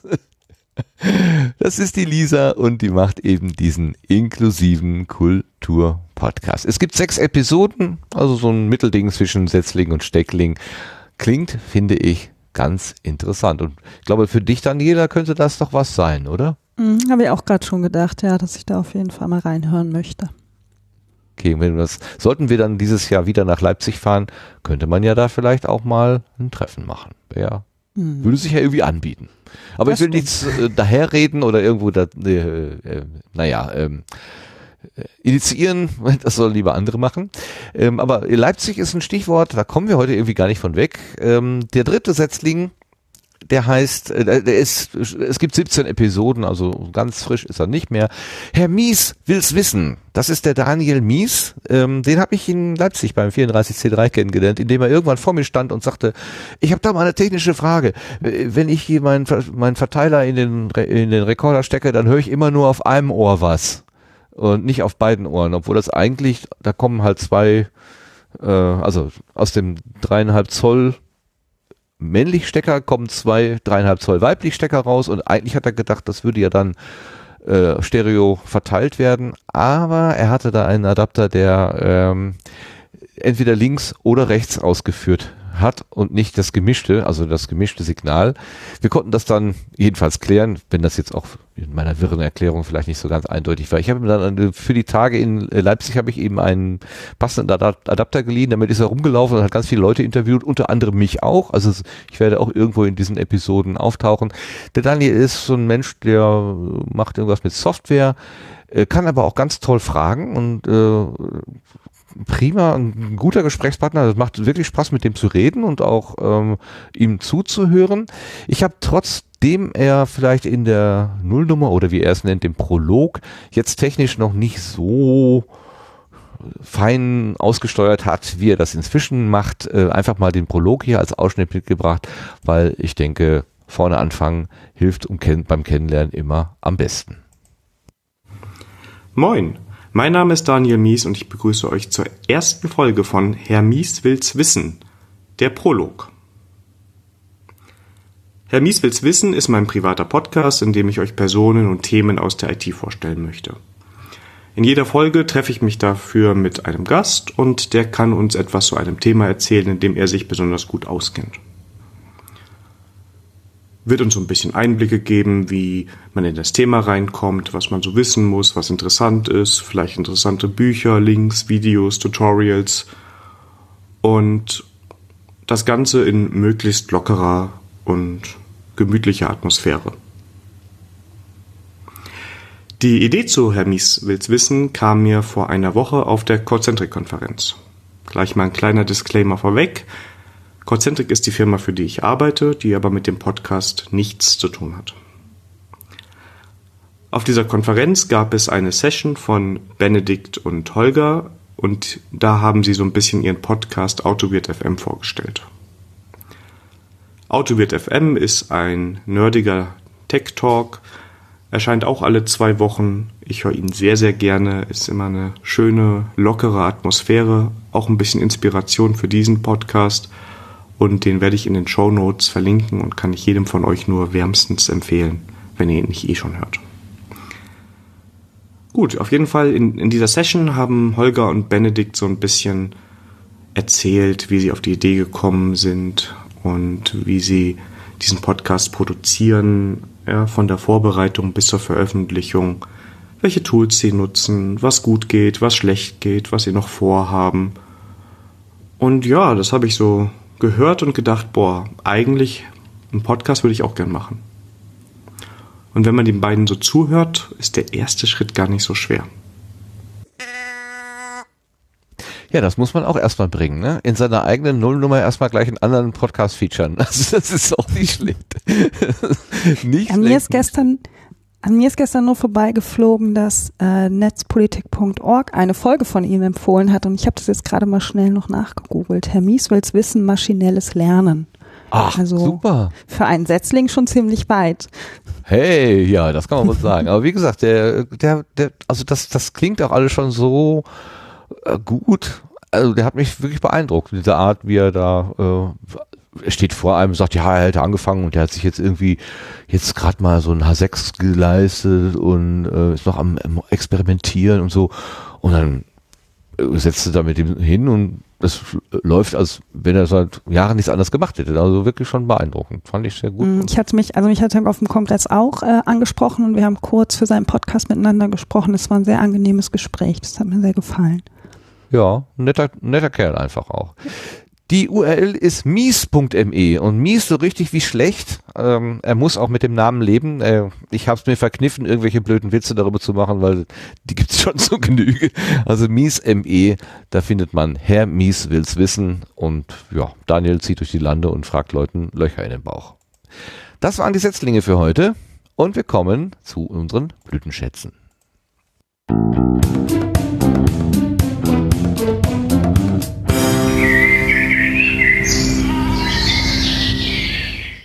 So, anders als die Setzlinge, wo wir bewusst sagen, die, wir, wir geben da keine Empfehlung oder irgendwie eine Auswahl oder so. Sind die Blütenschätze eine subjektive Geschichte? Das sind Dinge, die uns irgendwie berührt haben, äh, die uns zum Lachen, zum Weinen gebracht haben. Die können mit Podcast zu tun haben, müssen gar nicht.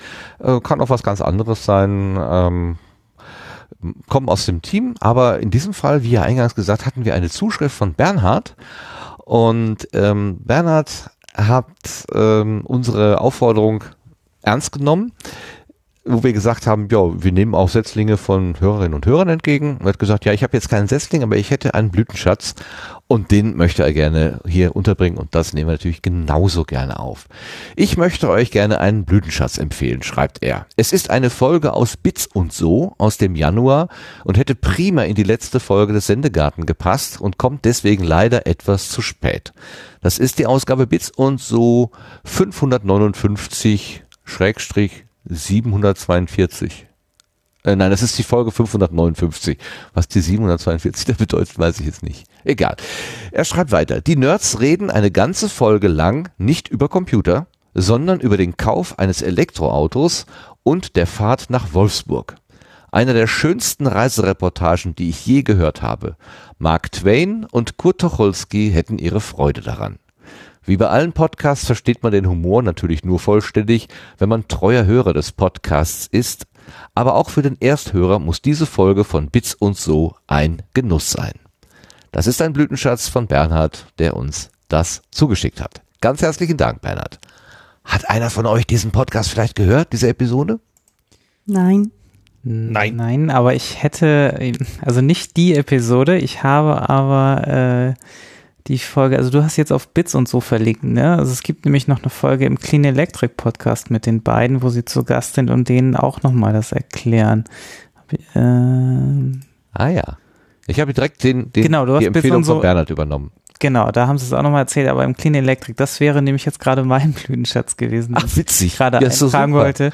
Ich war gerade ein bisschen irritiert, als du dann jetzt angefangen hast, weil ich nur Bits und so gelesen hatte und ähm, das gar nicht mitbekommen habe, dass es genau darum geht. Ja, Folge 48 in Clean Electric, Tausche Taxi gegen E-Golf, da erzählen die auch äh, quasi auch nochmal die Geschichte. Ähm, die ist wirklich sehr, sehr äh, sehr, sehr interessant und zeigt auch nochmal so die ganzen Probleme, die wir aktuell noch mit äh, der ganze Laden, mit der Ladeinfrastruktur in Deutschland haben, auf, ja.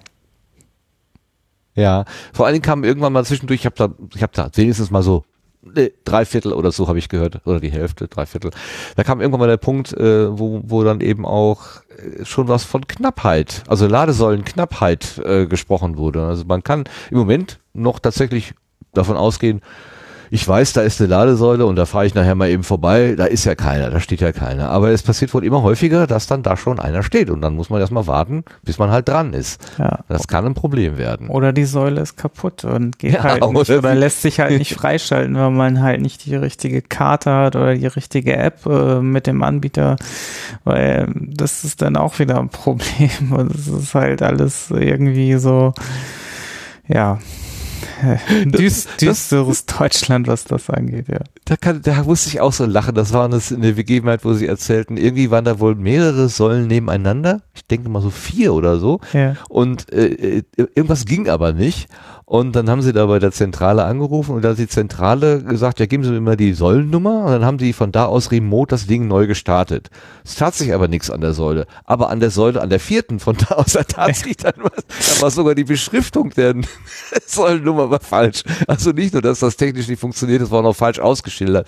Also da braucht man Ja. schon noch ziemlich viel Humor Ja, oder zumindest ein dickes Fell. Und durch diesen Reboot ist dann irgendwie die Säule halt auch nie, äh, ist ihm das weiter abgerechnet worden, hat da irgendwie zwei Tage wohl äh, nach laut Abrechnung wohl dran geladen und er ist sich halt noch nicht sicher, weil er keine Rechnung, also die Rechnungen werden halt immer nur alle vier Wochen oder so gestellt. Oh Gott. Und äh, da weiß er halt nicht, ob ihm das berechnet wurde, wirklich. Ach du Schreck, lass nach. Stell dir vor, du kriegst da so eine Rechnung von 2000 Euro, weil dein Auto angeblich vier Tage da gestanden hat oder so. Ups. Ja. Das Ups. ist schon alles. Aber äh, Oh. ja, die haben dann vermutet, dass sie es wahrscheinlich äh, sehr kulant handhaben wollen, äh, weil ich glaube, aktuell wäre das wirklich schlechtes Marketing für die ganzen äh, Elektrosäulen, wenn da jetzt ähm, ein Anbieter quasi das wirklich versuchen würde durchzusetzen.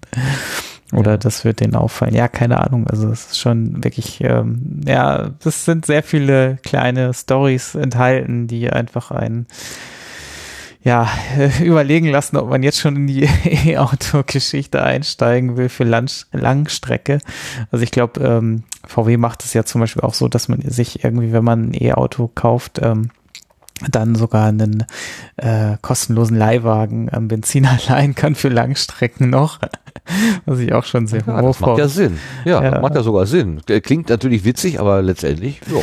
Ja, praktisch ist es auch. Also äh, der Timo hatte, glaube ich, auch gesagt, er wird darauf zurückgreifen, weil äh, wenn er nach, äh, was weiß ich, vor allem jetzt ins Ausland fährt oder so, dann äh, will ja, man sich damit vielleicht nicht unbedingt rumschlagen. Wobei es vielleicht im Ausland wahrscheinlich besser aussieht. ist wirklich besser, ja. Das, ja, hier ist ja halt Neuland, da, da muss man halt gucken. Ja. ja. interessant. Ja, und vor allen Dingen habe ich also jetzt auch wahrgenommen, dass ähm, diese, diese Säulen, die ja auch vielfach noch kostenlos wohl den Strom abgegeben haben, dass die tatsächlich umstellen und sagen, also ab heute nicht mehr kostenlos, ab heute mit Abrechnung. Und äh, der, der, der Anreiz, dass man ja vielleicht mit dem E-Auto sehr kostengünstig unterwegs sein kann, weil man den Strom geschenkt bekommt, der scheint geringer zu werden jedenfalls.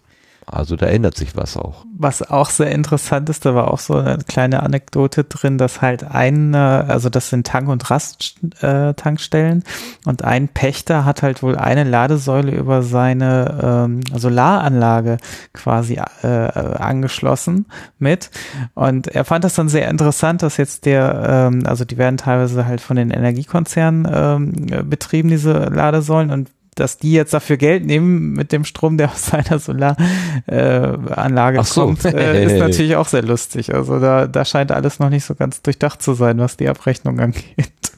Wei, oh wei, oh wei, oh wei. Ja gut, also wie gesagt, man muss eben viel Humor haben, denke ich, dann, dann geht's bestimmt ganz gut. Daniela, hast du ein Auto in Berlin? Brauchst du eins? Nein, das war das erste, was ich abgeschafft habe. Okay, Auto. Du, du hast also das furchtbare Problem, dass du manchmal, wenn die Takte schlecht funktionieren, dann zehn Minuten auf die nächste Bahn warten musst oder so. Also letztens, das ist natürlich die Überheblichkeit der Großstadt. ähm, in Düsseldorf war so Bahn verpassen, ah, ich gehe jetzt mal los, weil sonst, wenn ich die verpasse, kommt in 20 Minuten wieder eine. Ähm, ich stand hier letztens, ich muss dazu sagen, dass ich keine Ringbahn fahren muss. Ich höre immer nur, dass die Leute sich über die Ringbahn so aufregen, ähm, sondern regulär mit der S-Bahn. Und ich musste letztens sieben Minuten warten. Das ist mir ehrlich gesagt außer sie fällt komplett aus, noch nie passiert. Also ich gehe hier morgens aus der Haustür und watschel dann zur S-Bahn und ich kann halt mit drei Linien fahren und da kommt halt immer eine. Oder sie fährt gar nicht. Das ist so. Aber das kannte ich halt vorher auch überhaupt noch nicht. So ein Luxus. Ja, wenn dann, wenn man sieben Minuten warten muss, das, das fällt dann tatsächlich nach, äh, äh negativ ja. auf. Ja, das kann ich mir vorstellen. Das fällt auf, ja. Das verschiebt sich. Aber es ist im Gegensatz zur Provinz so, also, ne, wenn, wenn er vielleicht viermal am Tag einen Bus fährt oder so und wenn du den verpasst, dann kommst du halt gar nicht mehr weg. Das ist schon einfach ein ganz anderes, ein ganz anderes Leben. Aber es ist wahrscheinlich auch nicht vergleichbar. Der eine klagt halt darüber, der andere darüber. Schon. Ja, ich habe ja so lange in Leichlingen gewohnt und viele meiner Freunde schon in Düsseldorf und da war es ohne Auto fast unmöglich. Also ich hätte natürlich mit den öffentlichen Verkehrsmitteln fahren können, wäre aber elendig lang unterwegs gewesen und auch mit Wartezeiten. Also dass man dann irgendwie die Bahn um drei Minuten verpasst und dann 18 Minuten irgendwo steht. Das, ähm, ja.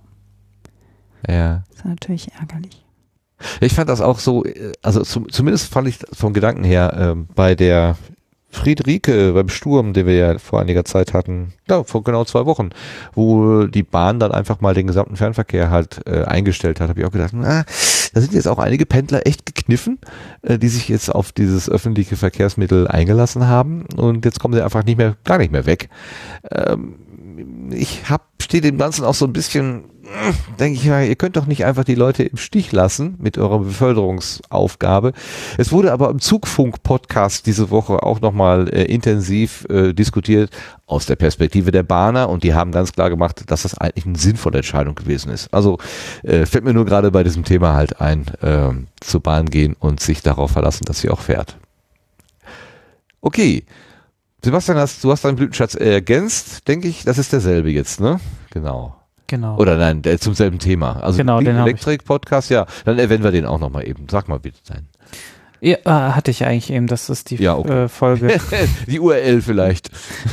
Also cleanelectric.de, tausche Taxi gegen E-Golf, ähm, ist die Folge 48, müsste es, glaube ich, sein, ja. Okay. Da geht es also im Ö, Ö, eigentlich nur um Elektrofahrzeuge, ne? Also äh, die diskutieren elektrische Autos rauf und runter. Genau, und halt, was alles dazu zugehört, also auch nicht nur auf Deutschland bezogen, äh, sondern halt Elektromobilität, ähm, gucken sich auch mal an, was so in China gerade so los ist, was äh, zum Beispiel äh, auch was, was ähm, mit, mit der Schifffahrt vielleicht auch so, so Themen, also alles, was so in dieses Themenfeld reinfällt, äh, aktuell, das äh, besprechen die dort, ja. Alles klar, Dankeschön. Auf den nächsten Blütenschatz bin ich echt gespannt. Daniela hat uns etwas mitgebracht, auch eine Hörprobe. Ähm, soll ich es erst abspielen oder möchtest du erst was dazu sagen, Daniela? Nee, ich, ich habe zwei Blütenschätze, wenn das in Ordnung ist. Super. Ja, klar. Okay. Ähm, dann fange ich erst mit dem anderen an, bevor wir das eine hören. Und zwar ähm, bin ich ja ein großer Fan des Podcasts E und U Gespräch von Benjamin und Markus. Und die hatten letztens das Thema Damien Hirst. Ähm, es ist ein Künstler, ein Engländer, den ich persönlich ziemlich scheiße finde. Und ich habe dann so den Podcast von den beiden gehört. Die haben immer zwei Themen. Das erste Thema war Damien Hirst und musste dann plötzlich feststellen, dass es vielleicht auch ziemlich einfach ist, den Künstler blöd zu finden. Ähm, und sie haben dann auch über eine Dokumentation gesprochen, die er gedreht hat, äh, Treasures Treasures from the Back of the Unbelievable. Und ich habe noch, während ich den Podcast gehört habe, gedacht, nee, also eine Damien Hirst Dokumentation höre ich, gucke ich mir nie an. Dann waren die nach 45 Minuten fertig mit ihrem Gespräch und dann habe ich das zweite Thema gar nicht mehr gehört, sondern die Dokumentation geguckt. Und ich fand es so schön, den beiden zuzuhören, weil sie mich so sehr damit überrascht haben, dass ich am Ende mir noch was 90 Minuten angeguckt habe, von dem ich noch eine halbe Stunde vorher behauptet hätte, dass ich es mir nie angucken würde. Das finde ich immer sehr schön, wenn Themen mich dann auch so überraschen, also auch gerade so aus dem Kunstbereich, wo ich schon so eine vorgefertigte Meinung habe und die beiden haben das echt ähm, gut erzählt und erklärt. Das hat mir sehr gut gefallen. Das, Das ähm, war der erste. Schön. Das, war ein gut. richtig tolles Gespräch. Ähm, das war der erste Blütenschatz und der zweite Blütenschatz ähm, ist ein, ähm, ein Musikstück und zwar aus dem Aufwachen-Podcast 252. Der ist irgendwie im November entstanden und ich weiß noch, als ich diesen Musikausschnitt von Matthias gehört habe, ähm, das geht so vier Minuten 30, dass ich das vier, fünf Mal hintereinander gehört habe und gedacht habe, boah, krass, wenn ich noch mal im Sendegarten eingeladen werde, dann wird das mein Blütenschatz. Also habe ich den jetzt hier zu Hause ein bisschen gesammelt und gewartet. Jetzt haben wir Anfang Februar und ich bin hier und ich habe ähm, dem Lars ein ähm, Ausschnitt eine Minute 30 geschickt und es wäre total lieb, wenn er das abspielen würde. Ja, das machen wir jetzt. Deutsche sind garantiert nicht daran beteiligt, dass die USA Drohnen einsetzt zum gezielten Töten einzelner Menschen.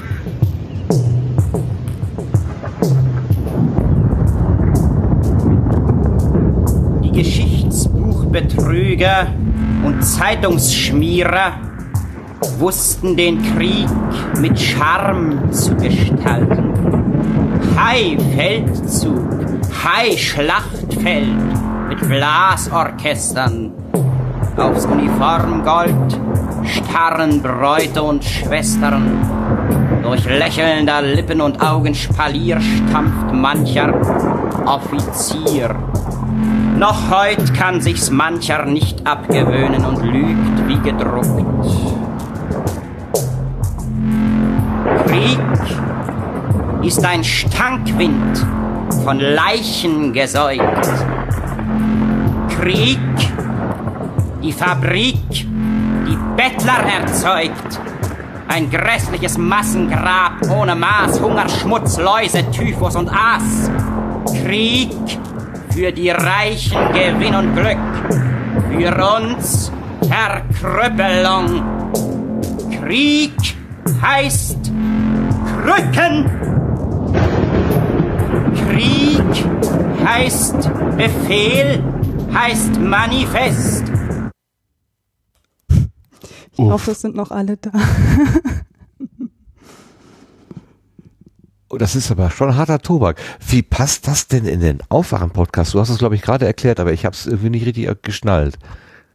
Ähm, die haben ja, also die haben ihren, ihren vier, fünfstündigen Podcast und am Ende kommen nochmal Audiokommentare und Matthias, der hat dieses Musikstück gemacht hat, macht wohl ganz häufig zu Folgen Ausschnitten aus dem Podcast und macht dann ganz tolle Musikstücke da draus. Also macht sich anscheinend richtig viel Arbeit, so wie sich das anhört.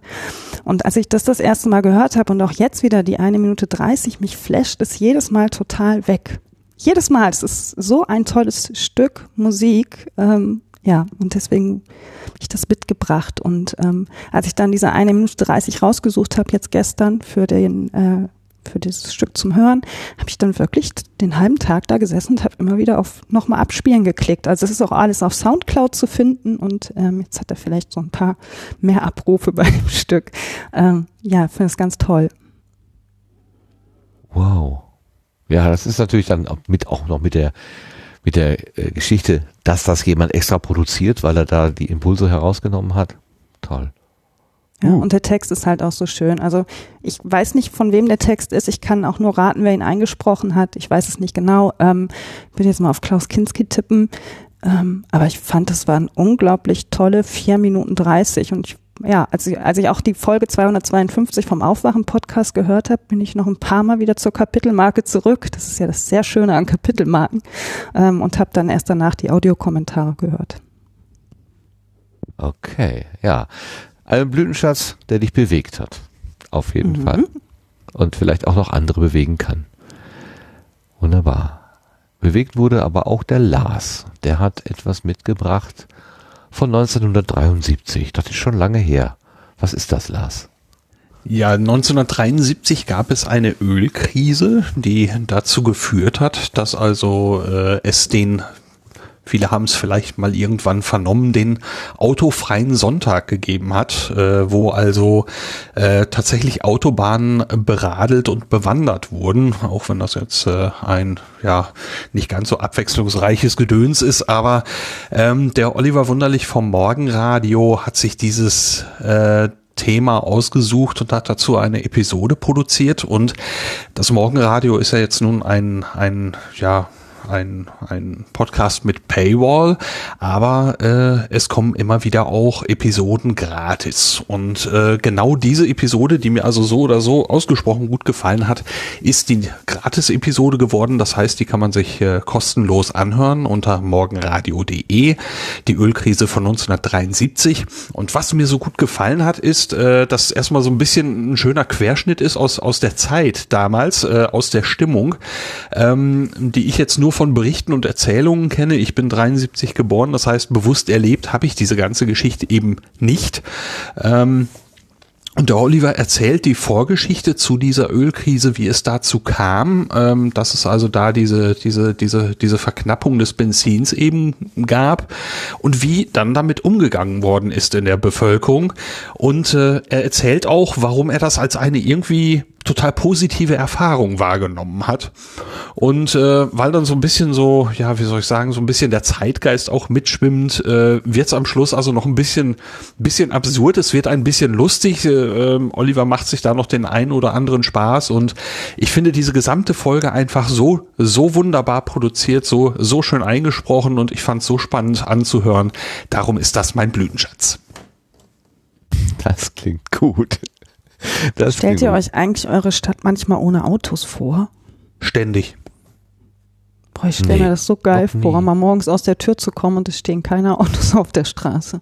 Also ich bin ich bin ja hier in in, in provinzieller Gegend unterwegs, habe deswegen auch noch ein Auto. Äh, ich wünschte eher, es wäre nicht so. Äh, ich bin eher der eingefleischte Radfahrer hier und äh, äh, auch wenn ich Fahrrad und Auto fahre, äh, geht mir also der Fokus auf das Auto total auf den Sender. Also Hm. ähm, ich hätte das lieber umgekehrt. Also ich kann total verstehen, wenn man Auto fährt. Ich sage ja, in Leichtling konnte ich auch, äh, ohne Auto war schwierig, aber ich stell mir mal vor, wie viel Platz auf einmal wäre. Der, das, ja. Mir ist das so gegangen, als ich noch in Dortmund viel unterwegs war, weil ich da gewohnt habe. Da gibt es ein Kreuzviertel, äh, das ist das Studentenviertel.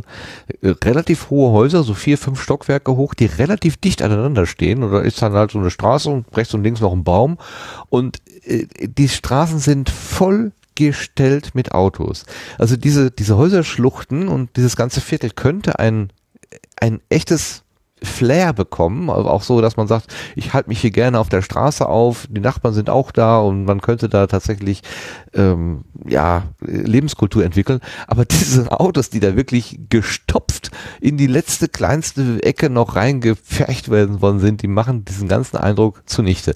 Und äh, damals war ich halt auch Radfahrer und habe das immer mit dem Blick äh, der des Nicht-Autonutzers gesehen und habe gedacht, also dieses Viertel, das hat wirklich verloren dadurch, dass da diese ganzen Autos rumstehen. Ich glaube, manches andere Viertel in Dortmund, das wird durch, ist egal, es wird nicht schöner dadurch, ob da jetzt Autos stehen oder keine, aber gerade dieses, dieses Kreuzviertel, dem würde ich das wünschen. Aber andererseits, die Leute wollen halt auch irgendwie leben und ihre Autos darstellen. Das ist das Problem, genau. Ich stelle es mir nicht vor, um auf deine Frage zu antworten, in Kurzform. Jetzt habe ich natürlich lang geantwortet. Hm. das hätte ich noch nicht genug erzählt heute. So, ich bin der Letzte mit einem Blütenschatz. Das ist auch so eine Art Rausschmeißer, deswegen haben wir den auch nach hinten gestellt. Ähm, das äh, das, das Projekt Puerto Partida ist ja äh, zu Ende gegangen, äh, noch im letzten Jahr, glaube ich. Äh, so ganz klar war das am Anfang für mich nicht. Ähm, es hat dann eine Folge, eine reguläre Folge gegeben, da, da schien es irgendwie zu Ende zu sein. Dann gab es noch mal eine Folge, die zwischendurch mal aufgenommen war als Reserve. Die wurde dann hinten dran gehängt. Dann gab es irgendwie eine, eine Epilogfolge und dann gibt es noch eine Folge. Also jetzt scheint also wirklich mit der ähm, mit der Meta-Folge zur vierten Staffel, äh, also diese Meta-Folgen haben also regelmäßig diese Staffeln beendet, tatsächlich das echte Ende von Puerto Partida gekommen zu sein. Da gab es nochmal eine, äh, eine Rückblickfolge und diese Folge endet dann auch mit Grüßen noch von Leuten, die da mitgemacht haben, also die treue Hörer gewesen und Hörerinnen gewesen sind. Und das Ganze ist eingebettet worden in, in, in eine Show eines fiktiven Radiosenders Radio Monoton. Das ist eine Erfindung von Jan Giesmann, ein Podcast-Kollege hier auch hier aus der, aus dem Ruhrgebiet, ähm, mit dem ich auch regelmäßig bisher seit vier Jahren, glaube ich, die Rundgänge auf dem 34 C3, äh, auf den C3-Veranstaltungen, auf den Chaos Communication Kongressen gemacht habe. Äh, insofern schöne Grüße an dich, Jan. Ähm, er hat in diese Puerto Partida Geschichten ab und zu mal irgendeine fiktive Radiostation eingebaut, nämlich dieses Radio Monoton. Ähm, da ich ja Radio Mono mache, habe ich irgendwann, irgendwann mal gefragt, soll das eigentlich irgendwie eine Anspielung sein? Und er meinte dann nur, wenn ich das so sehen wollte, dann wäre das eine. okay. Und er hat jetzt im Prinzip äh, eine, eine fiktive Radiosendung gemacht zu dem Ende von Puerto Partida und ich fand das, als ich das gehört habe, so schön. Das ist echt mein Blütenschatz für diese Woche. Hier ist dein Morgen. Radio Monoton. 109.8 Monoton. Das Beste am Morgen. Das Beste am Morgen. Das Beste mit deinen Grüßen und Wünschen. Ibims, die Show mit Hans Hansen. Hey zusammen, es ist soweit. Ihr dürft euch heute wieder gegenseitig Grüße senden. Erika grüßt zum Beispiel ihren Mann Heinrich und schreibt, Hallo Heinrich, wenn du das jetzt auf dem Rückweg aus der Spielhalle hörst, fahr doch einfach vor den nächsten Baum. Vielleicht höre ich dann sogar mit dem Trinken auf. Hahaha, ein Schelm die Erika. Aber es gibt auch noch weitere Grüße. Zum Beispiel an Spielleiter Johannes. Radio Monoton. Und jetzt, jetzt, jetzt drei Grüße am Stück. Ohne Werbung, ohne Musik. Ha, hi, ho, liebes Team von Puerto Partida. Vielen Dank für die letzten vier Staffeln, für all das, was ihr auf die Beine gestellt habt, was ihr produziert habt, was ihr euch ausgedacht habt, was ihr geschrieben habt und vor allem, wie ihr es umgesetzt habt. Ha, Gern geschehen. Mein Name ist Inga. Ich mache die Facebook-Betreuung von Puerto Partida und angefangen mit Puerto Partida habe ich, äh, nachdem ich gesehen habe, dass mein Handyspeicher komplett voll war, weil mein Bruder Udo ja einfach alle Staffeln runtergeladen hat. Ja, hallo, hier spricht die Uschi Glas. Ich war schon von Anfang an ein Riesenfan von Porto Partida und auch vom Spielleiter Johannes, den ich sehr erotisch finde. Fand. Jetzt nicht mehr so, weil er ja einfach was Neues machen will. Aber das wird bestimmt auch toll. Ihr seid die Besten und ich liebe euch alle. Eure Uschi Glas. Wie geht das denn aus? Radio Monoton. Ihre Welle, Ihre Gebühren monoton. Das war wieder schön. Alle sieben Hörer von Puerto Partida in einer Grußsendung. Aber jetzt mal Spaß beiseite, denn Puerto Partida gibt es bald nicht mehr. Aber psst, hier habt ihr es zuerst gehört. Guten Tag, da muss ich kurz stören. Ey Mann, spinnen Sie, das ist ja eine Live-Sendung. Sehen Sie nicht das rote Licht? Ich komme von der Interinsularen Frequenzaufsichtsbehörde. Wir haben festgestellt, dass Sie hier mit Radio Monoton einen Piratensender betreiben. Der Betrieb muss sofort eingestellt werden. Hallo? Mein Name ist Hans Hansen. Wenn Sie Geld wollen, Spielleiter Johannes. Was kann ich für Sie tun? äh, was? Abwerben? Inselradio auf Mallorca? Ja, geil! Na dann, ne gute Zeit, liebe Hörer. Und denkt dran, besser monoton als ohne Ton.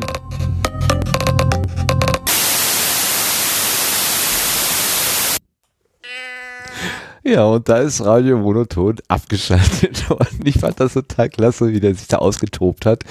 Äh, Jan ist da ein Meister irgendwie im Mischen und der kann Sachen produzieren. Da kann ich echt nur mit den Ohren schlackern. Ganz toll und ich habe das einfach sehr, sehr genossen. Und äh, natürlich auch schön zu hören, was uns erspart bleibt. Ne? so könnte es sich anhören. Gott sei Dank tut es das nicht. Ich habe gerade auch gedacht, gut, dass dieses Studio Link noch eine Mute-Taste hat, weil ich doch jetzt das ein oder andere mal ziemlich lachen musste. Sehr schön. Ja, ist ja schade, dass du gemutet hast. Du hättest ja genauso wie äh, Johannes da hineinlachen können. Das war eben Johannes, der da immer so ein bisschen gemacht hat zwischendurch. okay, also das ist äh, Puerto Partida Metafolge Rückblick Staffel 4 ohne Q.de Blog Metafolge mit Johannes und Stefan featured, featured ach Henning, da wird, wird hier noch äh, äh, Gitarre gespielt. Also es ist eine ziemlich bunte Folge, was da alles zu, zu hören ist. Hat mir sehr gefallen. Äh, ich kann jetzt dieses, diese URL nicht nochmal vorlesen. Ich, es muss auch irgendeine kürzere URL geben für Puerto Partida. Das kann ja nicht alles nur auf diesem ohne Q-Blog laufen. Na jedenfalls, egal. Wir sind neugierig, was da äh, das Nachfolgeprojekt sein wird. Neugierig müssen wir nicht sein, wann diese Sendung zu Ende geht, denn das ist jetzt der Fall. Wir sind durch, meine Lieben, mit Sendegärtnerinnen. Habt ihr es alle gut überstanden? Lars, geht's dir noch gut? Ich bin sehr müde, aber es geht mir gut. okay, ja, äh, da hat der Krankheitsteufel zugeschlagen, aber Lars hat durchgehalten. Ganz herzlichen Dank dafür, dass du da gewesen bist, dass du den Chat wieder so wunderbar mh, betreut hast hier und ja, für alles die ganze Zeit. Danke, Lars. Aber gern. Genauso danke ich dem Sebastian, der uns nicht nur die technische Basis hier geschaffen hat, sondern eben auch ganz viele Inputs gibt und der, äh, der immer da ist, wenn man ihn braucht und hilft und überhaupt alles gestaltet. Dankeschön, Sebastian. Ja, ich danke auch. genau. Selbst wenn man mit Viren daherkommt oder Blattläusen in unserem Fall, da weiß er auch, was zu tun ist. Und ganz besonderer Dank geht an Daniela. Herzlichen Dank, dass du dich auf unsere Gartenbank gesetzt hast, die du ja vorhin als heißen Stuhl bezeichnet hast. ja, sehr gerne. Danke für die Einladung. Ich habe mir extra vorher noch einen Kaffee gekocht. Ich bin jetzt natürlich nicht müde, aber gut. Sehr gut, sehr gut. Ich brauche jetzt auch wahrscheinlich wieder eine Stunde, bis ich runtergekommen bin hier. Ähm, was ich aber total gerne gehört habe, ist, dass du dir schon einen Blütenschatz überlegt hast, bevor wir gefragt haben, ob du in den Sendegarten kommst, wenn ich das richtig ja, das verstanden habe. Das war ja, sehr das klug war von dir. So. Super. Ja. Klasse. Es hätte jetzt zwar nicht zehn Jahre dauern dürfen, aber es ging ja dann schneller. Ne? ja, ja, genau. Super. Also ja, das ist eine sehr gute Idee. Bereitet euch vor, wer weiß, wann der Blitz einschlägt. Genau. genau. jo, vielen Dank dafür, dass du uns aus deinem persönlichen Sendegarten erzählst, hast von deinen Projekten, die du da mit Leidenschaft betreibst, ähm, bei der Kunst und der Politik und dem sonstigen drumherum. Ja, und ich danke natürlich auch den Zuhörenden, also Hörerinnen und Hörern, die jetzt mit uns hier durch die Sendung gegangen sind, sowohl die Menschen, die jetzt live zugehört haben, ähm, über unser Webformular oder über den äh, Podlife, über die Podlife-App beispielsweise. Darüber kann man ja ganz komfortabel mithören, wenn man in diesem Apple-Universum unterwegs ist. Ganz herzlichen Dank auch allen, die jetzt noch im Chat unterwegs sind. Da war es heute ein bisschen ruhiger, aber das macht ja nichts. Ähm, Ihr seid gut versorgt worden mit allen möglichen Hintergrundinformationen. Der Lars hat da alle Links hineingeschrieben. Also wer da äh, vielleicht demnächst auch mal mitmachen möchte und genau diesen Service mitbekommen möchte, der kann ja dann einfach mal in der Live-Sendung äh, mitmachen hier im Chat. Aber natürlich das wichtigste und vordergründigste Ding ist ja das zeitsouveräne Hören beim Podcasting. Deswegen schönen Gruß an alle, die das jetzt in der Konserve hören. Und ich sag einfach mal, vielen Dank, einen schönen Abend oder einen schönen Morgen oder wann immer ihr das hört und bis zum nächsten Mal. Tschüss zusammen. Tschüss. Tschüss. Ciao.